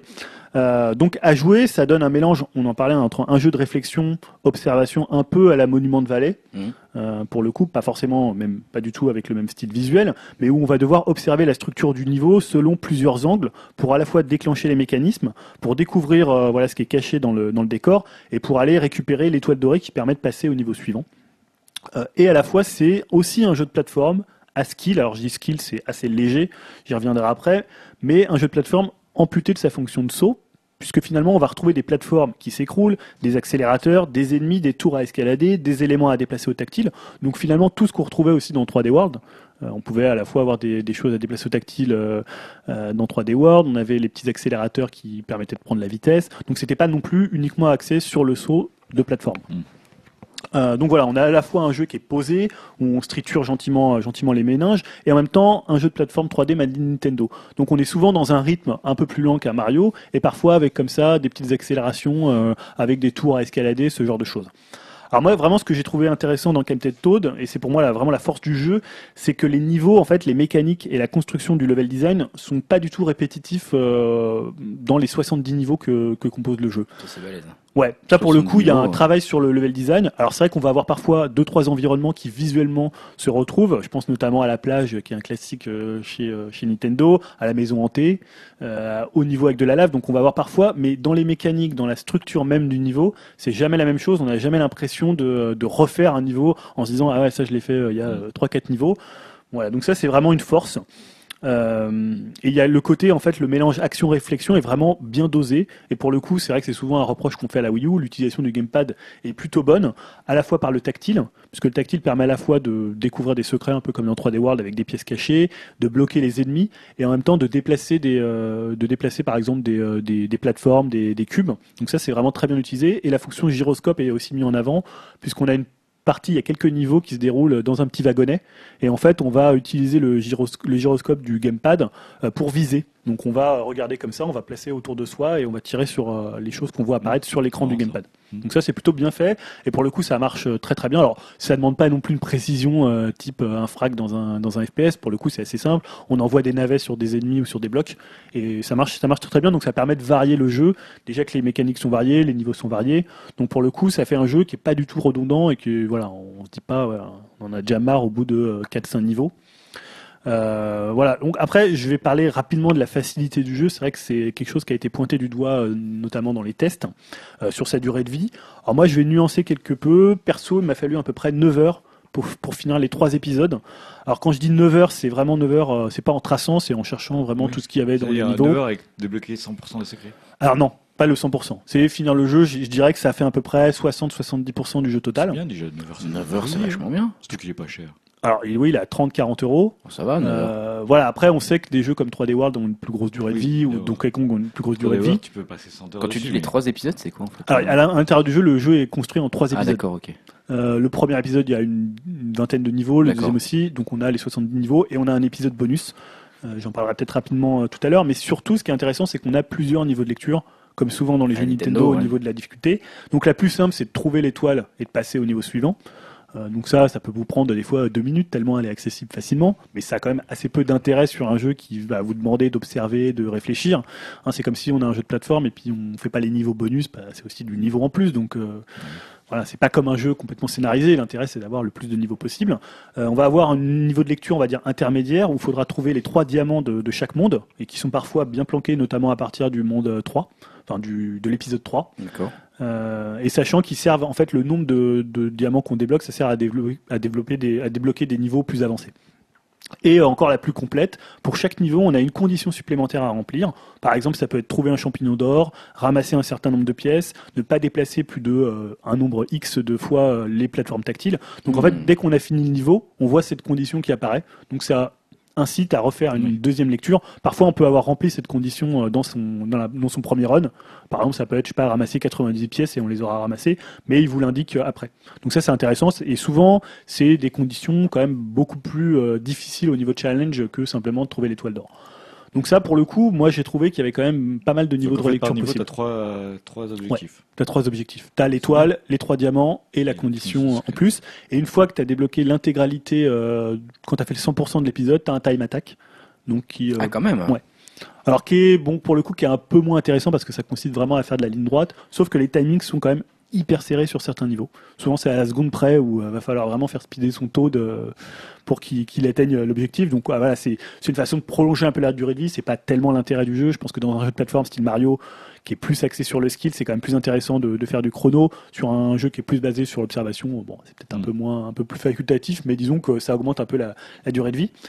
Euh, voilà, ensuite on a une section bonus avec des niveaux de 3D World. C'est-à-dire si vous avez une sauvegarde 3D World, il vous donne 4 niveaux dans le monde de 3D World. Donc voilà, mal. qui sont pas des niveaux très intéressants, mais qui sont beaucoup plus longs. Et euh, vous pouvez transporter votre taux. Alors comme il peut pas sauter, ça a un peu moins d'intérêt, donc ils ont mis des tuyaux de verre pour qu'on puisse s'y déplacer. Mais voilà, ça, il y a quatre niveaux, je crois. Moi, j'en ai débloqué quatre. Euh, on a des challenges aussi façon Galaxy, avec euh, on est poursuivi par un clone. Je sais Oui. pas pour ceux qui ont fait Galaxy, c'était un peu les niveaux les plus durs. chiant. Et ceux-là sont très très durs, notamment les conditions. Ouais, euh, c'est des petites momies qui poursuivent euh, Toad, donc ils font les mêmes mouvements que vous. Et euh, quand il faut être poursuivi par un taux de ramasser les euh, 150 pièces sur des plateformes qui sont euh, en train de s'écrouler, bah, c'est pas évident. C'était pas dans Galaxy, c'était dans Ah. le. Il y en avait dans Galaxy. Dans le Galaxy, il y avait le Mario Ombre qui, que tu tu devais Ouais, à la vitesse. Ouais, tu- C'était speed, c'était de la vitesse. Et sur un parcours donné, il allait plus vite que toi, il pouvait te déplacer. Mais Ah oui, il fallait le Mario- rattraper, ouais.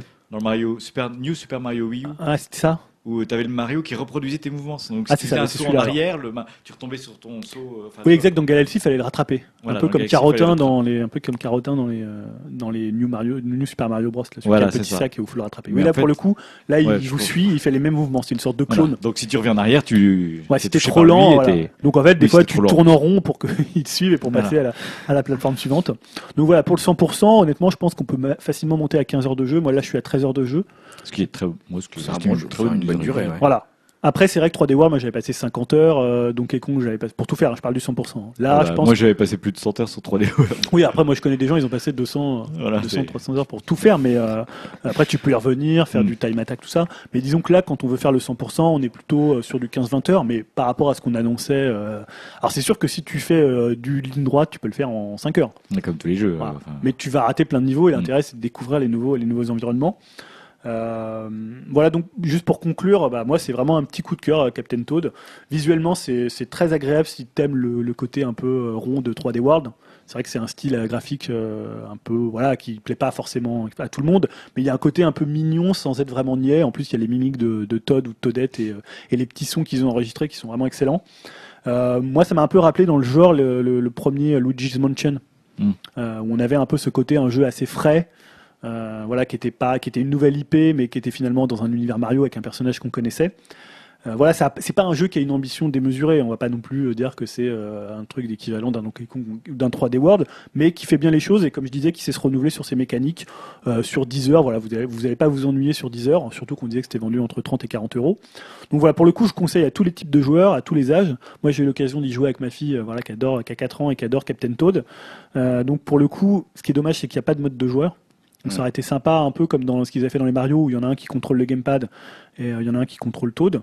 Euh, bah, on peut finalement jouer comme ça. Euh, Moi, je donne le stylet à ma fille et puis elle me bloque les ennemis, elle appuie sur les plateformes. euh, voilà, donc on fait une sorte de coop. Mm. Et moi, je contrôle Toad, donc ça peut fonctionner comme ça. Euh, voilà, après, peut-être le seul regret, c'est qu'on n'ait pas peut-être une, une- un petit bonus de 10 niveaux vraiment très hardcore où il faut, euh, faut se creuser les méninges, un truc euh, très difficile, genre un peu des, des jeux style euh, Pool Blocks World pour ceux qui connaissent. euh, voilà, un jeu dont je parlerai peut-être, qui est pour le coup, quand on arrive dans les niveaux à la fin, c'est très très complexe. Là, on n'est jamais dans la complexité, mais c'est toujours euh, très très bien fait. Bon, bah ça donne envie tout ça. Ouais, Voilà. ouais. Ouais, moi, c'est un jeu que j'avais envie de, j'ai envie d'acheter de toute façon. Voilà, c'est un jeu très frais pour patienter entre deux gros jeux. Ou... Merci Julien, euh, bah, c'est cool. Euh, on va rapidement évoquer les, les films ciné qui vont sortir dans les deux prochaines semaines, donc le 7 et le 14 janvier. Est-ce que vous avez repéré des choses? Euh, bah, euh, tout le monde se Eric regarde. on se l'avoue. regarde. Moi, oui, oui, oui. Toi, t'as Oui. repéré des choses Oui. ouais. Allez, bah, il y a bah- des films qui sortent quand même. Après, est-ce que vous Oui, allez les voir des- voilà, bah, Parce que la finalement, je, je regardais en fait les conseils que j'ai faits et je suis allé voir que The Hobbit 3 par rapport aux conseils. J'ai aussi. pas encore vu euh, Most Violent Fear dont on a conseillé et que j'ai très envie de voir. Mais souvent, c'est vrai qu'on choisit aussi des films qu'on va pas forcément voir mais qui peuvent nous intéresser. Ouais. Peut-être aussi dans une deuxième vie, hein, non pas une deuxième vie personnelle, mais une, deuxième vie en vidéo. Ouais. Peut-être qu'il y a des films comme ça qu'on Bah, moi, j'ai été voir sur les conseils d'Érigoire le septième fils. Non, j'ai pas dit le conseiller. Attention. Non, non. J'ai dit, et si intéressé. Eh, non, non, j'ai dit, je m'y intéresse. C'est- J'ai dit, vous en entendrez parler parce que c'est. Eh bah, vous allez entendre parler, moi je vous le dis. Non, non, attention, c'est- c'est pas du tout. Des... Tu vas inaugurer la rubrique des déconseils. non, c'est- non, mais c'est parce que je ne dois pas être la cible, c'est pas possible. Mais non, C'était- je t'ai c'était dit que nul. ça allait être nul. Ah, J'ai c'était j'ai nul. dit ça, Ah, vous allez alors, entendre pour parler. Le coup, pour le coup, t'as raison, c'était nul. Voilà. Voilà. Merci. Bon, Merci Grégoire. Merci Grégoire. voilà. Donc, qu'est-ce que t'as vu le 7 janvier, Julien Alors moi, le film qui m'a intéressé, c'est Hard Day. Donc Day, c'est un film de Kim Song-hoon. Alors désolé si j'écorche la prononciation coréenne, pro- coréenne, pardon, s'il y a des Coréens qui nous écoutent. hein. Pour le coup, c'est Corée du Sud. Donc ils m'enverront pas des attaques, euh, ils ne pas pirater mes données. Euh, donc le pitch c'est quoi? C'est le commissaire Ko Gun-soo qui se rend en fait aux funérailles de sa mère et qui se qui renverse accidentellement un homme. Et pour se couvrir, il décide en fait de cacher le corps de cet homme dans le cercueil de sa mère. Ce qui est la meilleure cachette pour un Voilà, corps. donc ce qui est assez génial. Et donc quand l'affaire est découverte, euh, on nomme en fait son partenaire, euh, donc c'est un policier, donc on nomme son partenaire pour mener l'enquête. Et le seul témoin de l'accident l'appelle pour le faire chanter. Alors moi, ce que j'ai beaucoup aimé dans la bande-annonce, je sais pas si vous l'avez vu, c'est qu'en fait, c'est vraiment un mélange de thriller on a eu pas mal de comme ça de, de thrillers euh, coréens euh, qui jouaient sur le côté très stylisé. Donc c'est un peu ça, et en même temps c'est complètement de l'humour noir. Donc on voit cette scène où il met en fait le, le, le cadavre de sa mère et il oublie son téléphone portable. Donc il y a une petite musique qui sonne à l'intérieur du cadavre. et il y a une scène très drôle où on voit donc euh, ils sont en train de, de, de, de mettre sous terre euh, le, le, cercueil de la mère. Et ils disent Ah, mais qu'est-ce que c'est lourd, qu'est-ce qu'il y a dedans Parce qu'il y a les deux corps qui sont mis dedans. Donc voilà, ça joue sur ce côté euh, à la fois mélange de, de tension et d'humour noir. Et pour le coup, dans, dans la bande-annonce, c'est très stylisé, donc toujours à la coréenne. Donc moi, j'aime beaucoup ça. Et d'ailleurs, euh, le réalisateur, c'est son deuxième film. Moi, je le connaissais pas du tout, euh, Kim Sung-hoon. Il revendique l'influence donc des frères Cohen. Donc c'est vrai que dans, c'est totalement un- quelque chose qui pourrait être frères Cohen. hein. On pense, euh, voilà, leur film où ils mélangent en fait humour noir et, et thriller. Mhm. Et, euh, et également à Bong Joon-ho. Alors ça, c'est plus connu des, des gens. C'est celui qui a fait The, The, The Host. Euh, Snowpiercer et euh, Memory of Murder, Mm. donc aussi qui mélange beaucoup d'éléments. euh, je me rappelle de, de The Host, qui était un film de monstre où on avait à la fois des drôle. éléments comiques et des ouais, moi j'ai trouvé que c'était un film génial, mais voilà, il y avait un mélange de genres. et il dit aussi s'être inspiré de, de Volver, donc de Almodovar, où il y a une scène où justement Penelope Cruz cache un corps dans un frigo. Donc il s'est demandé où est-ce qu'on pourrait cacher un corps dans un Mm. frigo. Donc ça serait peut-être dans un autre cercueil. Voilà, donc le film a l'air vraiment très très bien. Hard Day, il Ah a, oui, tiens, c'est marrant. Voilà. Moi, j'ai noté le 7 janvier. Enfin, je l'ai noté. Je l'ai noté. Je le note un peu en direct parce que j'ai plus trop internet chez moi, mais euh, c'est Oh, un-. Orange, si vous m'entendez. Bon, bref. Invincible euh, de Angelina Jolie. Je l'ai noté juste parce que voilà, j'ai vu le nom de réalisateur euh, Angelina Jolie qui avait déjà fait un autre film avant. Comment ça s'appelait? Du sang et des larmes ou un truc comme ça, ou Oui, du sang et du miel et des larmes, peut-être, je sais plus. Ah non, Et, euh, et bon, voilà, ça m'a intrigué parce qu'il avait eu des très très bonnes critiques son précédent film. Là, voilà, ça parle du coureur olympique Louis Zamperini qui est aussi un héros de guerre et dont l'avion s'est écrasé en mer en 1942. Euh, et voilà, il est le, enfin, il est rescapé avec deux autres personnes sur un canot de sauvetage. Voilà le pitch euh, à, à voir de près parce qu'Angelina Jolie, euh, on va dire, elle avait fait son premier film là, donc du sang, de guerre et des larmes, de je ne sais plus quoi. il était euh, assez dur à regarder. Apparemment, c'était assez pointu comme sujet. Là, elle s'attaque à un sujet peut-être plus mainstream, plus grand public. Peut-être qu'elle va devenir une réalisatrice à suivre euh, au grand public. Par C'est vrai que tu disais dur à regarder parce que c'était mauvais. Non, non, non. Apparemment, c'était très bon. Moi, je l'ai pas vu. Moi, je l'ai pas vu, mais bon, il y a eu des excellentes critiques. D'accord. Euh, on passe au 14 janvier. Est-ce que vous avez repéré quelque chose? Oui. Vas-y. Tout à fait. Je vais repérer beaucoup de choses. Vas-y. Non, mais là, oui, pour le coup, c'est un film que j'attends beaucoup. C'est The Smell of Us. Donc, c'est le nouveau film de Larry Clark. Euh, Larry Clark, moi, je l'ai découvert à l'époque avec Ken Park, qui était un film. euh, J'adore Larry Clark. et euh, voilà, là, Pardon. là. un téléphone à chui était cassé, je ne sais pas. Non, ça va. Euh, voilà, Larry Clark, moi, c'est quelqu'un que j'aime beaucoup à la fois pour son travail photographique et son travail cinématographique. C'est quelqu'un qui s'intéresse euh, essentiellement, on va dire, aux adolescents. Euh, Ken Park, c'était déjà le cas, et aux adolescents qui sont comme ça un peu en marge. C'est souvent des skateurs, euh, des gens qui sont, euh, voilà, souvent un peu drogués. C'est, il aime bien cette période de la vie où il y a à la fois une innocence et il y a à la fois la découverte de, de, bah, plein de choses qui peuvent être tragiques. Et là, pour le coup, alors il n'y a pas vraiment de pitch. Hein, c'est, il suit encore une bande d'adolescents, mais il l'a filmé en fait à Paris. Euh, pour ceux qui connaissent, de, pour ceux qui sont parisiens et qui connaissent euh, le Palais de Tokyo, derrière le Palais de Tokyo, il y a une sorte de skatepark. Mais d'ailleurs, c'est là où il y avait eu son expo. Oui, c'est là où il y a eu son expo et d'ailleurs il l'a repéré à ce moment-là. Ah, à ce moment-là il s'est dit bah tiens, d'ailleurs Paris c'est une des villes préférées de Larry Clark et euh, il a dit bah ça serait intéressant de faire un film. C'est vrai que les, les skateparks ou les comme ça les endroits c'est quelque chose qui, qui l'intéresse beaucoup. Donc c'est un film qui est tourné en français. Euh, voilà, ça peut surprendre un peu pour un film de, de Larry Clark. Euh, voilà, donc moi je suis vraiment curieux de le voir. Euh, c'est encore un film qui a l'air assez sulfureux, toujours interdit moins de 16 ans. On sait que Ken Park ça avait été interdit dans pas mal de Mhm. pays. Il y avait beaucoup de, de scènes de, de sexe qui étaient pour le coup ouais, ouais. explicites, qui étaient Mhm. très réussies, des, des scènes à trois euh, qui étaient assez marquantes. Et euh, voilà, donc moi c'est vraiment un film que j'ai envie de voir, Smell of Us. Très bien. Moi, je citerai le 14 janvier, Loin des hommes, euh, rapidement aussi, mais surtout pour les acteurs, euh, parce qu'il y a Viggo Mortensen dedans et Reda, Reda Kateb, euh, je m'e- je m'excuse aussi si je le prononce mal, mais qui sont deux acteurs, euh, Reda Kateb qu'on a vu dans Ouais, les, le- Hippocrate. Hippocrate, et qui, est- qui a Oui. volé, qui a volé le film, entre guillemets. hein, ah oui, il est très très bon. Oh. Qu'est-ce qu'il est bon, Hippocrate. Moi, je l'ai découvert un peu à ce moment-là. Ouais. Je l'avais déjà vu dans d'autres trucs, mais alors dans Hippocrate, il m'a tellement cloué que je me suis dit, oula, il faut que je regarde un peu ce qu'il fait. Et donc là, il y a ça qui sort avec lui et avec Viggo Mortensen. Donc là, ça se passe en 1954. Euh, bon, à voir. Je vous lis le, le pitch sur Allociné. Alors que la rébellion gronde dans la vallée, deux hommes que tout oppose sont contraints de fuir à travers les crêtes de l'Atlas algérien. Au cœur d'un hiver glacial, Daru, instituteur reclus, doit escorter Mohamed, un paysan accusé de meurtre de son cousin. Voilà, bon, ça s'annonce être un film d'acteurs et avec des bons acteurs comme Ah, ça. c'est la ça- route, mais version. euh, Ouais. ça me donne envie de le voir là, du coup, euh, avec ces deux beaux acteurs. Donc, euh, à suivre euh, le 14 janvier. J'espère que j'aurai le temps d'aller le voir Toi, Stan, t'avais rien repéré? Non. Non, il n'y a, pas énormément de choses. hein. Il n'y a pas énormément Si, le mettre 7, il y avait quelques trucs. Mais en voyant les bandes annonces, j'ai pas eu envie d'en parler, mais il y avait eu, je sais pas, il y a, il y a le nouveau film de, c'est Xavier, euh, Xavier Beauvois, je crois, hein, le film qui a- celui qui avait fait des, des hommes et des dieux. Oui, c'est ça. La, la rançon de la gloire. Ouais, des avec euh. Poulvord, euh, Ouais. c'est Poulvord qui est dedans, je crois. Ah ouais? Moi, j'ai même pas vu qu'il y avait ça. Et. Chic, hein, une comédie sur la mode. hein, mais, euh, Ouais, ça, on verra. Bah, le coup du chic, ça avait l'air. On avait l'impression que c'était un film de Fabien Oniente, mais finalement le casting, il y a Fanny Ardant, Fanny il y a ouais. Mariana, Marina Ouais, Hans. L'affiche me fait un peu peur. Non, le, la bande annonce c'est pas génial. hein, Mais en plus, c'est marrant parce que c'est la même affiche qu'une heure de tranquillité de Lecomte. Enfin, Ah oui, c'est vrai. se ressemblent beaucoup. Ça, voilà. Ouais. Bon. qu'on n'avait pas. Moi aussi, j'avais pris une heure de tranquillité loin du film d'ailleurs. non, il y a- je trouvais qu'il y avait des trucs qui m'avaient fait rire dans la bande annonce, mais euh, le, le côté encore clavier qui fait encore du clavier, euh, Ouais. un peu plus quoi. Sur ces bons conseils s'achève notre podcast, le Upcast numéro 4. Euh, bah, on a été un peu plus long que d'habitude ou Ouais. pareil, Ah bon, euh, autant, autant que ça. Oh, Bon. mais non, c'est bien. J'espère que vous appréciez notre compagnie, on apprécie la vôtre, même si vous n'êtes pas très bavard, les commentateurs. euh, Vous pouvez d'ailleurs venir nous mettre des commentaires hein, sur le site upcast.fr, je le répète. 4.fr, ouais. Et on est sur iTunes, vous tapez Upcast, vous nous trouvez tout simplement. Ouais. N'hésitez pas à mettre des étoiles. On a besoin d'étoiles pour de- avoir de la visibilité. On compte sur vous.